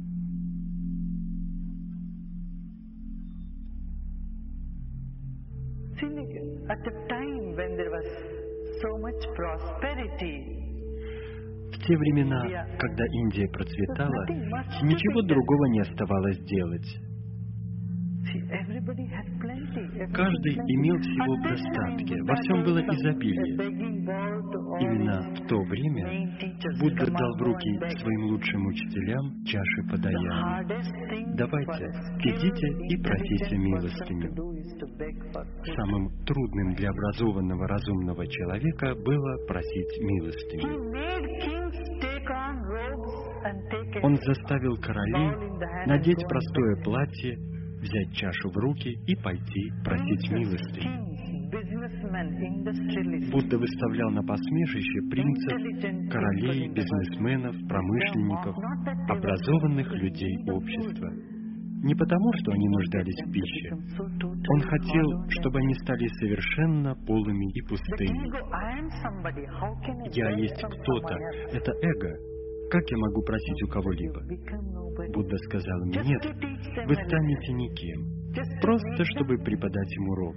Чтобы заставить их сделать частью своей практической жизни такой принцип. Ты являешься единым с каждым, и ты никто. Ты ничего не значишь в этой вселенной. В конце концов, твоя жизнь — это ничто. Что значит сто лет жизни? Это капля в океане. Прошли миллиарды лет. С древних времен в Индии люди прекрасно знали астрономию, астрологию, арифметику, понятие нуля, геометрию, тригонометрию. Все это применялось на практике.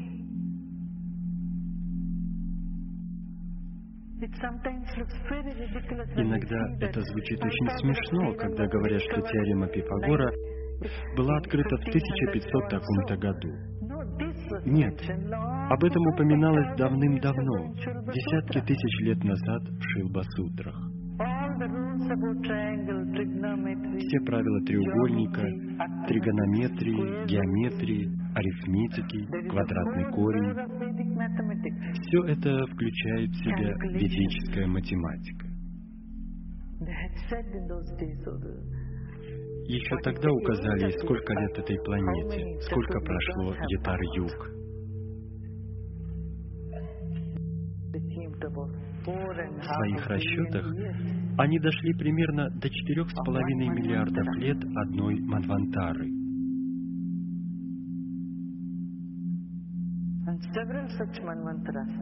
А несколько таких Манвантар образуют одну кальпу.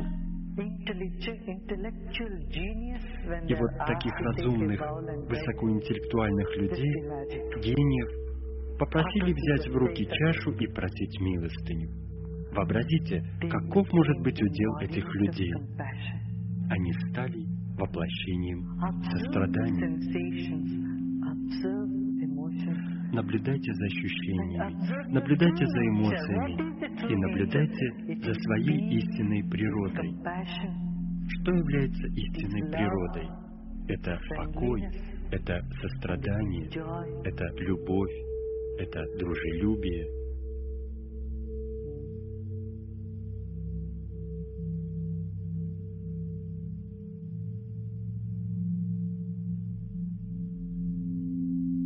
Это радость. А молчание всему этому дает начало.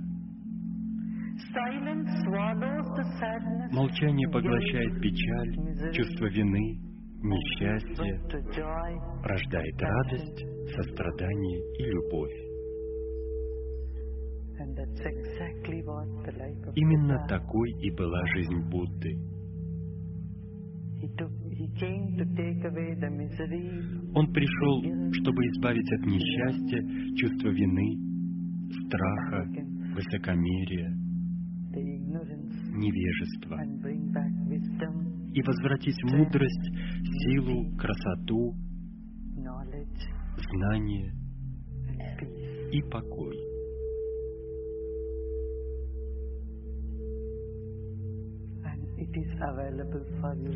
И все это доступно вам сейчас и здесь, везде. Каждый человек может наслаждаться жизнью и пересечь сансару. Понимаете, о чем я говорю?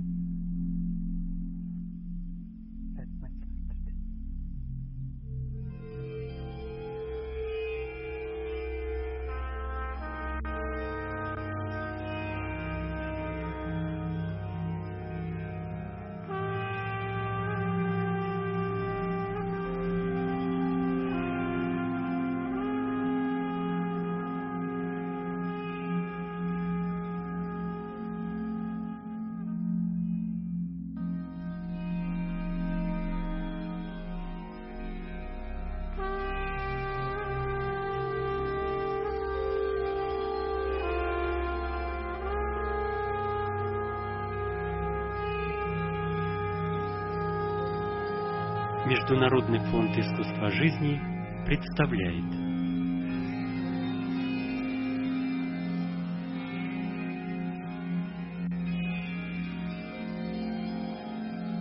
Шри Шри Рави Шанкар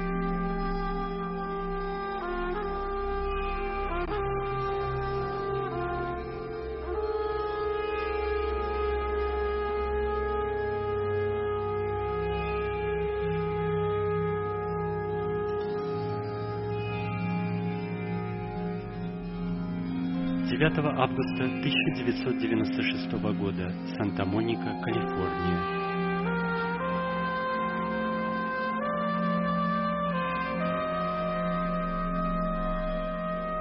Будда – проявление молчания.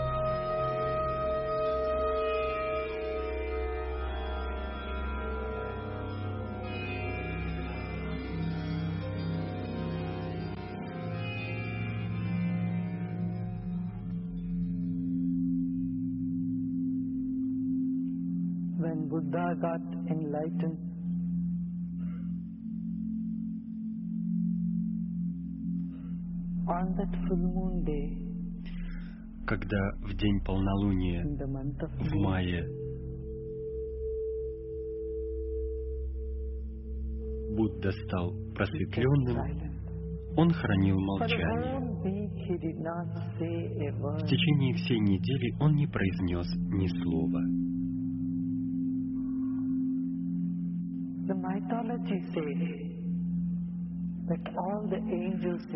Согласно мифу, все ангелы на небесах испугались.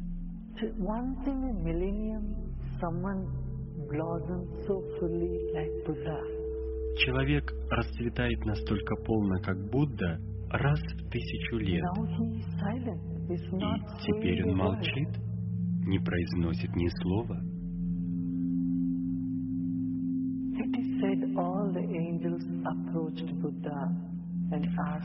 Говорят, что все ангелы обратились к Будде и попросили его что-нибудь сказать. Пожалуйста, скажи что-нибудь.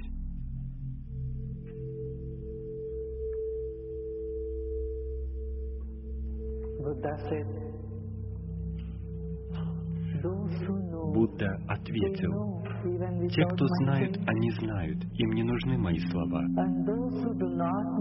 А тем, кто не знает, мои слова не помогут.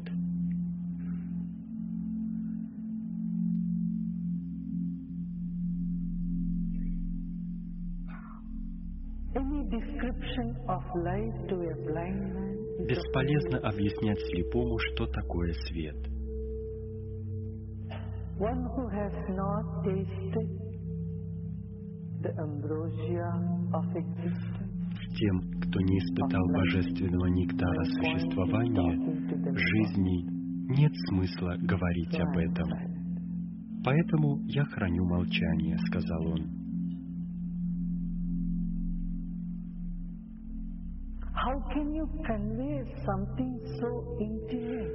Разве можно передать то, что очень лично, очень интимно? Словами невозможно.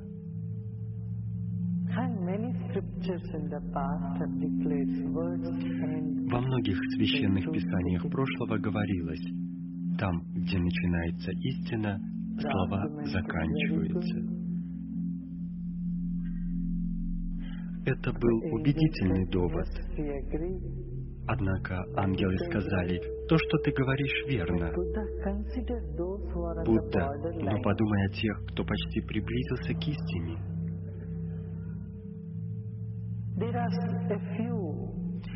Таких немного, кто еще на полпути, не совсем просветленный, но и не полный невежда.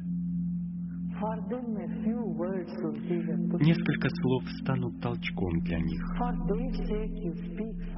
Ради них скажи что-нибудь, говори что-нибудь.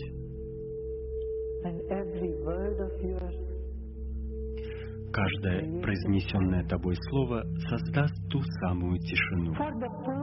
Silence. Поскольку целью слов является создание тишины. Если слова вносят больше шума, значит, они не достигли своей цели.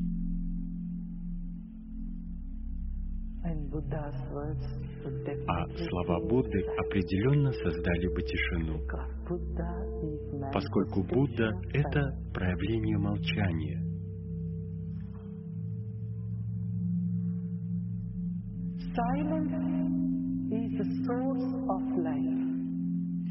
Молчание — это источник жизни и лекарство от болезней.